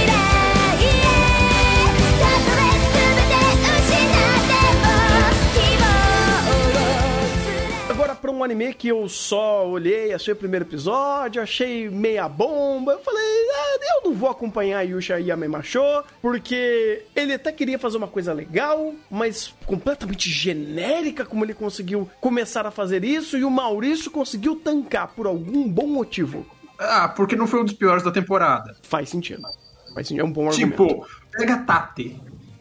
Ah, não, não, não, não, não, aqui não. Aqui não. Eu defenderei Aqui Tate no. Yusha Aqui como sim. um excelente anime ruim. Calma lá, não é qualquer Não, anime ruim. não é. Nele não é um Tomodachi é. Game da vida. Mas aqui... É, esse eu não vi. Ah, que bom. Aqui temos o Léo. É, cadê o Léo? Nossa, piada antiga. Que ele, basicamente, ele era o herói que salvou a humanidade e destruiu o mundo dos demônios. Aí o mundo dos demônios, né, ficaram perdidão no pagode. A humanidade tava em paz e olhou pra ele e falou: Ah, você não tem mais espaço aqui não, porque você é muito poderoso. Sai de vala. Ele vai, fala, pô, bate na portinha lá do, do mundo dos demônios e fala: Ô, tô desempregado, bora me contratar pra reerguer o bagulho pra fazer a roda girar de novo? Eu acho que era mais ou menos isso, não era? Era, tipo, ah, é, acabei aqui o trabalho como herói, ninguém precisa de mim, tô sem o que fazer. Ah, bora ajudar aqueles povo ali que eu acabei de matar? Quase matar? Bora. Pelo menos a sinopse é isso. A história desenvolve um pouquinho melhor, não muito. E o Shami Macho é um anime bom? Não, ele é medíocre. Ponto, já vamos deixar isso bem claro. Anime é água com açúcar, roteiro padrão, estereótipo de personagem padrão, bem meh, bem meh. Ah, mas, ah, bem, ah, fala um pouquinho antes de entrar um pouco no spoiler, de explicar por que eu quis falar de Yushime Macho. É, inclusive, pessoal, esse daqui a gente vai abrir uma exceção pra falar um pouco de spoiler, porque talvez ninguém se importe tanto, mas pra explicar um pouco mais do que ele talvez tenha feito de bom ou de mediano, eu acho que spoilers são válidos, então manda ver. É, não, tipo, pra quem não viu, anime mediano de fantasia, onde você vai ver o personagem hiper quebrado interagindo com personagens bem mais fracos e tentando ajudar todo mundo. Ponto. Genérico. É o que você está esperando disso. Talvez não genérico no ponto que aqui não temos tanta demanda. Na verdade, eu não. Tirando alguns pontos bem pontuais, na verdade, não temos crimes. O que já é um- um- uma coisa um pouco fora da curva para anime de fantasia. Posso considerar isso? Ah, pode, porque a régua tá tão lá embaixo que quando você fala, olha, não tem nada tão criminoso aqui, já é uma vitória. Porque, vai, vamos pegar que pelo óbvio dos estereótipos, eles são simplórios e você tem um monte de waifu. Inclusive, eu- eu parei de me importar com ele no primeiro episódio quando a apresentação era tão óbvia ao ponto ponto do character design ser muito mais competente em dizer o óbvio do que o texto. Eu olhava Isso. pro personagem, eu falava, olha, o personagem tem tal, tal, tal característica, e ele tinha essas características que ele demorava cinco minutos pra apresentar, eu falei, pelo amor de Deus. Você Sim. tá sendo, re- sendo redundante de forma meio burra. Faz Não, o ele é. Que, cara, pelo amor de Deus, você tá fazendo mais um anime de fantasia B extremamente expositivo e redundante. Você fala, pô, não tenho muito por que fazer isso. Ah, mas o que então que ele fez que sai um pouco. ah, salta um pouco dos olhos assim e gera um pouco de mérito pra ele? Vamos lá. Ah, entrando a partir de agora, spoilers. Pra quem se interessa ou quem gostou, para aqui e vê depois quando eu ter- terminar de ver o anime, se você quiser. Ou talvez ouça até o final pra ver se você acha que vai valer a pena. Ah, Yusha Yamemashou, ele tem algumas coisas que me saltaram um pouco à vista. Ah, peraí. Não sei se apareceu o barulho do pessoal falando aqui. Ah, é, do meio pro final da obra, a gente vai começando a entender melhor, o anime vai tentando expositivamente falar um pouco da história de um personagem específico. Esse personagem, ele acaba tendo algumas dinâmicas similares a um Isekai lato senso, né? Um senso amplo de Isekai. Um personagem que veio de uma realidade diferente e por algum motivo, né, ele foi mudado, mandado, ou ele viajou, ou ele chegou até uma outra realidade muito diferente da do mundo na qual ele veio. Ah, e com isso, o anime traz algumas coisas de ficção científica de um âmbito que eu, eu acho difícil de ver em animes, ou pelo menos eu não lembro de ter visto com muita frequência. Porque aí eu vou até pedir pro Thunder me confirmar. Geralmente, ficção científica em anime é mais skin do que conceito. Vamos dizer, nunca que eu quero dizer isso. Se eu pego o conceito de ficção científica enquanto gênero literário, enquanto gênero de obra, o conceito de ficção científica é uma obra de ficção que utiliza de elementos científicos para fazer uma crítica, para fazer uma reflexão a respeito de impactos tecnológicos, impactos científicos de uma determinada tecnologia, de uma determinada descoberta científica, ficcional ou não, na sociedade. Esse é o conceito literário da ficção científica, e nisso que ele se difere da ficção, porque Sim. você tem tanto a parte de uma crítica, vamos dizer, não uma crítica, mas um contraste, né, um, uma, uma exposição de uma consequência tecnológica na sociedade, uma reflexão acerca disso, e também a questão tecnológica científica que vem em primeiro plano. Quando eu vejo isso em animes, Thunder me corrija se eu estiver errado, isso costuma ser muito mais skin do que conceito, certo? Com certeza, cara. Tem pouquíssimas obras que se destacam por isso, sabe? Você pega, vai, Legend of the Galactic Heroes, que é sobre isso, mas é sobre tantas outras coisas, e o último anime que foi excepcionalmente muito bom em fazer isso foi Vivi. De resto, é muito raro ter um anime que essencialmente abraça o conceito do, do sci-fi para conversar. Ah, não, teve o Nighthead. Nighthead também foi excepcional em fazer isso. Que de resto, é muito raro ter anime que fala de fato sobre o, contexto do sci-fi.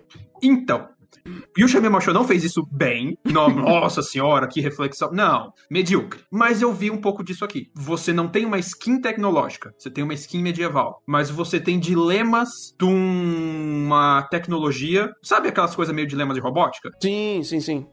Ah, parte de um personagem aqui tem um problema que entra um pouco daquela questão das leis da robótica, de um pouco de lógica do que ele foi criado e de você- da lógica de você criar uma. que é um debate. Vai, eu tô indo. Aí eu vou estar extrapolando um pouco da própria pretensão do anime, mas está relacionado a um debate que a gente tem hoje de dar autonomia a armas. O que Hum. acontece se eu deixar uma arma autônoma? Ela pode decidir por si só matar alguém ou não. Isso é um debate atual que a gente tem hoje. E, querendo ou não, essa é uma ideia que está por trás de um dos personagens de Yusha Yamashou. Você tem este conceito de sci-fi nesse personagem, você tem essa conceituação dessa reflexão a respeito de um pouquinho de limites tecnológicos, um pouquinho de leis da robótica e tudo mais. É bem feito? Não, é medíocre. Mas eu gostei disso e eu, e eu quis destacar o Yusha Memachou justamente porque me salta às vistas o fato do sci-fi aqui ter, entre aspas, ser invertido. Você ter ele mais por conceito do que por skin. De novo, medíocre.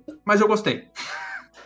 Do mérito, do mérito. Geralmente, nem, nem isso eles fazem. Então, pô, se, se ele consegue ser mediano nisso, tá bom, tá bom. Uhum. É... E vai, ele até vai, ele até cria uns conflitos interessantes tipo, em função disso no final, que é o grande conflito final, que ah, não espere quebra de clichê, tá? O, o final de Yusha Me Macho é extremamente clichê. Ah, é o que o que o final covarde, digamos assim, de algumas coisas é mas vai, eu gostei disso, eu gostei dessa troca que ele fez. E é uma coisa que, de novo, eu queria ressaltar porque eu não costumo ver em animes. Um sci-fi, por mais que medíocre, feito pelo conceito e se aproximando mais do que é o conceito literário, do gênero literário sci-fi, do que a gente costuma ver desses skins de robô e ai, tecnologia, ciência, science. Não, aqui tem, tem mecha, temos mecha aqui, podemos dizer que temos robôs aqui mas o, a- o próprio conflito do sci-fi não tá tão diretamente ligado a eles. E isso é mais pra frente da obra. E basicamente isso que eu queria trazer dele e por que que eu quis conversar sobre ele, ou meio que fazer essa conversa rápida. Uhum. Interessante, interessante. Tipo, tem, tem mais valor. Pelo menos ele tem alguma coisa mais diferente aqui. E mesmo não entregar com muita qualidade, ok. Ele definitivamente foi um anime. Foi um anime mediano, não vai te ofender, pode até te surpreender um pouquinho por causa dessas questões. E eu não sei como tá o sci-fi, anime de sci-fi. Ah, Não, você já falou que tem Nighthead esse ano, então eu falar, se tivesse muito ruim, tava aí, ó. Não, tem, tem coisa boa esse ano, tem coisa boa. Tem... Vou até dar uma olhadinha aqui de canto de olho, porque o que tem aqui. Mas, quer ó? É, tem. Ó, esse ano tem Vivi, tem High Night Red, Star Wars Vision. Ah, não, pera. Esse daqui. Não, esse daqui é do ano passado. Calma, esse ano deve ter umas coisas melhor. Depois eu vejo. É, não, tipo, é isso. Você tem uma. um- Você tem uma. Vai, resumindo, Yoshimi Macho é um perfeito anime 5. 5 para um 6. Ah, você tem uma base mediana e genérica, na qual você tem alguns pontos bons que até podem se sobressair, dependendo do gosto, do que a pessoa gosta de ver em animes ou que ela presta mais atenção. E vai, pelo menos, nada muito criminoso na tela, historinha padrão, final água com açúcar, e é isso. Um bom, um sólido 5. Se tivesse uma produção melhor, até dava pra ir pro 6. Maravilha.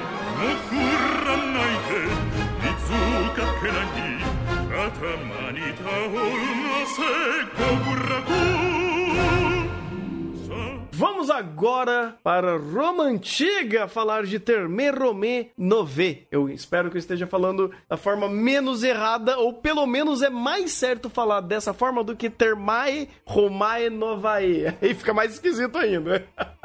Ou Terme, Romai, Nové, ou, ou qualquer outra a portuguesada aí do, do, do nome desse anime. Que o melhor Isekai em muitos anos. Assim, ah, em completude, com certeza. Em completude, com certeza. Porque, pasmem, isso daqui pode ser clas- classificado facilmente como um Isekai. Porque temos o Lucius Modestus. Eu adoro esse nome, inclusive. Muito bom esse nome. Que ele é um arquiteto romano. E, dentro das suas. eh, das suas criações, né? De todo o, a sua vida em volta de, de fato de fazer ah, casas de banho e aprender mais e aplicar mais esse conhecimento que é até familiar, vem desde os antepassados dele, se eu não me engano, até antes do avô dele, se eu não me engano. E ele, num meio de um, de um banho, né, que ele tá tomando, ele acaba se afogando e indo parar no Japão moderno. E quando ele vai pro Japão moderno, ele começa a ver que nesse Japão tem muitas coisas que no contexto histórico dele não existe. Muita tecnologia nova, literalmente dentro do contexto de casa de banho, de banhos em geral, de banheira, tudo que está associado a um banheiro, vamos dizer assim, a Terme Rome, ele vai aproveitar desse ambiente, dessa, desse choque cultural e, e o Lucius, através de testes, através de associação, vai entender essa nova tecnologia, esse novo, esse novo ambiente que ele está e eventualmente voltar para o mundo dele, né, de formas distintas, inclusive que isso acontece, para pegar e aplicar justamente algo novo que ele aprendeu numa realidade que é possível dentro do ambiente dele. Tem uma coisa até legal que ah, você pega o próprio pôster, ele é muito didático nisso. O pôster dele de um lado tá um Monte Fuji, e o outro tá, ah, eu não sei se é alguma construção histórica romana. Acho que eles quiseram referenciar uma construção genérica romana. É, Talvez. Não, não sei se é o panteão. Não, não é o Ah, panteão não, não de Atenas. parece. Pare- Parece uma casa de banho da época, pelo menos quando a Provável. arquitetura é essa.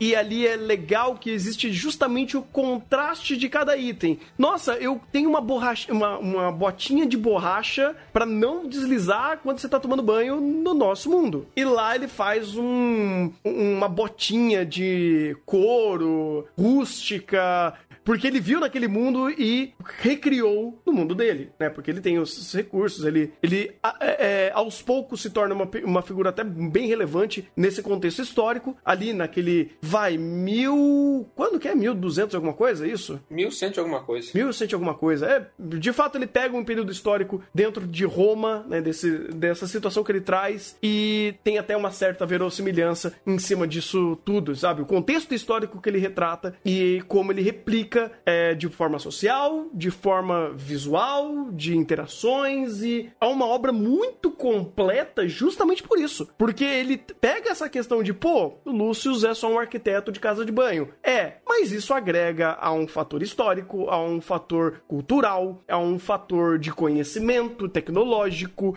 Ele pega toda essa construção e faz valer. O roteiro é Ah, extremamente proativo coisa, fazer isso. desculpa. Hã?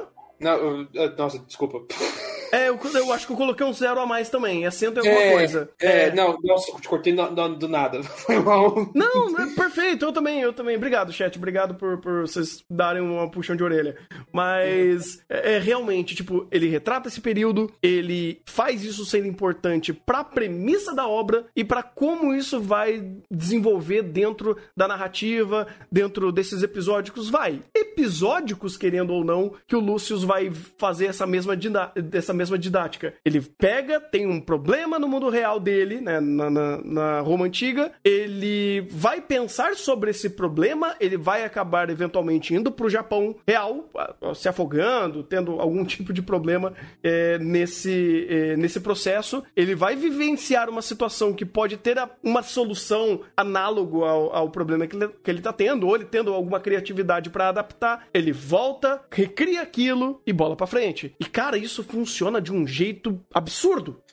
É, é, é fantástico como, tipo, ah, uma coisa que a gente sempre elogia em animes: coerência e consciência interna de personagem. Termerome dá uma aula disso. Você tem um cara que saiu lá do Império Romano, o início dos primeiros anos ali da, da Pax Romana, né? Do Império Romano já completamente co- expandido, se consolidando. Um pouco antes das coisas começarem a desandar de vez.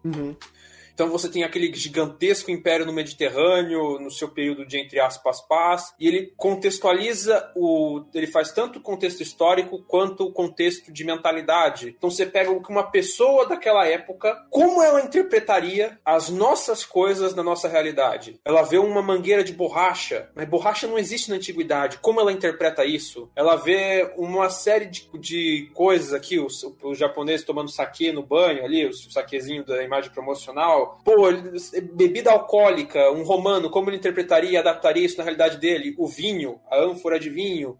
Então, tipo, é um anime que ele dá uma aula de pesquisa, porque ah, em momento nenhum o Lúcius sai da perspectiva de um romano vendo coisas que estão completamente fora da compreensão dele, tipo, completamente longe, distantes do que qualquer coisa que ele poderia imaginar, mas dentro daquele mundinho dele, dentro da visão dele, ele tenta ao máximo interpretar aquilo de forma às vezes bastante didática, né? Tipo, você, ele não, muitas vezes ele não precisa te explicar como ele resolveu aquilo. Você vê a imagem do que ele fez, você entende como ele interpretou aquilo e como ele recriou aquilo na Roma. Tipo, nossa, esses, esses pessoal tem um monte de escravo em um monte de lugar que eu não tô vendo. Como eles meteram o escravo nesse lugar? Ele volta lá e mete o escravo nos lugares completamente aleatório para tentar recriar as construções, sendo que na verdade não tem escravo na nossa realidade, na realidade japonesa. Quer dizer, corta. Não tem escravo na realidade japonesa retratada por ele. A gente É. entendeu, relaxa. A gente não tá, tá tendo Yusha, tá tranquilo. Já foi esse. Já foi, Já foi já foi. Eu vou retornar meu ódio. Mas é, é fantástico, porque você tem, você tem dois esforços muito grandes e muito bem executados em Terme Romé. O esforço de verossimilhança e coerência interna, e o esforço de verossimilhança e coerência externa com o período histórico, com o- os conflitos, quem são as grandes personalidades políticas, até um joguinho de palavras, né? A gente tem um Lúcio Modestus, um Lúcio comum de Roma, alguém que passou desapercebido dos livros de história por ser mais um cidadão comum romano, mas que na verdade fez a revolução das termas romanas e conheceu grandes personalidades históricas das quais nós vamos ou ser introduzidos ao longo da história, ou vamos ouvir falar, ou vão ser citadas, ou ah, viu a gente vê ao longo de toda a obra. E a forma como isso foi concatenada numa espécie de anime curto, complementado com uma lavagem de dinheiro da autora indo visitar termas, é fantástico. Porque você tem toda essa parte que é uma é uma aula, é uma boa aula de narrativa, é uma aula de história também, de você entender a, a realidade daquela época, uma forma, ele não precisa fazer maniqueísmo da escravidão, ele não precisa fazer maniqueísmo de uma série de situações complicadas, ele ele também não faz a crítica, mas ele é extremamente consciente da normalização das quilos, trata aquilo com naturalidade, para te dar uma aula de história em ambientação e arquitetura da, da, daquela época da Roma, ah, ao mesmo tempo que ele tem toda a consistência, como já falei, consistência e coerência interna para montar esse roteiro numa coisa que eu tenho que dar os parabéns para a autora de Terme Romé, que também foi a roteirista dessa série, não foi? Composição de série, foi ela que fez? Ah, eu tô vendo aqui. Eu, eu acho que ela não fez a composição de série, mas ela tava envolvida com o anime de alguma forma. Eu acho que ela supervisionou o roteiro, alguma coisa assim. Eu tô até procurando aqui, porque quem tá em script é o Chuichiro Momose. Ah,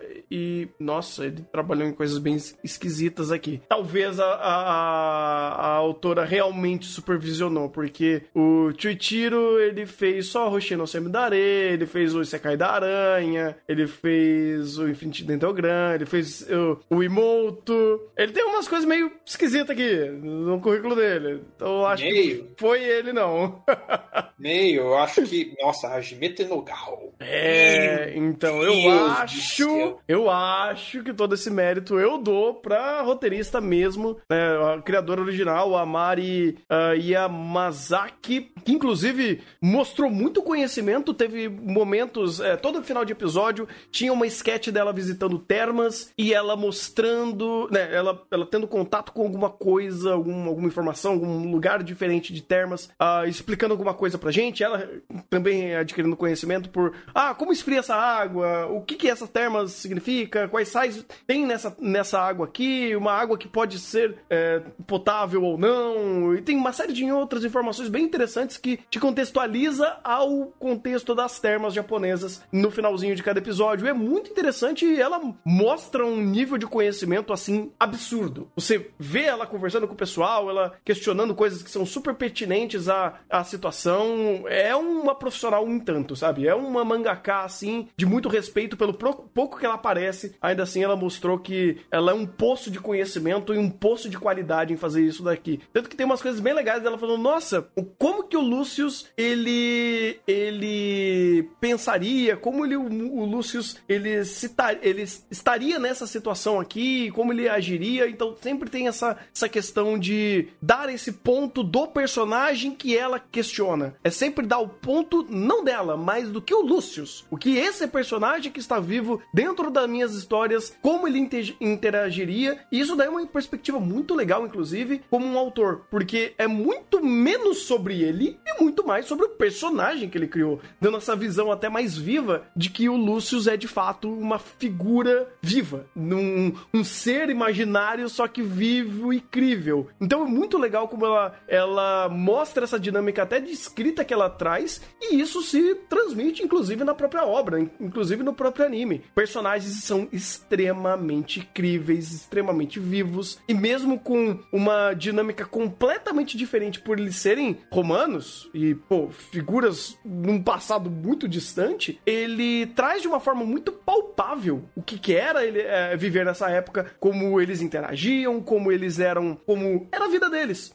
Inclusive, mais um ponto interessante. Isso é tão bem retratado que você olha Termine Romance e fala, mano, isso daqui não parece um mangá, um anime. Não não parece uma obra vinda de uma visão japonesa. Não que isso tenha problema, mas geralmente, inclusive a gente vê muito de Isekai, eventualmente muitas questões sociais, muitas manias japonesas são transmitidas pro Isekai ou para as obras que eles estão fazendo. Até obras é, o- o- o- obras históricas. Você vê, Geralmente a gente tem a, a, a skin medieval com cultura japonesa. Isso! É o Por mais exemplo, comum. que é um exemplo fácil que muita gente acaba caindo nesse problema? Doguesa. Sabe aquele, ar- ah, aquele ato de você se curvar ou de você suplicar, tipo, você ir ao chão e abaixar a cabeça? Inclusive, Bookworm traz essa leitura muito legal, inclusive, fazendo essa crítica. É, Isso daqui é um ex- excelente gancho pra você ver se uma obra tá começando a se contextualizar dentro de- daquele contexto histórico ou não. Se o autor está realmente é, querendo transmitir aquele ambiente de uma forma mais crível e menos japonesa, vamos dizer assim. E acaba sendo que, cara, eu vejo o Termeiro meu, eu falo, eu não sei quem escreveu, eu não sei de onde veio, eu estou em Roma. Ponto. Sim. Isso é maravilhoso. Sim. A, não, a parte japonesa, a puxada japonesa da história vem quando é o Isekai Japão, da vida, ele vai sim. pro Japão e a gente tem choque de cultura e cultura japonesa. Mas é legal, o romano nunca deixa de ser romano, seja no seu modo de se tentar se vestir no Japão, seja no, na sua modo de se portar, da sua até arrogância no começo você sente. Então, tipo, o Lúcius nunca deixa de ser um romano. Mesmo quando ele volta pra Roma, em nenhum momento ele se japonesa. As transmissões são meramente das ideias dos tipos de banho. Então você ainda tem. E isso até é um pouco legal, porque vai, evita um pouco os bugs históricos de viagem no tempo. A cultura não se passa, os atos em si não se passam muito. Se passa objetos, se passa ideias, se passa outras coisas mais simples, digamos assim. Uhum. E- É, é mais pelo é conhecimento, né? Sim, sim. O... E é sempre unilateral. Uhum. Sempre do, do Japão pra Roma, nunca o contrário. Sim, sim. Cara, é, é maravilhoso. É maravilhoso. Até como eles trazem isso pra gente, como eles transmitem pela produção é, esse anime. Porque, vai, a produção de Termerome é maravilhosa? Não. Ela é extremamente eficiente. E isso eu posso dar o mérito. Funciona. Pra caralho, pra caralho. Ela não, ela, não, ela não quer sair na porrada com o roteirista. o que já é um mérito desgraçado. pra roteiro bom, que às vezes ele só existe em âmbito de roteiro, como um certo bookworm que a gente tanto cita, isso é excepcional. Isso é excepcional. E quando você vê que agrega até um valor de, de produção à narrativa em, em si, é muito bom também. Porque assim, a Termerome, ele tem uma produção muito bem contida. Ela até meio travadona, poucos, pou- pouco in between, pouca fluidez de animação, mas isso se transmite em traços muito, muito fortes, uma fotografia bem, bem transmitida, bem, bem, bem forte, sabe? Cores muito fortes, é, os tons que eles utilizam são fortes, as- os contornos são realmente bem delineados e você tem essa, essa, essa representação visual que ela é impactante pela própria primeira vista. E aí você tem uma habilidade de construir visualmente tudo que está sendo transmitido em texto para tela e que faz sentido. Então, um objeto que ele está falando, que ele está inspecionando, ele é bem concebido e esse objeto faz sentido em cena. E quando ele precisa só estar em cena para dar subtexto a, a- e costurar junto com o texto, faz sentido também. Então, pô, ele vivenciou aquilo, trouxe uma, uma informação do mundo do Japão para Roma e replicou. Então, pô, vou criar ah, uma mangueira que não é de borracha, mas é de tripa, de animal. E visualmente isso é mostrado, ele não precisa fazer uma, uma exposição daquilo tornando redundante. Não, ele mostra a mangueira ali toda feita da forma correta. Aí você tem canaletas sendo feitas dessa forma, tubulações, ah, toda a arquitetura em si, ah, tudo que ele utiliza para mostrar em tela é em prol do roteiro, é para ajudar o roteiro. Ele nunca passa à frente do roteiro. Ele não faz isso. Mas todo o apoio que ele dá pro roteiro brilhar é excepcional. Porque tem muita coisa que não precisa ser dita. Que no texto, o, o texto já previamente apresentou e a cena só está demonstrando pra você. Sem encavalar os momentos, sem querer atrapalhar, sem, sem atrapalhar de fato, e sendo extremamente intuitivo a você absorver essa, essa situação, inclusive dando uma boa sensação de imersão, porque visualmente e até em arquitetura, toda a ambientação que ele cria é muito crível, é muito verossímil, você realmente se sente no lugar, porque o lugar é muito bem pensado. Tem até um monte de detalhes dentro da própria representação de uma situação histórica que eles fazem, que quando você vai puxando referência, faz sentido. Tem até uma, um- uma que o Maurício falou, dentre tantas que ele trouxe, quando a gente tava, vendo, tava assistindo, que no meio-fio ou na rua tinha uma série de. de Sucos. sucos, né? É, umas trilhos, uns trilhos assim, pra enganchar a roda da carroça e você ter meio que um trilho de carroça pra carroça conseguir seguir em frente, sem sair da sua rota. Guia, você ter Isso. guias de carroça, no, no- que era uma coisa que se tinha na Roma Antiga para algumas coisas, dentro Uhum. da cidade. Eu não lembro se estradas tinham, mas se tinha meio que esses trilhos para enganchar as carroças e organizar tráfego. Pensa no Império Romano inteiro, né? Aquela bizarrice gigantesca que foi na época. E é, a gente tá anos 100, anos 100 de alguma coisinha, já o auge do Império Romano. Então, tipo, e isso e outros detalhes arquitetônicos que, tipo, fantástico. O- a forma como eles tratam a cultura e os pudores de também não é direto, não é texto falando desse choque cultural, mas você assistindo, você percebe o choque cultural de uma série de questões ali ah, de- determinadas, diversas ali, inclusive Aí o Thunder vai, aí o Thunder vai completar comigo. Melhor Isekai de Eti das últimas décadas. Não, com toda certeza, porque até o contexto de nudez aqui, ele entra em conversa. Porque, vai, querendo ou não, você toma banho sem roupa. E hum, eles estão, muitas das vezes, tomando banho ou conversando sobre uma- o aspecto de se banhar. Então, faz sentido você ver um romano na sua tela todo, né, com o corpo todo trabalhado ah, e nu a todo momento. Você vai cansar de ver a Exatamente. bunda do Lucius aqui de todo mundo, porque faz, faz total sentido dentro do contexto aqui. Por isso que, cara, Termerome, ele é uma obra muito ímpar, principalmente de proposta, e como a produção conseguiu ser excepcional em transmitir isso. De novo, não precisa ter uma baita produção megalomaníaca do Studio Witch. Seria bom, porra, pra caralho. Mas não tem. Só que o fato de não ter não quer dizer que ela é funcional. Então eu acho legal porque ela consegue ser muito brilhante em toda a sua funcionalidade. Com seu jogo de cores, com seus filtros, principalmente com toda a sua preocupação em criar uma ambientação correta, ah, fazer distinção entre esses dois mundos, né? Tanto Roma quanto o Japão. O acerto aí, já dando ah, os elogios a todos os méritos que eu posso dar e o, e, e o quanto eu poderia elogiar mais esse roteiro, porque é maravilhoso, é muito bem escrito, é muito bem pensado, é muito criativo até, e como Termerome, no final do dia, ele é uma obra que vale muito a pena e me surpreendeu de verdade, cara. Eu, eu, eu não tenho outra nota que não seja um 10, por mais que esse 10 ele, ele é diferente talvez de outros 10 que eu já dei na minha vida, mas ele é uma obra que ela é tão eficiente, ela é tão criativa, é tão única, que eu consigo dar esse mérito dela conseguir chegar num pico, num máximo de entrega que ela pôde entregar. Inclusive,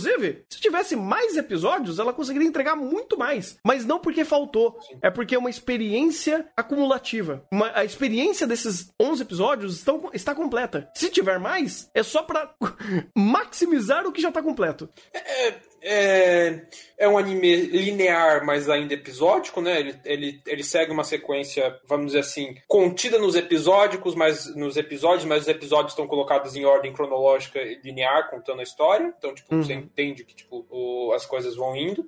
A- concluiu fechadinho, mas a história tá aí. A história de Roma não acabou naquele ano. Se o anime quiser abrir e fazer mais choque cultural, mais coisas, contar mais da história de Roma, dos conflitos e de todo o momento tenso que eles estão ali, porque querendo ou não, é um momento de conflito político até abordado nos episódios finais, cara, é super bem-vindo, dá pra continuar, dá para A dinâmica de Terme Romê, dá pra fazer muita coisa ainda. Muita coisa deles explorarem toda essa esse conflito cultural e tudo mais. E o nível de cuidado que a autora teve para fazer esse roteiro com tamanha coerência é esperar. É esperar que aqui o céu é o limite. Não precisa da produção 10, uma produção funcional como que Terme Homer tem, já tá de bom tamanho, apesar que se quiserem melhorar, não vou reclamar nem um pouco. Se quiserem botar Steph de Kaguya para fazer Terme Homer, ter segunda temporada, eu não vou reclamar. Desde que, claro, eles não deixem de fazer Kaguya. De fato, de fato. Ah, e eu fico com um 9, vai. Por um mero motivo que, tipo, ah, eu gostei pra caramba de Terme Romê e não é um anime perfeito, perfeito, perfeito, muito bom. E é só isso, só isso. Puxa aqui mesmo. Porque, porque sim, porque a nota é minha. Não, de fato, de fato. O 10 eu acho um pouquinho too much, mas é, é tão único que eu acho que eu vou dar esse, esse- essa colher de chá pra ele. Não, se você pegar a proposta do que foi Terme Romê, ele é, ele é muito. Não tem. Você não tem. Então ah, não tem. outros Isekais bons, tem. Mas cada um é de um jeito. Não tem nada como Terme Romê é. O anime histórico, como Terme Romê, também não tem. É, é único. Tipo, anime de termas. Sim. Como Terme Romê, também. E sem crimes. Ah. Porque aqui não temos crimes. É, pois é, pois é. Cara, é, é, é- é muito único. Em tantos fatores distintos, é muito único. Então, meus Se parabéns, fosse cara. completar, só única uma coisa que tá dublado em português, a dublagem tá fantástica. O único pecado da dublagem brasileira é que a gente não tem, a gente não fala tão la- latim tão bem quanto o Suda Kenjiro. Mas tá bala. É aquele negócio, cara. Tsunda Kenjiro já é outro nível, então, independente. É. independente. Porque o Tsunda Kenjiro é um monstro, aí é difícil ser tão bom quanto ele. Tirando que a gente não fala latim como de Suda Kenjiro, a dublagem tá bala. Pô, tá muito bom, muito bom.